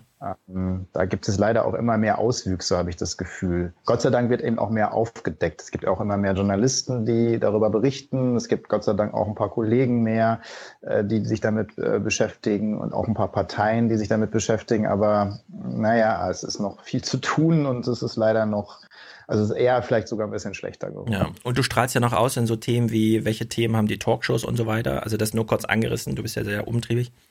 Ich erwähne häufiger in diesem Podcast, dass Peter Struck ein harter Hund war, um die Fraktion zusammenzuhalten. Das war damals ein sehr großer Laden, so 40 Prozent, macht ja auch ein paar hundert Abgeordnete. Jetzt ist die Partei, äh, die Fraktionen sind immer sehr gestrumpft. Äh, kannst du uns mal beschreiben, wie das so ist, wenn so ein Fraktionsvorsitzender vorne steht und eine Linie durchdrückt? Wie war das so mit Oppermann?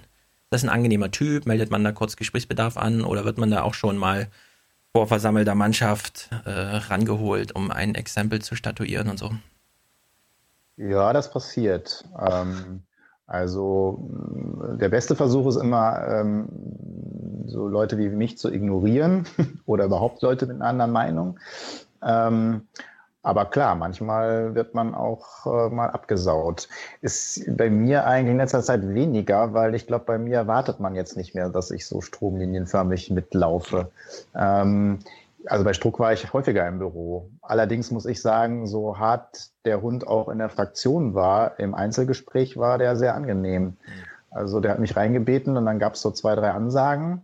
Und dann haben wir über den BVB gesprochen oder sonst was. Und dann hat er gesagt, so, Kopf hoch, weiter geht's. Also, und das, ähm, so ein freundschaftliches Verhältnis, also kann man ja nicht freundschaftlich bezeichnen, aber ja. in diese Richtung habe ich danach mit Fraktionsvorsitzenden nicht mehr erlebt. Da ging es eher dann zur Sache und dann sind eher dann Beleidigungen und so weiter. Also jetzt nicht verbaler Art, sondern dass man eben dann vielleicht ähm, eben nicht mehr so gut miteinander sprechen kann, leider ähm, häufiger geworden.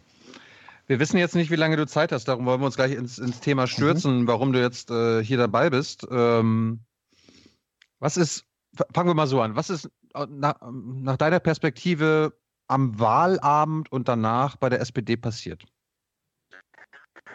Naja, erstmal klar, irgendwie Entsetzen, Enttäuschung, auch wenn man ein bisschen ahnen konnte, dass das nicht wirklich gut ausgeht. Ähm, ein bisschen, ein bisschen konnte dir das ahnen. Ja, ein bisschen mehr. Aber ich glaube, dass trotzdem die Hoffnung da war, dass man nicht schlechter wird als das bisher schlechteste Ergebnis. Das war, glaube ich, immer so, dass man das zumindest irgendwie reißen wollte. Und das hätte ja auch noch passieren können. Ne? Also die ganzen Analysen, bei uns waren sie dann ja leider ziemlich gut, aber die Union zum Beispiel war ja dann viel schlechter als erwartet. Ähm, und wir hatten die Hoffnung, dass wir vielleicht besser sind als erwartet. Also, aber dann sage ich mal so die ganz normalen Reaktionen, das ist auch, denke ich, alles in Ordnung. Aber dann ist halt relativ schnell wieder das passiert, was ich jetzt leider nicht zum ersten Mal erlebt habe, sondern nach den anderen beiden schlechtesten Ergebnissen, die SPD hatte, genauso, dass ich dann aus dem Fernsehen ziemlich schnell erfahren habe, wer denn sozusagen die Partei weiterleitet. Okay, das ist Sache der Partei aber auch wer die Fraktion leitet, ähm, die es ja noch gar nicht gibt oder die sozusagen gerade erst gewählt worden ist, die sich noch nie getroffen hat, die noch nie zusammengekommen ist und die noch nie zusammen diskutiert hat. Und das ist natürlich ähm, ein Problem. Ähm, also wieder keine Diskussion, sondern wieder von oben herab. Und dann gleichzeitig zu sagen, ähm, es gibt kein Weiter so, aber alles läuft genau weiter, so wie ich es halt schon kenne das passt halt nicht zusammen. Dann soll man wenigstens die Schutzbar haben zu sagen, Leute, wir finden alles richtig, was wir gemacht haben, wir machen genauso weiter. Ähm, und dann könnt ihr jetzt sozusagen euch aufregen oder wir müssen es oder ihr müsst gegen mich kandidieren oder sonst was. Aber zu sagen, es gibt kein Weiter so, wir machen jetzt alles anders und dann aber sozusagen es genau die gleichen Mechanismen funktionieren, das ist, ist, ist mehr als schwierig. Aber, aber wie, wie erklärst du dir das? Also wie, wie kann es sein, dass es kein Weiter so geben soll, aber trotzdem weitergemacht wird, wie es war? Ja, lass uns lieber mal äh, noch einen Schritt ja. zurückgehen kurz. Äh, die okay. Fraktion. Also wir okay. erleben ja gerade bei ja. den Linken, wie sehr der Unterschied zwischen Fraktion und Partei betont wird. Wenn man sich jetzt die SPD-Fraktion anguckt, jedes Mal, wenn die wirklich so drei Prozent, vier Prozent verlieren, heißt das ja, die Fraktion schrumpft. Die SPD hat gerade gerade mal 15 Prozent ihrer Mitglieder sind neu im Bundestag. Also da findet ja auch jetzt wenig Durchmischung so statt. Ja, in anderen Parteien ist es ja ganz anders. Die FDP völlig neu, die AfD völlig neu. Und bei der SPD ist sozusagen die Trägheit so eingebaut dadurch, ja. Die Fraktion schrumpft, es sind wenig neue. Man hat irgendwie so Wiebke Esser aus Bielefeld, die dann mal so einen Wahlkreis gewinnen. Aber ansonsten ist das irgendwie, also gibt es nach so einer Bundestagswahl so eine Trägheit in der Fraktion, ja? Oder hätte man, wenn die Partei gesagt hätte, okay, wir haben jetzt zwar eine Chefetage, aber wir lassen mal die Fraktion so ein bisschen sich finden. Also wäre da die Chance gewesen, um zu sagen, nee, nicht Andrea Nahles. Also um auch wirklich eine Ansage zu machen, oder ist die Stimmung eh so, dass man sagt, jetzt sind wir alle verunsichert, halten wir uns lieber an Martin Schulz, unser 100%-Mann, was auch immer. Mhm. Also erstmal, was den Austausch angeht, wenn man verliert, dann ist es immer, dann gibt es wenig Austausch. Also das ist klar, weil dann ziehen nur die ganz sicheren Wahlkreise, die sind jetzt häufig besetzt, jetzt nicht unbedingt mit neuen innovativen Leuten, das ist einfach meistens so. Und dann kommen vor allen Dingen, also bei uns sind ja zwei Drittel über Liste reingekommen. Aber wenn man eben nicht mehr so viel kriegt wie vorher, dann sind so die oberen Listenplätze halt sehr dünn und das sind natürlich die Alpha-Tiere. Ne? Also das sind die, die abgesichert werden müssen und manche nennen es dann auch Altlasten. Also die, die in, alter, in der alten Regierung sitzen. Also welche Namen meinst du so beispielsweise? Na, nehme ich immer so, so selten, aber das kann sich, glaube ich, jeder überlegen. Also ähm, bei uns hat das eine ehemalige Landtagsabgeordnete so ausgedrückt, also die, die in der, einen der alten Regierungen saßen, und eigentlich gar nicht mehr weitermachen, aber natürlich nochmal kandidieren mussten und jetzt dann irgendwie gucken, dass sie versorgt werden müssen. Ne? Also Heiko Maas zum Beispiel, der hat sich gerade schon gefreut. Vizepräsident sein muss oder äh, Ausschussvorsitz oder sonst was, aber damit natürlich nicht mehr die große Innovation geben. Das ist natürlich bei einer Partei, die dazugewinnt oder neu im Bundestag kommt, klar, ne? da ist natürlich ein ganz anderer Austausch da. Also das mal vorweg. Also das liegt vielleicht jetzt nicht, ähm, oder das ist systemimmanent.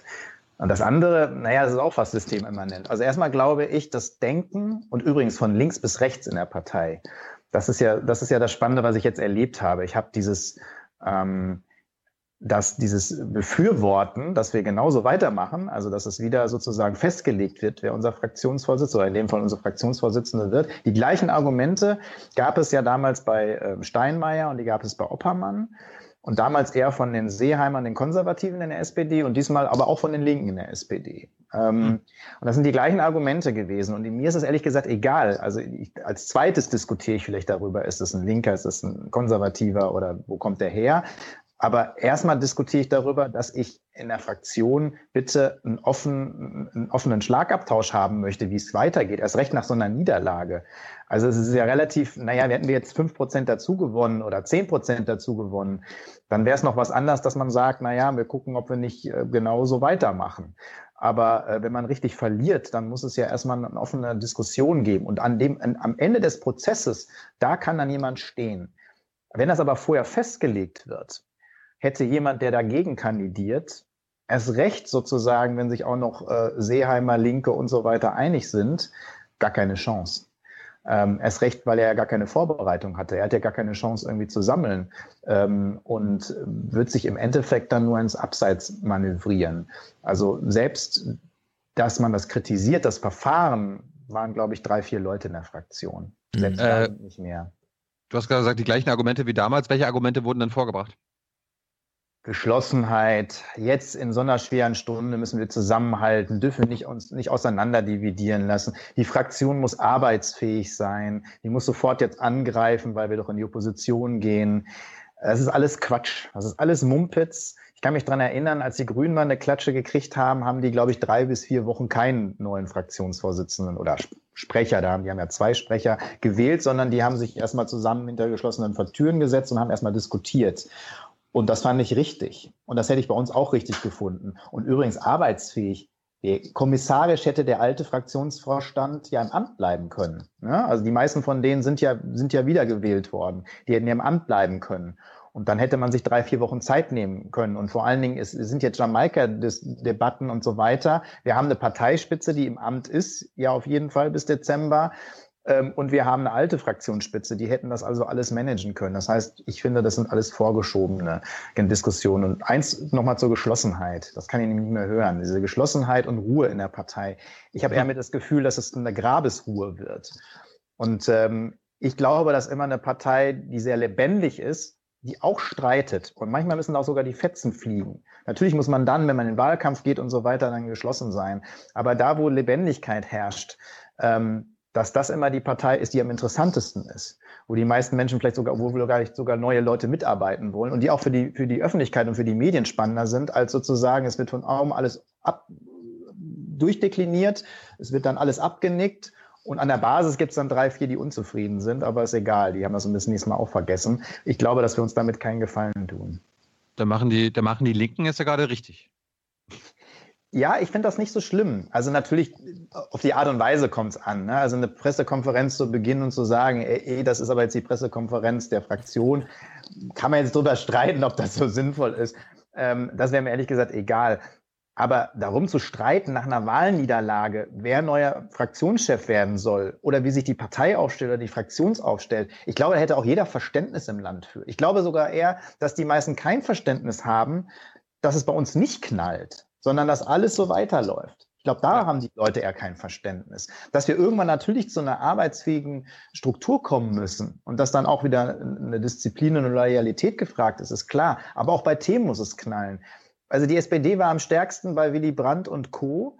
Ähm, und da hat's geknallt ohne Ende. Ne? Also ich war nicht dabei, aber als es um ähm, sozusagen äh, Dis Diskussion Ostpolitik ging, da war das auch in der SPD total umstritten. NATO-Doppelbeschluss, da hat's geknallt ohne Ende in der SPD. Ähm, und trotzdem haben wir da viel, viel mehr Mitglieder gehabt und haben da haben wir Kampfkandidatur um den Bildungsobmann im Ortsverein gehabt. Dann sind sie uns die Bude eingerannt. Das heißt also, zu sagen, nur weil man streitet, ähm, ähm, geht es nicht vorwärts. Äh, ich finde, wir haben eher in zwölf Jahren das Gegenteil bewiesen. Diese, diese absolute Loyalität, diese absolute Ruhe ähm, und das machen lassen, das hat uns ähm, geschadet. Ähm, und eine Volkspartei muss auch mehrere Positionen abbilden. Ja, also Streit heißt ja immer, da weiß man dann nicht genau, wo es hingeht. Jetzt gibt es ja sehr viele Beispiele dafür, wo es so hingehen kann in der europäischen Sozialdemokratie. Also in Niederlande, da ist man einfach weg vom Fenster. In Frankreich ist man so aufgelöst und aufgegangen in so einer Bewegung. In Großbritannien, na gut, da lagen sie so am Boden, dass sie jetzt äh, sozusagen aus der Not eine Tugend gemacht haben, alles auf eine Person gesetzt haben und das hat sich dann irgendwie ausgezahlt, war natürlich auch viel Glück dann dabei. In welche Richtungen wären denn wünschenswert und welche wären denn möglich für die, für die SPD?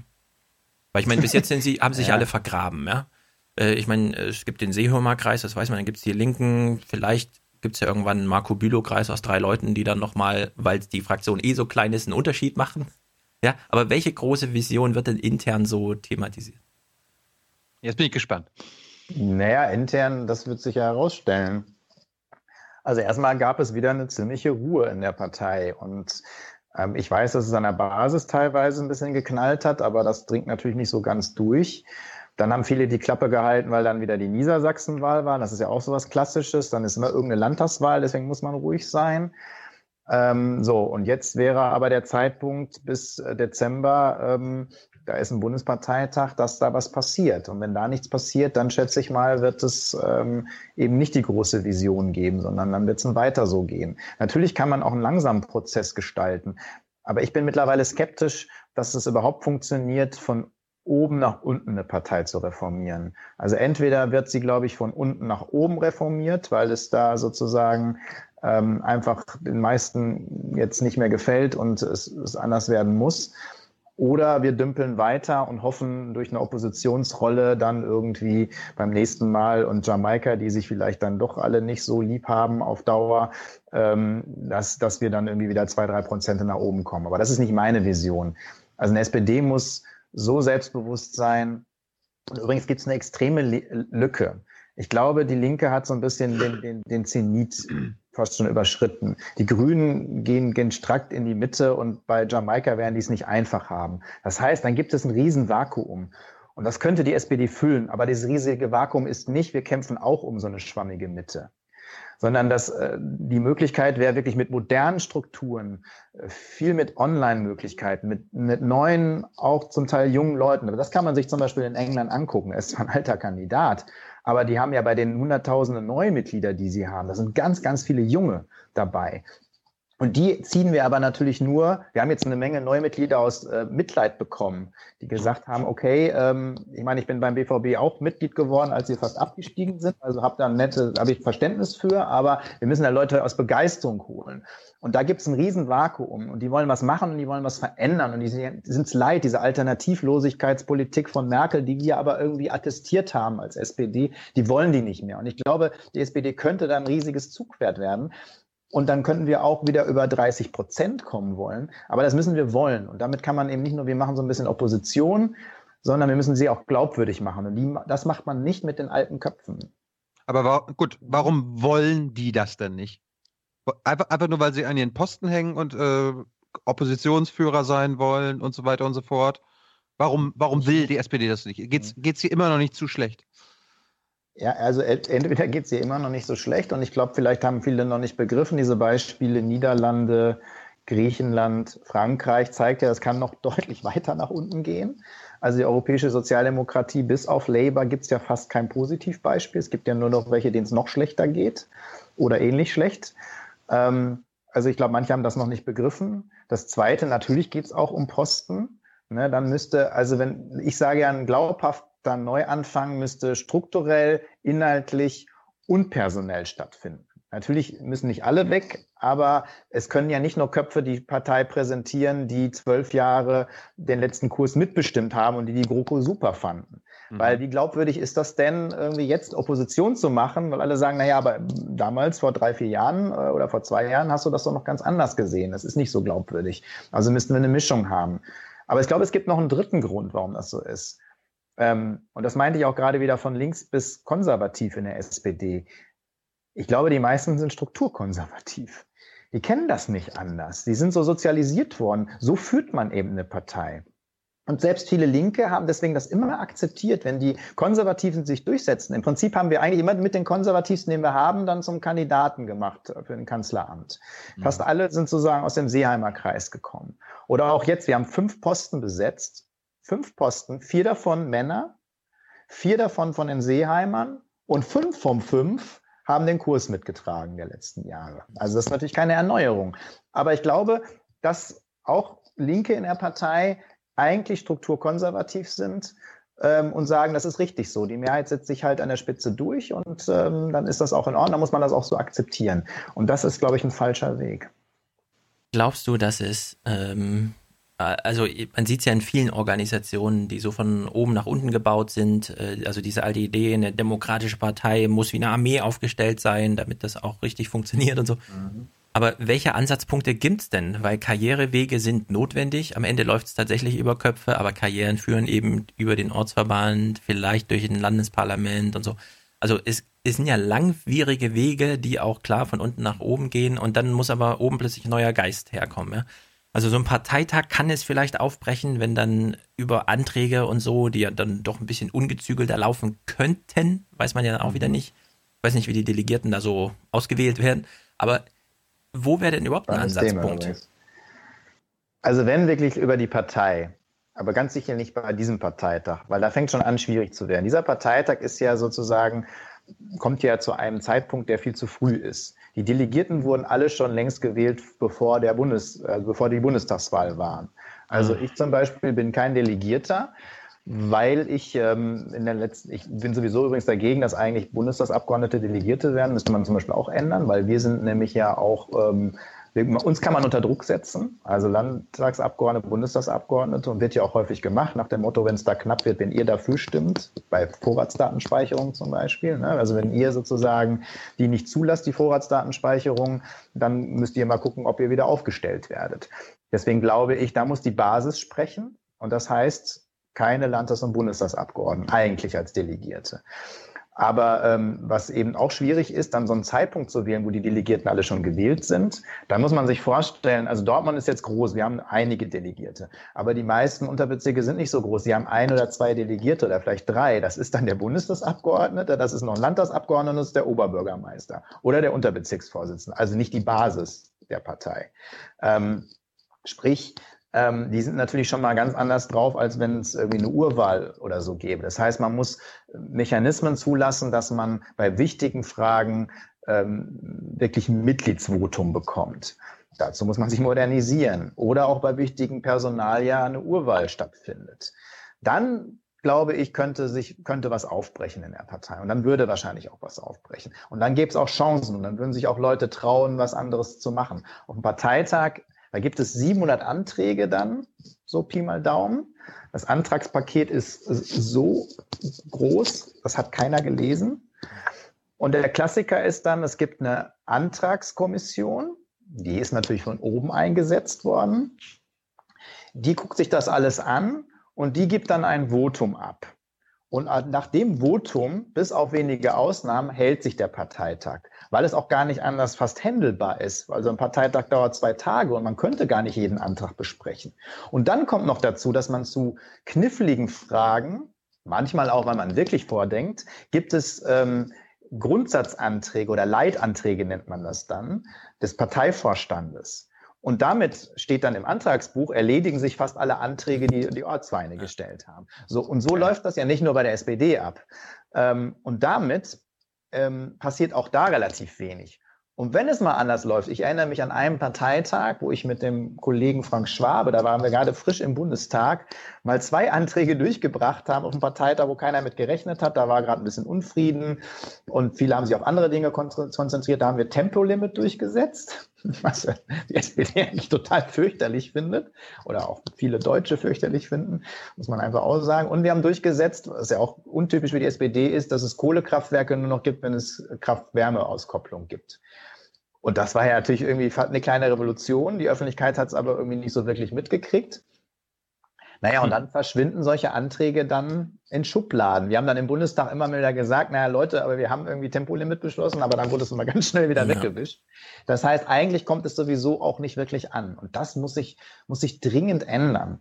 Natürlich kann man es nicht so machen. Eine gewisse Hierarchie ist einfach da. Und man kann es vielleicht nicht so machen, wie die Piraten das vorhaben. Die haben viele gute Ansätze, aber die haben sich natürlich auch vieles dadurch kaputt gemacht. Aber es muss viel durchlässiger werden und es muss viel mehr von unten nach oben durchgestimmt werden. Und ich glaube, es muss auch viel mehr Austausch geben oben. Also ich glaube, die Hürde zum Beispiel, wenn man nochmal kandidiert für den Bundestag, muss höher sein als beim ersten Mal. Und das muss durch Urwahl. Also in Dortmund machen wir zumindest eine Urwahl, wer denn Kandidat wird. Damit haben auch andere schon eine ganz andere Chance, als dass es der ist, der es irgendwie sowieso immer macht.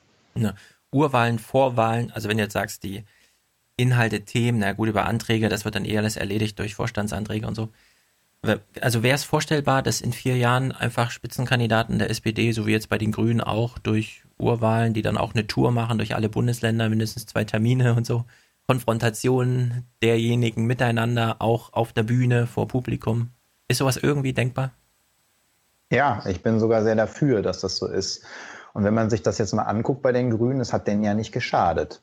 Also ähm, der Habeck hat jetzt nicht gewonnen, aber der ist eigentlich jemand, der auch in der Öffentlichkeit jetzt eine wichtige Rolle spielt für die Grünen. Mhm. Und ähm, ich sag mal, vorher kannten den natürlich die, die sich jetzt einschlägig damit beschäftigt haben und auseinandersetzen mit Politik, aber so richtig bekannt war er nicht bundesweit. Das heißt, es hat ja auch eine Möglichkeit, mal mehr als zwei, drei Leute bekannt zu machen. Auch das finde ich richtig. Also ich halte so eine Vorgehensweise sehr gut.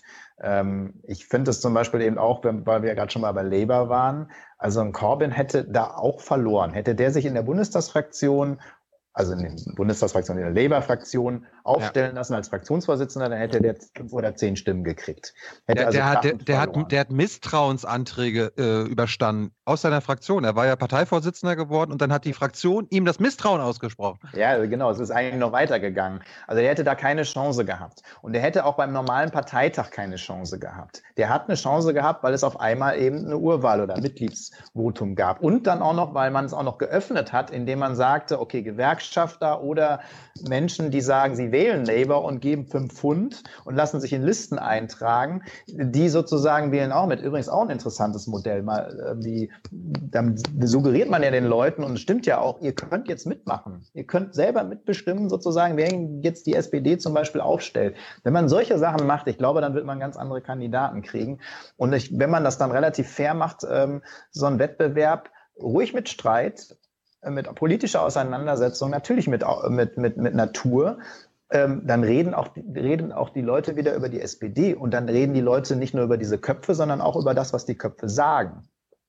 Es gibt ja, es gibt ja nicht nur das Beispiel Labour, also es gibt ja auch in Amerika, in den Primaries können auch, in, glaube ich, in den meisten Staaten nicht Parteimitglieder äh, ja. bei, den, bei den Vorwahlen mitmachen. Jetzt hast du ja, jetzt hast du ja einen Aufruf gestartet, SPD erneuern, eine Partei für die vielen, nicht die wenigen. Das erinnert doch sehr stark an For the Many, Not the Few aus, äh, von Labour. Ist, ist wahrscheinlich Zufall, oder? Nein, natürlich nicht. Der Sehnspruch, der fand ich schon immer gut, weil er wie, das, wie die Faust aufs Auge passt. Und zwar nicht nur in England, sondern ich finde in ganz Europa. Und ich glaube halt, wir haben sehr viel Politik auch eben eher für die wenigen gemacht. Also das, was die Zahl, die ich ja immer wie eine Monstranz rumtrage, nicht nur im Wahlkampf, sondern jetzt seit Jahren, ist, dass in einem so reichen Land wie Deutschland 10 Prozent der Menschen 60 Prozent des Vermögens besitzen und dann nicht nur einen Bodensatz, sondern die Hälfte der Bevölkerung, also bis weit in die Mitte, in die, in die bürgerliche Mitte rein, äh, nur ein bis zwei Prozent des Vermögens besitzen. Das ist ein so heftiges Ungleichgewicht, dass selbst äh, liberale Ökonomen sagen, oh, Leute, wenn die Ungleichheit übertrieben wird, dann haben wir hier irgendwann ein Problem, weil die obersten zehn Prozent, die werden, wenn die hauptsächlich am Wachstum profitieren, die werden das Geld äh, nicht in Gebrauchsgegenstände investieren, die werden das nicht in die Wirtschaft pumpen, die werden sich nicht den siebten Ferrari kaufen, sondern die werden das Geld weiter horten, die werden es vielleicht irgendwie spe mit, damit spekulieren, aber die werden es nicht in die Wirtschaft pumpen. Wenn aber die unteren 50 Prozent mehr Geld haben, ähm, also wenn man umverteilt, dann äh, werden die das investieren, die werden das ausgeben, die werden ihre Schulden tilgen, die werden äh, eine neue, neue Waschmaschine kaufen. Das heißt, es würde auch der Wirtschaft zugutekommen. Und außerdem natürlich ist es auch ein moralisches Gebot. Ein so reiches Land kann sich nicht leisten, so viele, jetzt haben wir wieder gelesen, jedes dass, wie viele Kinder irgendwie von Armut bedroht sind. Mhm. Ähm, dann wissen wir, dass ähm, bald eine Generation von Leuten in Rente geht, wo jeder zweite oder zumindest jeder dritte von seiner Rente nicht leben kann. Das heißt, es gibt so viele soziale Themen und das in so einem reichen Land. Da finde ich, passt dieser Spruch unglaublich, ne? dass wir für die vielen da sein müssen. Also wir sind nicht für eine linke komische Gruppe oder für einen Bodensatz. Natürlich muss man sich um die kümmern, die wirklich arm sind oder die, die wirklich schon raus sind aus der Gesellschaft. Aber es geht eigentlich um die breite Masse, ähm, für die wir was tun können, aber eben nicht mehr für die zehn Prozent, weil die haben eh genug Befürworter und die haben sowieso genug Macht und ähm, die brauchen wir nicht nur als Partei unterstützen. Übrigens gibt es ja genug Parteien, die sich darum kümmern. So, jetzt ist natürlich eine entscheidende Frage. Du hast dich ja, du bist damit ja, glaube ich, in der ersten Woche gleich gestartet. Du hast dich am, äh, am Tag nach der Wahl ja auch beschwert, öffentlich über wie die Fraktion da schon, wie, wie da zusammengesetzt wird, wer da, wer, wer da der Boss ist, dass Nahles das wird. Wie war denn die, bevor wir auf die mediale und äh, nicht parteiliche Reaktion kommen, wie war denn die innerparteiliche Reaktion auf deinen, auf deinen Vorstoß jetzt? Ja, sehr unterschiedlich. Ne? Also ein paar dann natürlich gleich ähm, nach dem Motto, ja, lass uns doch erstmal jetzt in Ruhe äh, abwarten, Niedersachsenwahl. Dann natürlich nach der Niedersachsenwahl, also siehst du, das ist ja doch alles nicht so. Also vielleicht ist der Kurs ja doch gut gewesen. Oh. Ähm, also natürlich relativierend aber auch, natürlich auch eine Menge Zustimmung in dem Sinne, ähm, ja, es muss was passieren. Ähm, aber da bin ich bin ich gar nicht immer so glücklich drüber, weil äh, natürlich gibt es eine Zustimmung, die das auch wirklich genauso sehen wie ich, aber es gibt halt auch so eine Zustimmung, die das dann nach dem Motto, ja, sehen wir alle genauso und jeder sagt ja kein weiter so und wir sind uns doch alle einig und wir haben uns alle lieb. Und das ist eben Quatsch. Ne? Also wenn man so weitermacht, dann kann, versucht man natürlich, wenn man meine Worte übernimmt, ähm, wird es nicht gerade einfach. Also die Parteispitze äh, hat, spricht, hat, das, hat den gleichen Hashtag, den ich da damals, glaube ich, als erstes benutzt habe mit SPD erneuern. Der ist jetzt der offizielle Hashtag von der SPD-Spitze. Und da wird auch gesagt, oh. wir müssen personell, oh. inhaltlich und konzeptionell das ändern. Also eigentlich das, was ich sage, wird übernommen. Aber damit ist es natürlich nicht geschehen. Und dann habe ich eben das Gefühl, es gibt so zwei Lager, die wirklich was verändern wollen aber die vielleicht auch zu kurz springen. Es gibt die, es gibt so eine Initiative SPD die ist, ich finde die sehr gut. Ja, wir müssen jünger, wir müssen moderner, wir müssen weiblicher werden. Alles richtige Sachen, die die sagen. Aber man vertut sich, wenn man nur die Strukturen verändert und die Inhalte und das Personal an der Spitze ungefähr gleich belässt. Sicherlich wird sich dann ein bisschen was ändern, aber das reicht nicht. Und auf der anderen Seite gibt es einen Teil der Partei Linken, die jetzt sagen, wir müssen den sozialen Markenkern zurückerobern. Wir machen jetzt ein paar tolle Anträge. Auch richtig, auch gut, aber auch das wird nicht reichen. Weil wir sind jetzt Opposition und die Glaubwürdigkeit kriegen wir erstmal wieder mit Regierungshandeln und Personen an der Spitze sozusagen machen am Ende dann doch die Politik hm. und nicht die Anträge auf Parteitagen. Und von daher muss alles zusammenkommen. Wenn, die, wenn das Personal sich nicht verändert, ähm, dann wird sich sowieso nichts tun. Dann werden sich die Inhalte spätestens, wenn wir dann wieder in Regierungsverantwortung sind, äh, wieder alle erledigt haben. Ähm, und wenn die Strukturen sich nicht verändern, dann werden wir die neuen Leute nicht ansprechen oder nicht halten können, weil viele, das ist ja, das, darüber wird nicht geredet. Wir haben relativ viele neue Mitglieder, aber die Statistik sagt leider auch, wenn man denen nichts anbietet, sind, ist die Hälfte nach einem Jahr auch wieder weg. Und das heißt, ähm, man muss denen auch eine vernünftige Struktur und mögliche Mitspracherechte eingeben. Das heißt, es muss sich alles irgendwie gleichzeitig wandeln.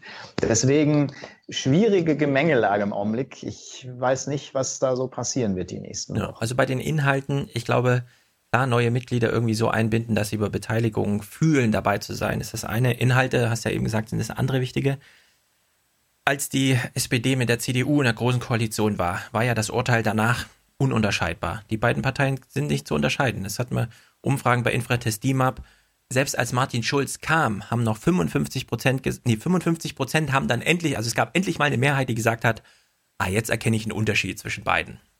So, wenn man jetzt sagt, okay, große Koalition ist Geschichte, jetzt hat man eine Opposition, bei der du sagst, Inhalte müssen wieder eine Rolle spielen, bei denen ich dann aber gleich raushöre, naja, wenn es um diese Verteilungsprobleme und sonstiges geht, dann hat man am Ende nach vier Jahren eine Opposition, bei der die Linken nicht mehr von der SPD zu unterscheiden ist. Ist das eine Gefahr oder ist das gerade keine Gefahr, sondern eine, Chance, die darin liegt, weil ja, wenn man äh, die schwarz-grün-gelbe Koalition ablöst, dann wäre das ja wahrscheinlich eine rot-rot-grüne oder wie auch immer, aber auf jeden Fall vielleicht dann doch mal rot-rot. Also ist da auch eine Chance drin, dass man sagt, wir machen uns ein bisschen ununterscheidbar von den Linken, auch wenn du jetzt wahrscheinlich als erstes sagst, das sind eigentlich originär SPD-Themen, aber ich würde eben trotzdem sagen, die Rezeptionsgeschichte von außen ist, naja, die SPD hat das so schleifen lassen, dass es im Grunde doch im Grunde linke Themen sind, mhm. an die man sich annähert. Ja, das, da wird es ja schon schwierig, ne? dass genau das wirklich so ist, dass diese soziale Kompetenz nicht mehr unbedingt bei uns verortet wird, dass wir eher von der CDU nicht mehr unterscheidbar waren als vielleicht von linken Parteien. Man muss jetzt äh, vielleicht da ja auch wieder europäisch diskutieren. Äh, das, das ist natürlich schon mal ein Grundproblem der SPD. Also ich glaube nicht, dass wir nicht mehr unterscheidbar sind von den Linken ähm, in, in drei Jahren Opposition, ähm, wenn wir in den nächsten Wahlkampf einziehen. Ähm, und ich mache mir jetzt auch nicht den größten Gedanken, was ist denn dann mit den Linken? Ne? Sind die dann überflüssig oder nicht? Das ist nicht mein Problem.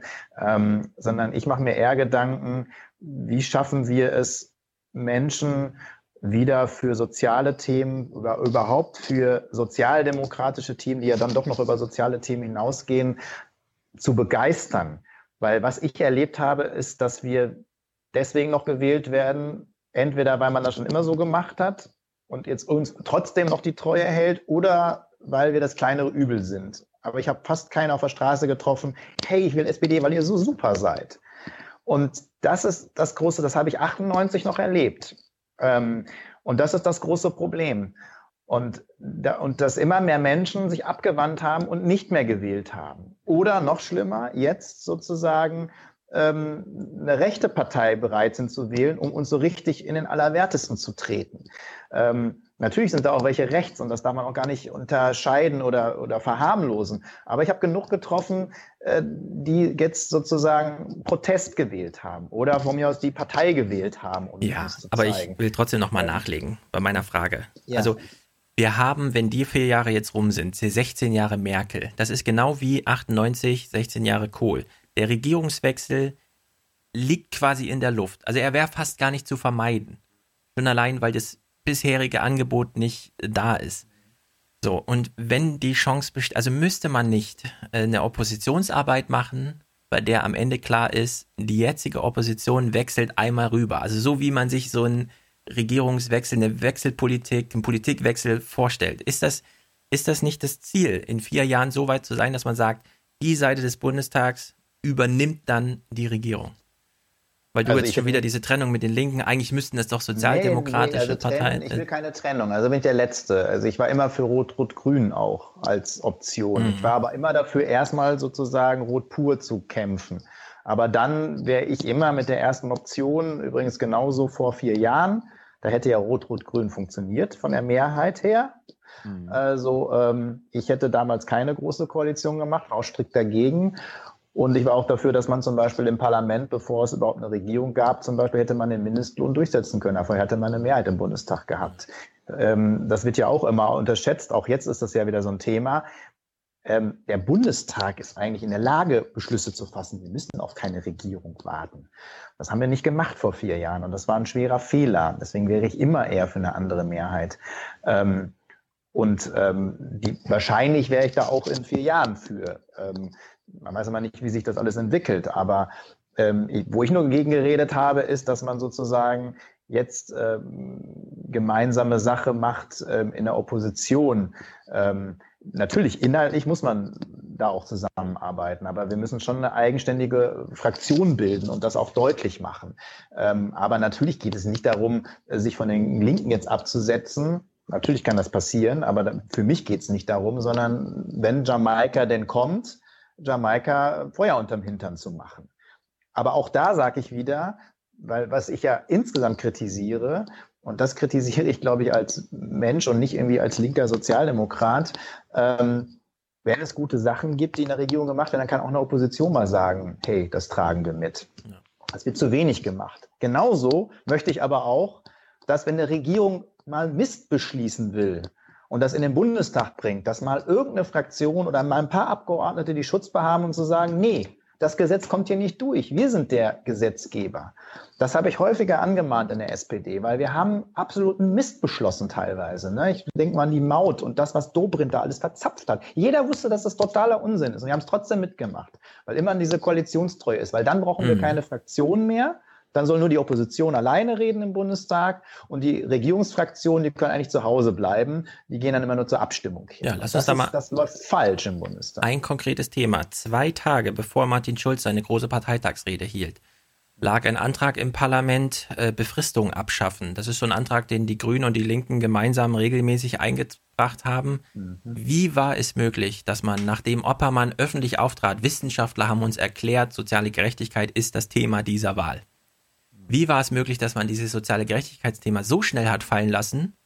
Und wie war es möglich, dass zwei Tage bevor Martin Schulz verspricht, wir werden, Zitat, alles dafür tun, alles dafür tun, die so, äh, sachgrundlose Befristung abzuschaffen, dass zwei Tage vorher noch, bevor er das Versprechen macht, seine eigene Fraktion, und es war in dem Moment schon seine eigene Fraktion, äh, diesen Antrag nicht mitstimmt.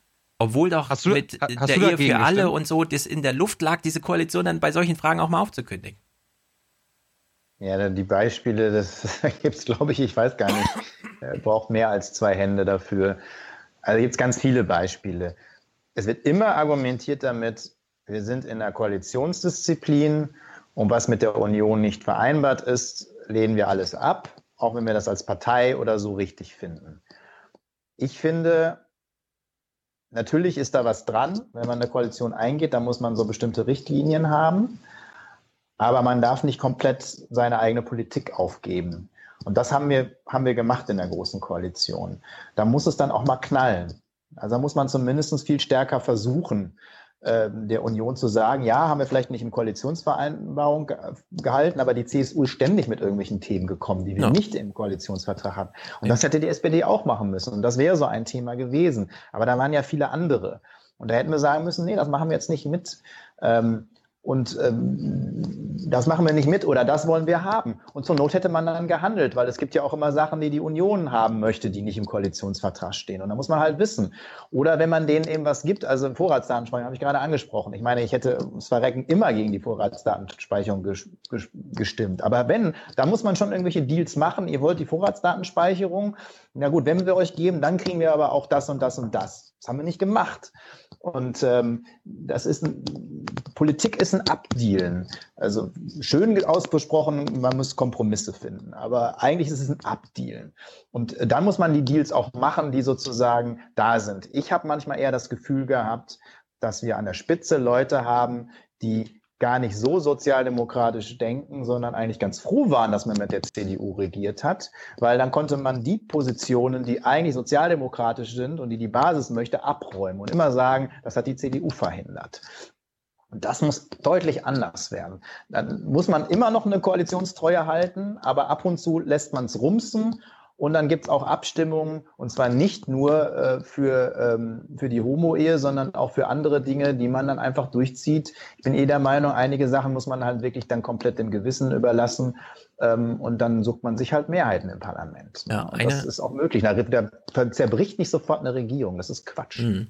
Eine der Phänomene, die wir ja auch jetzt weltweit beobachten, du beobachtest es so ein bisschen äh, bei den Talkshows, wir haben jetzt mehr die Nachrichten im Blick. Mhm. Es gibt ja eine sehr große, also wenn einer, wenn eine Institution noch mehr abgelehnt wird als die politische Institution, dann sind das ja die Medien. Warum ist die SPD nicht in der Lage, in einer Elefantenrunde, wenn die 13. Frage zum Thema AfD kommt, zu sagen, ich, Katharina Barley, bin hier nicht für die AfD zuständig, sondern ich setze mein eigenes Thema? Warum macht sich die SPD so abhängig von den großen Medienhäusern? Auch da wieder strukturkonservativ. Dann haben die Angst wir oder sind, was ist da los? Ja, ja, wir sind so sozialisiert. Wir machen das mit. Ne? Also ich habe mich auch gefragt beim TV-Duell, wann sagt Martin Schulz, sorry, wir reden jetzt seit 45 Minuten über Flüchtlinge ähm, und mögliche Auswirkungen oder nicht mögliche Auswirkungen ja, das ist ein Thema, über das wir reden müssen, aber wir reden da 45 Minuten drüber. Wir haben da fast jede TV-Talkshow drüber geredet. Jetzt lasst uns mal über Rente, über Pflege, über Bildung, ähm, über die anderen Themen reden, die die Menschen auch wichtig finden. Weil trotz dieser ganzen Beschallung, übrigens auch von der Politik, nicht nur von den Medien, in eine Richtung, bei Umfragen ist das Thema Bildung, ist das Thema Klima, ist das Thema Soziales immer weit oben. Und trotzdem wird da nicht drüber geredet. Und ich finde, da muss man dann als SPDler, wenn man in so einer Talkshow sitzt, dann irgendwann auch sagen, ähm, sorry, ich rede jetzt darüber. Und wenn ihr 17 Mal das Gleiche fragt, ich rede jetzt aber auch über das Thema. Ähm, und dann wollen wir mal sehen, weil äh, ansonsten sind Politiker ja Meister auszuweichen und Fragen nicht zu beantworten. Da muss man halt diese Statements setzen. Das habe ich mich allerdings auch wirklich die ganze Zeit immer gefragt. Da brauchen wir, glaube ich, eine neue Medienschulung. Ähm, das ähm, ist schon ziemlich verzerrend, was da teilweise gelaufen ist. Man muss ja manchmal Satire gucken, um sich politisch wirklich zu informieren. Ne? Also das ist, ist schlimm. Da werden sozusagen die Themen noch gesetzt. Ne? Wie, wie oft wurdest du dieses Jahr von ARD oder ZDF Talkshows eingeladen? ich glaube kein Mal. Wie oft wurdest du überhaupt eingeladen, so für äh, Wortspenden vor der Kamera? Kommt das häufig vor bei dir, ah, oder? Das schon relativ häufig, auch von öffentlich-rechtlichen.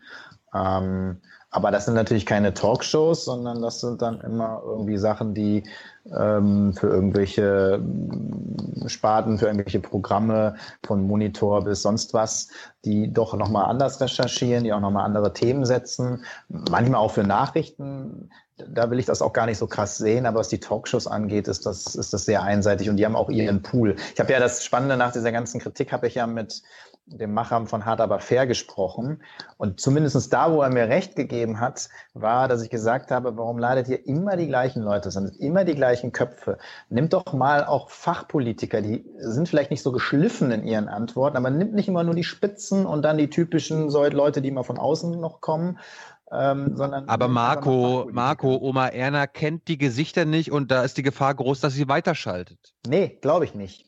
Also vielleicht das ist, das, ist, das, ist deren, das ist deren Grund. Ist deren nee, aber ich glaube, dann würden nämlich ganz andere Diskussionen kommen und dann werden die Menschen erstaunt draußen und dann wird es mal wieder spannender. Weil ich, wenn ich eine Talkshow, ich muss sie nur an, ich muss, ich habe lange gar keine Talkshows geguckt. Als ich dann anfing, das zu untersuchen, musste ich ja irgendwie auch wieder gucken. Es war somit das Schlimmste, was ich machen musste in meiner, in meiner letzten Legislaturperiode. Aber ich wusste am Anfang, als ich die Gäste gesehen habe, das Thema gesehen, wusste ich genau, wie die Talkshow abläuft. Ich kannte die Antworten alle schon und ich wusste genau, wie es ausgeht. Aber wenn ich dann mal einen Kopf sehe, der neu ist, dann weiß ich es eben nicht. Und dann ist man vielleicht manchmal überrascht. Und das sind auch nicht alles nur dem Batzen, sondern ich glaube, dass die vielleicht ein bisschen ehrlicher sind. Wie war denn die Reaktion jetzt auf deinen Vorstoß nach der Wahl? Also mediale Reaktion. Äh, haben sich da Medien für dich interessiert? Auch, auch die Großen? Wie, wie gehen die mit dir um da? Ja, wenige. Da gab es schon natürlich Anfragen, aber eher Zeitungen, also eher in dem Bereich. Ähm, So Tagesthemen, Berlin direkt mal oder so? Natürlich eher nicht. Das ist, äh, ich, ich, glaube schon, dass es viele mitbekommen haben, ähm, aber nee, solche Diskussionen gibt es dann eher nicht. Ähm, das wird mich jetzt auch überraschen.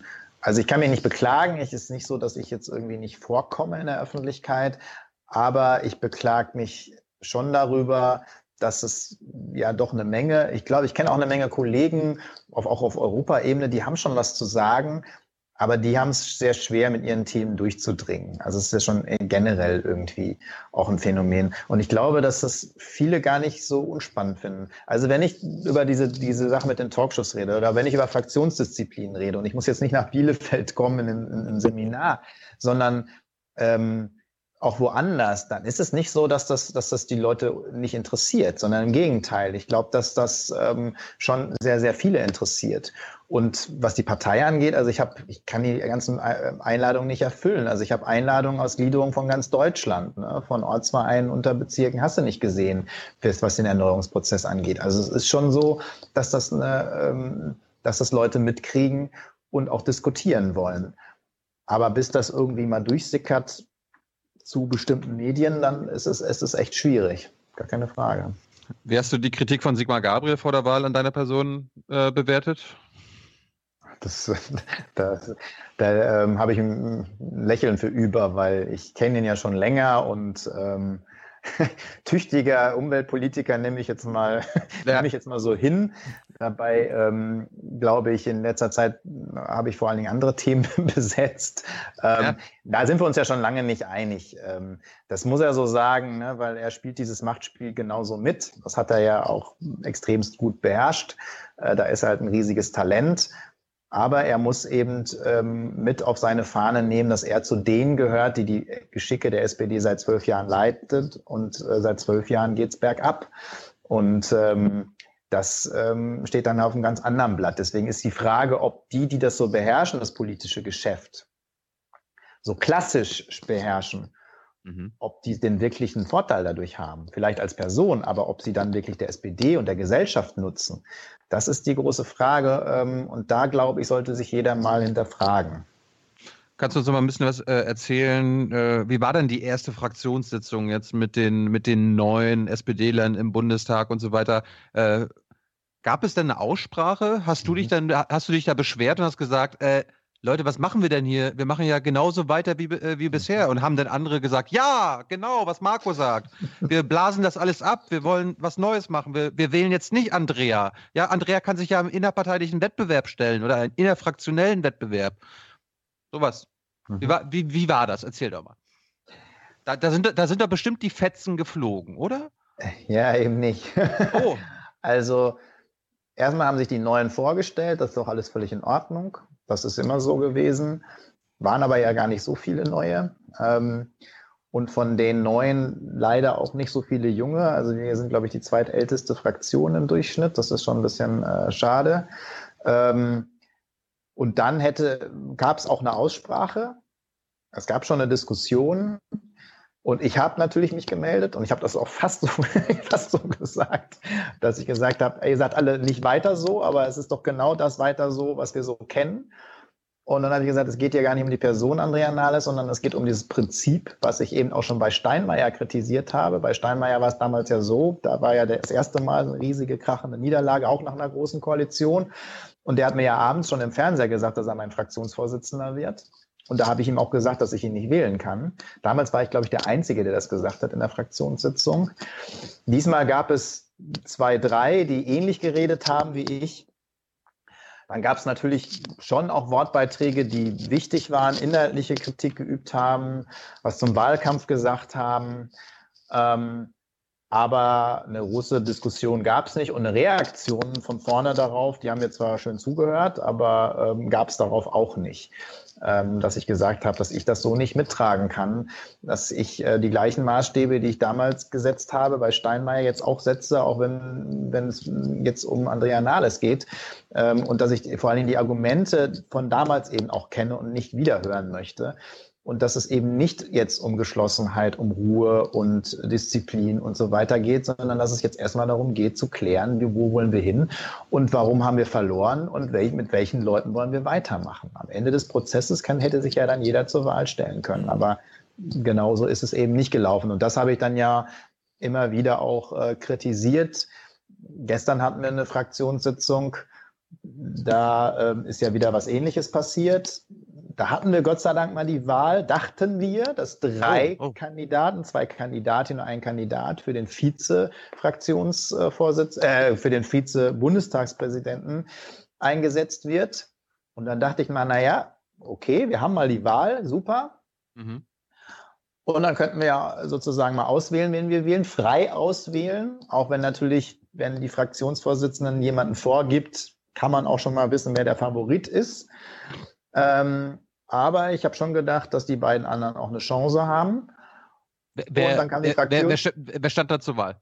Christine Lamprecht, das ist unsere ehemalige Geschäftsführerin, die im letzten äh, Fraktion die vier Jahre Geschäftsführerin war. Und Ulla Schmidt, die ja schon Fraktionsvize-Chefin war. Also man kann jetzt nicht sagen, dass die beiden anderen keine Ahnung vom Geschäft haben. Wenn man Geschäftsführerin ist, muss man sich auch mit der Tagesordnung und mit dem Geschäft auskennen.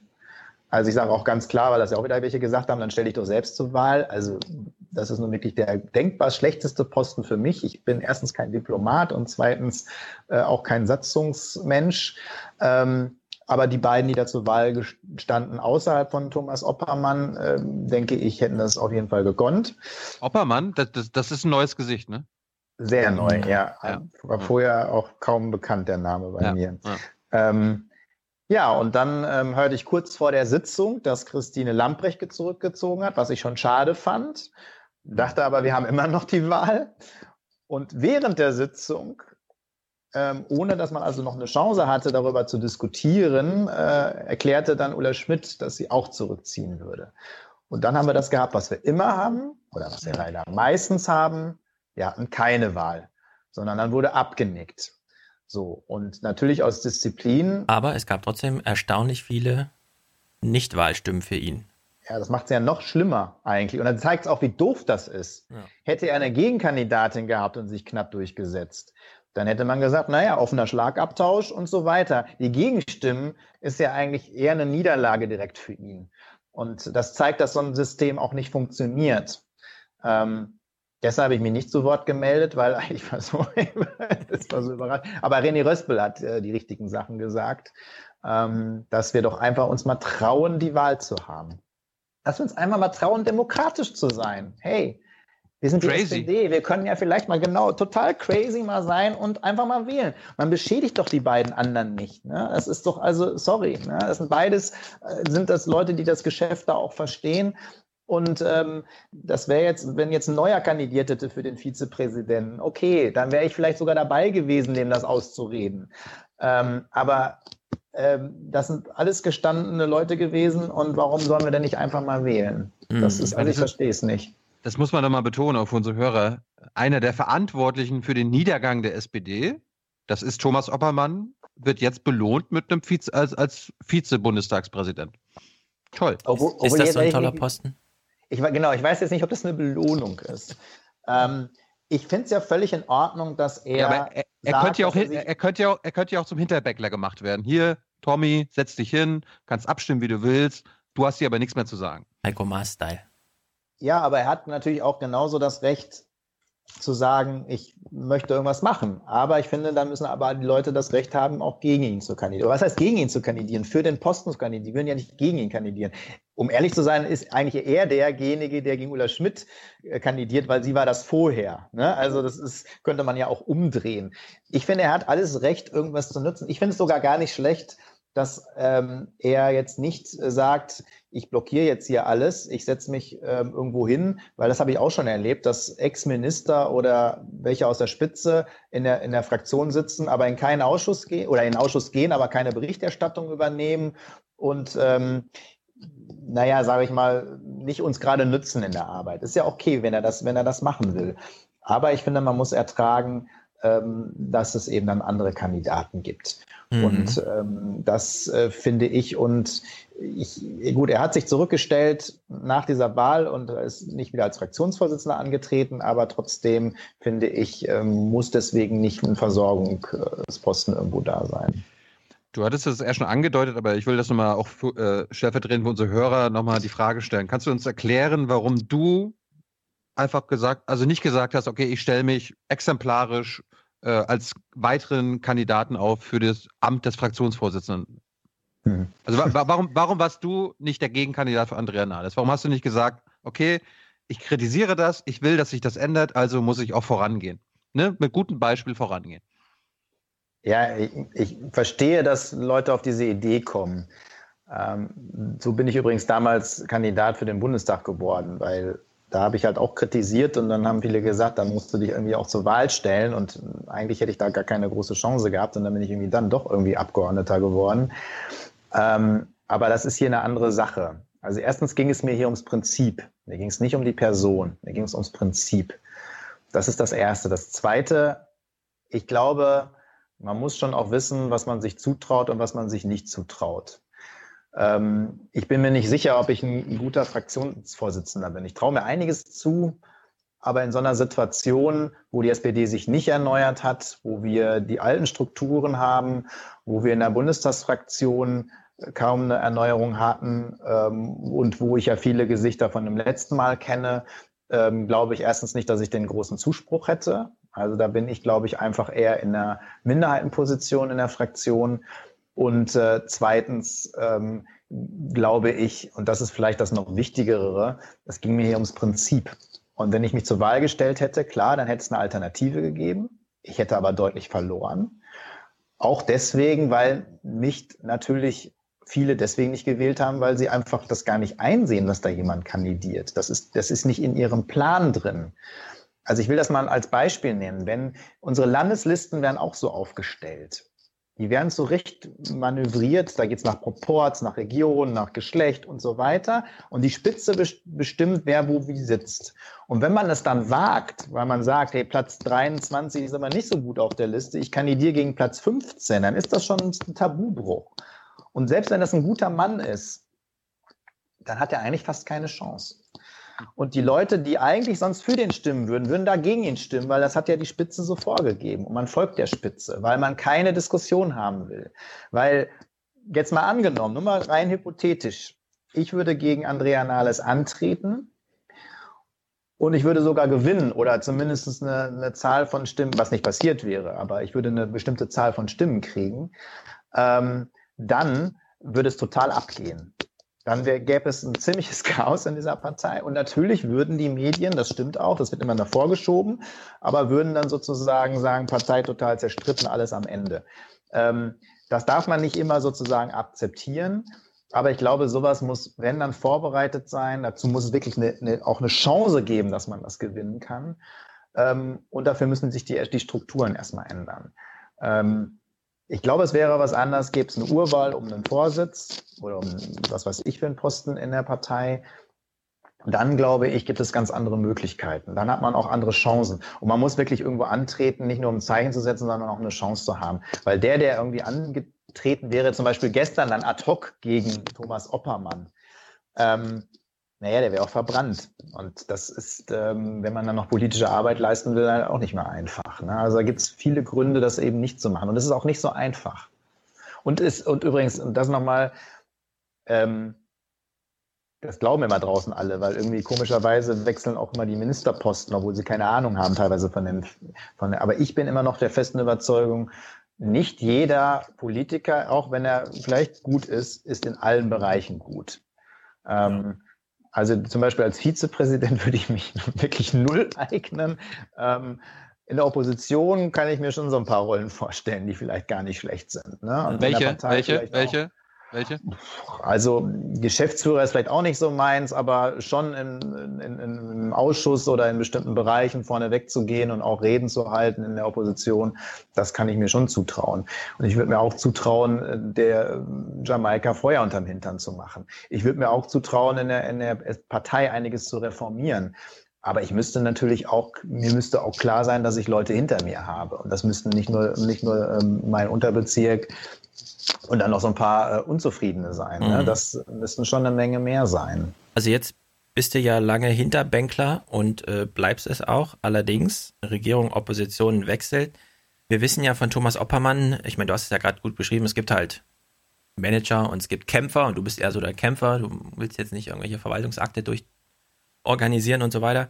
Thomas Oppermann saß ja bei Markus Lanz und hat gesagt, also bei 23 Prozent wäre ich natürlich äh, Fraktionsvorsitzender der Regierungsfraktion geblieben.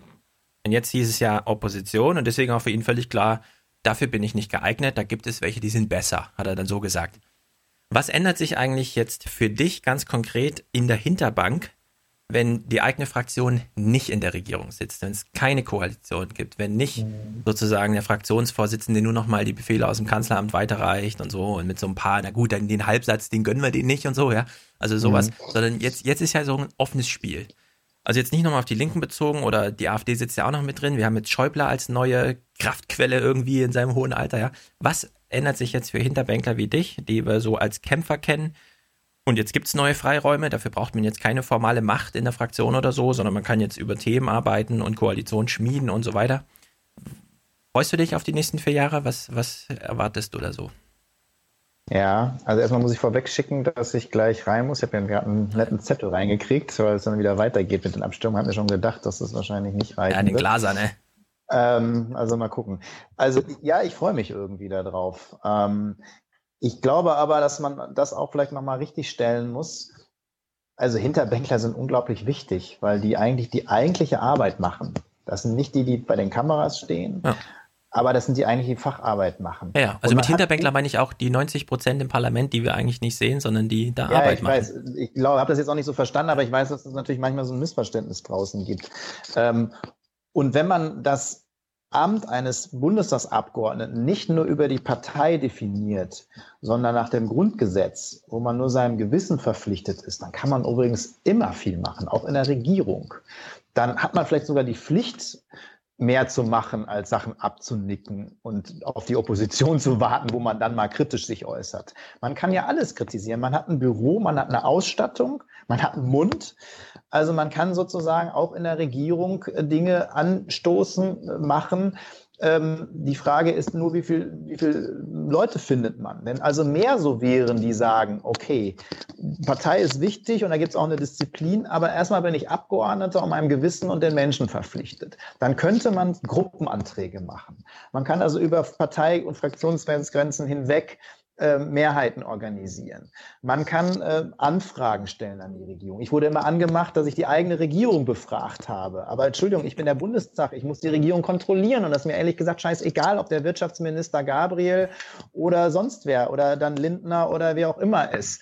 Und das heißt, dass man kann das auch sonst machen. Und ich habe das auch sonst gemacht. Und natürlich in der Opposition werde ich damit nicht nachlassen.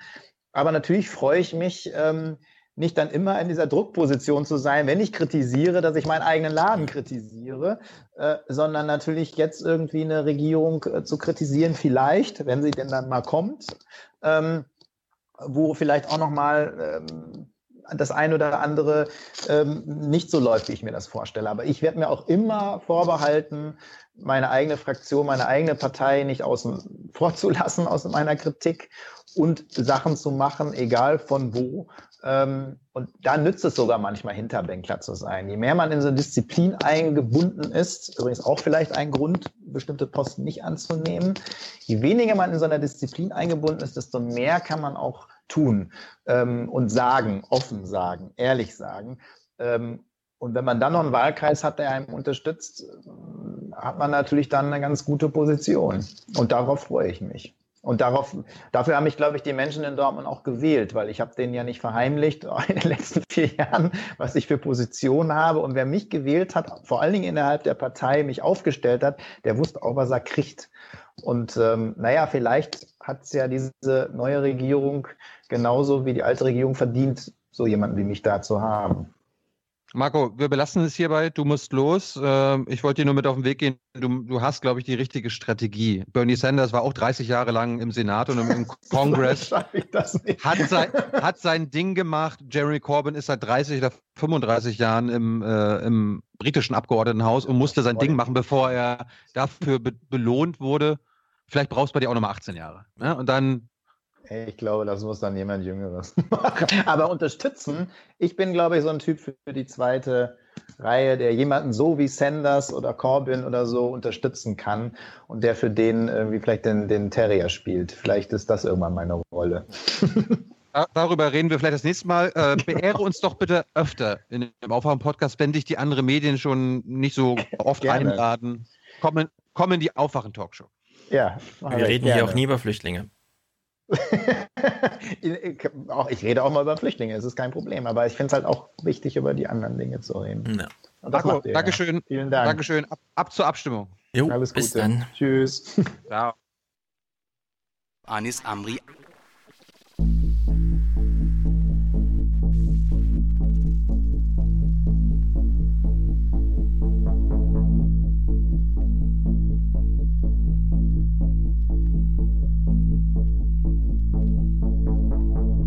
Ausgerechnet V-Mann Murat, der monatelang auf Anis Amri angesetzt war, soll zu Anschlägen angestachelt haben. Mehrmals wird Murat alias VP01 vom LKA mit solchen Vorwürfen konfrontiert. Doch stets rechtfertigt er sich. Zitat Ich habe mich absprachegemäß immer als anschlagsbereit dargestellt.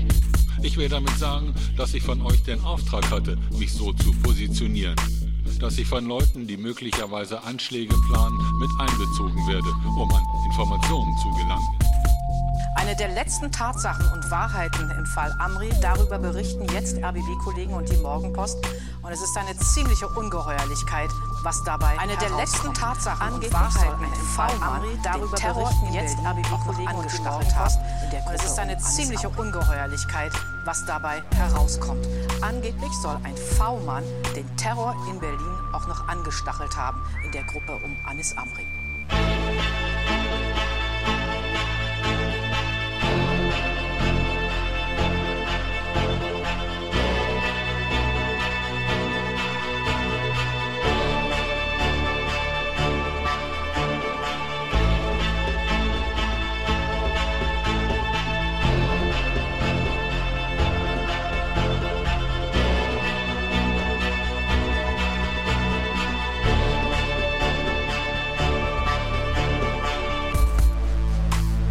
Gefahren wird Amri von einem guten Bekannten, genannt Murat.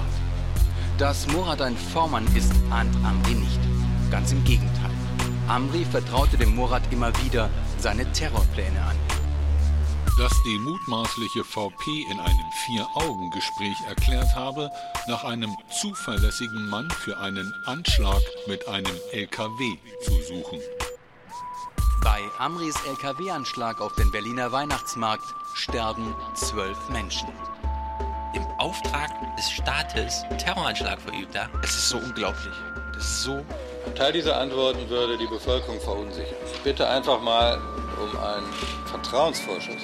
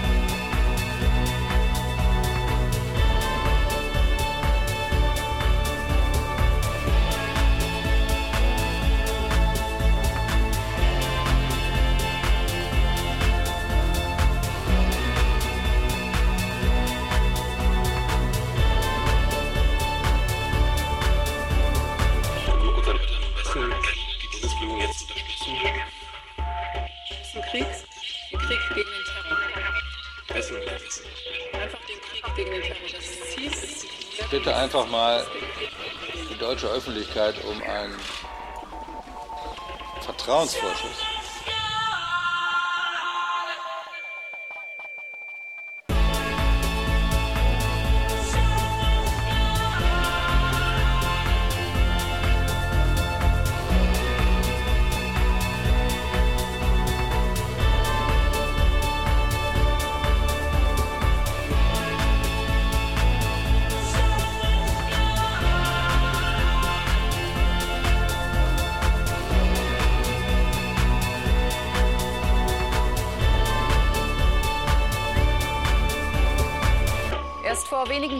Sorgte der Bericht des Sonderermittlers im Fall Anis Ich will hier Amri, Brennpunkt, bei dem eine Dreiviertelstunde, so wie damals, spekuliert wird darüber, was diese Erkenntnisse bedeuten.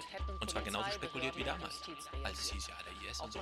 Nee, nicht der IS. immer links, Bums. Unfassbar, ja. Also das ist wirklich, das ist, ich habe kein solides Grundvertrauen mehr in unseren Staat. Wake up, wake up, wake, wake, wake up out of your sleep. Wake up!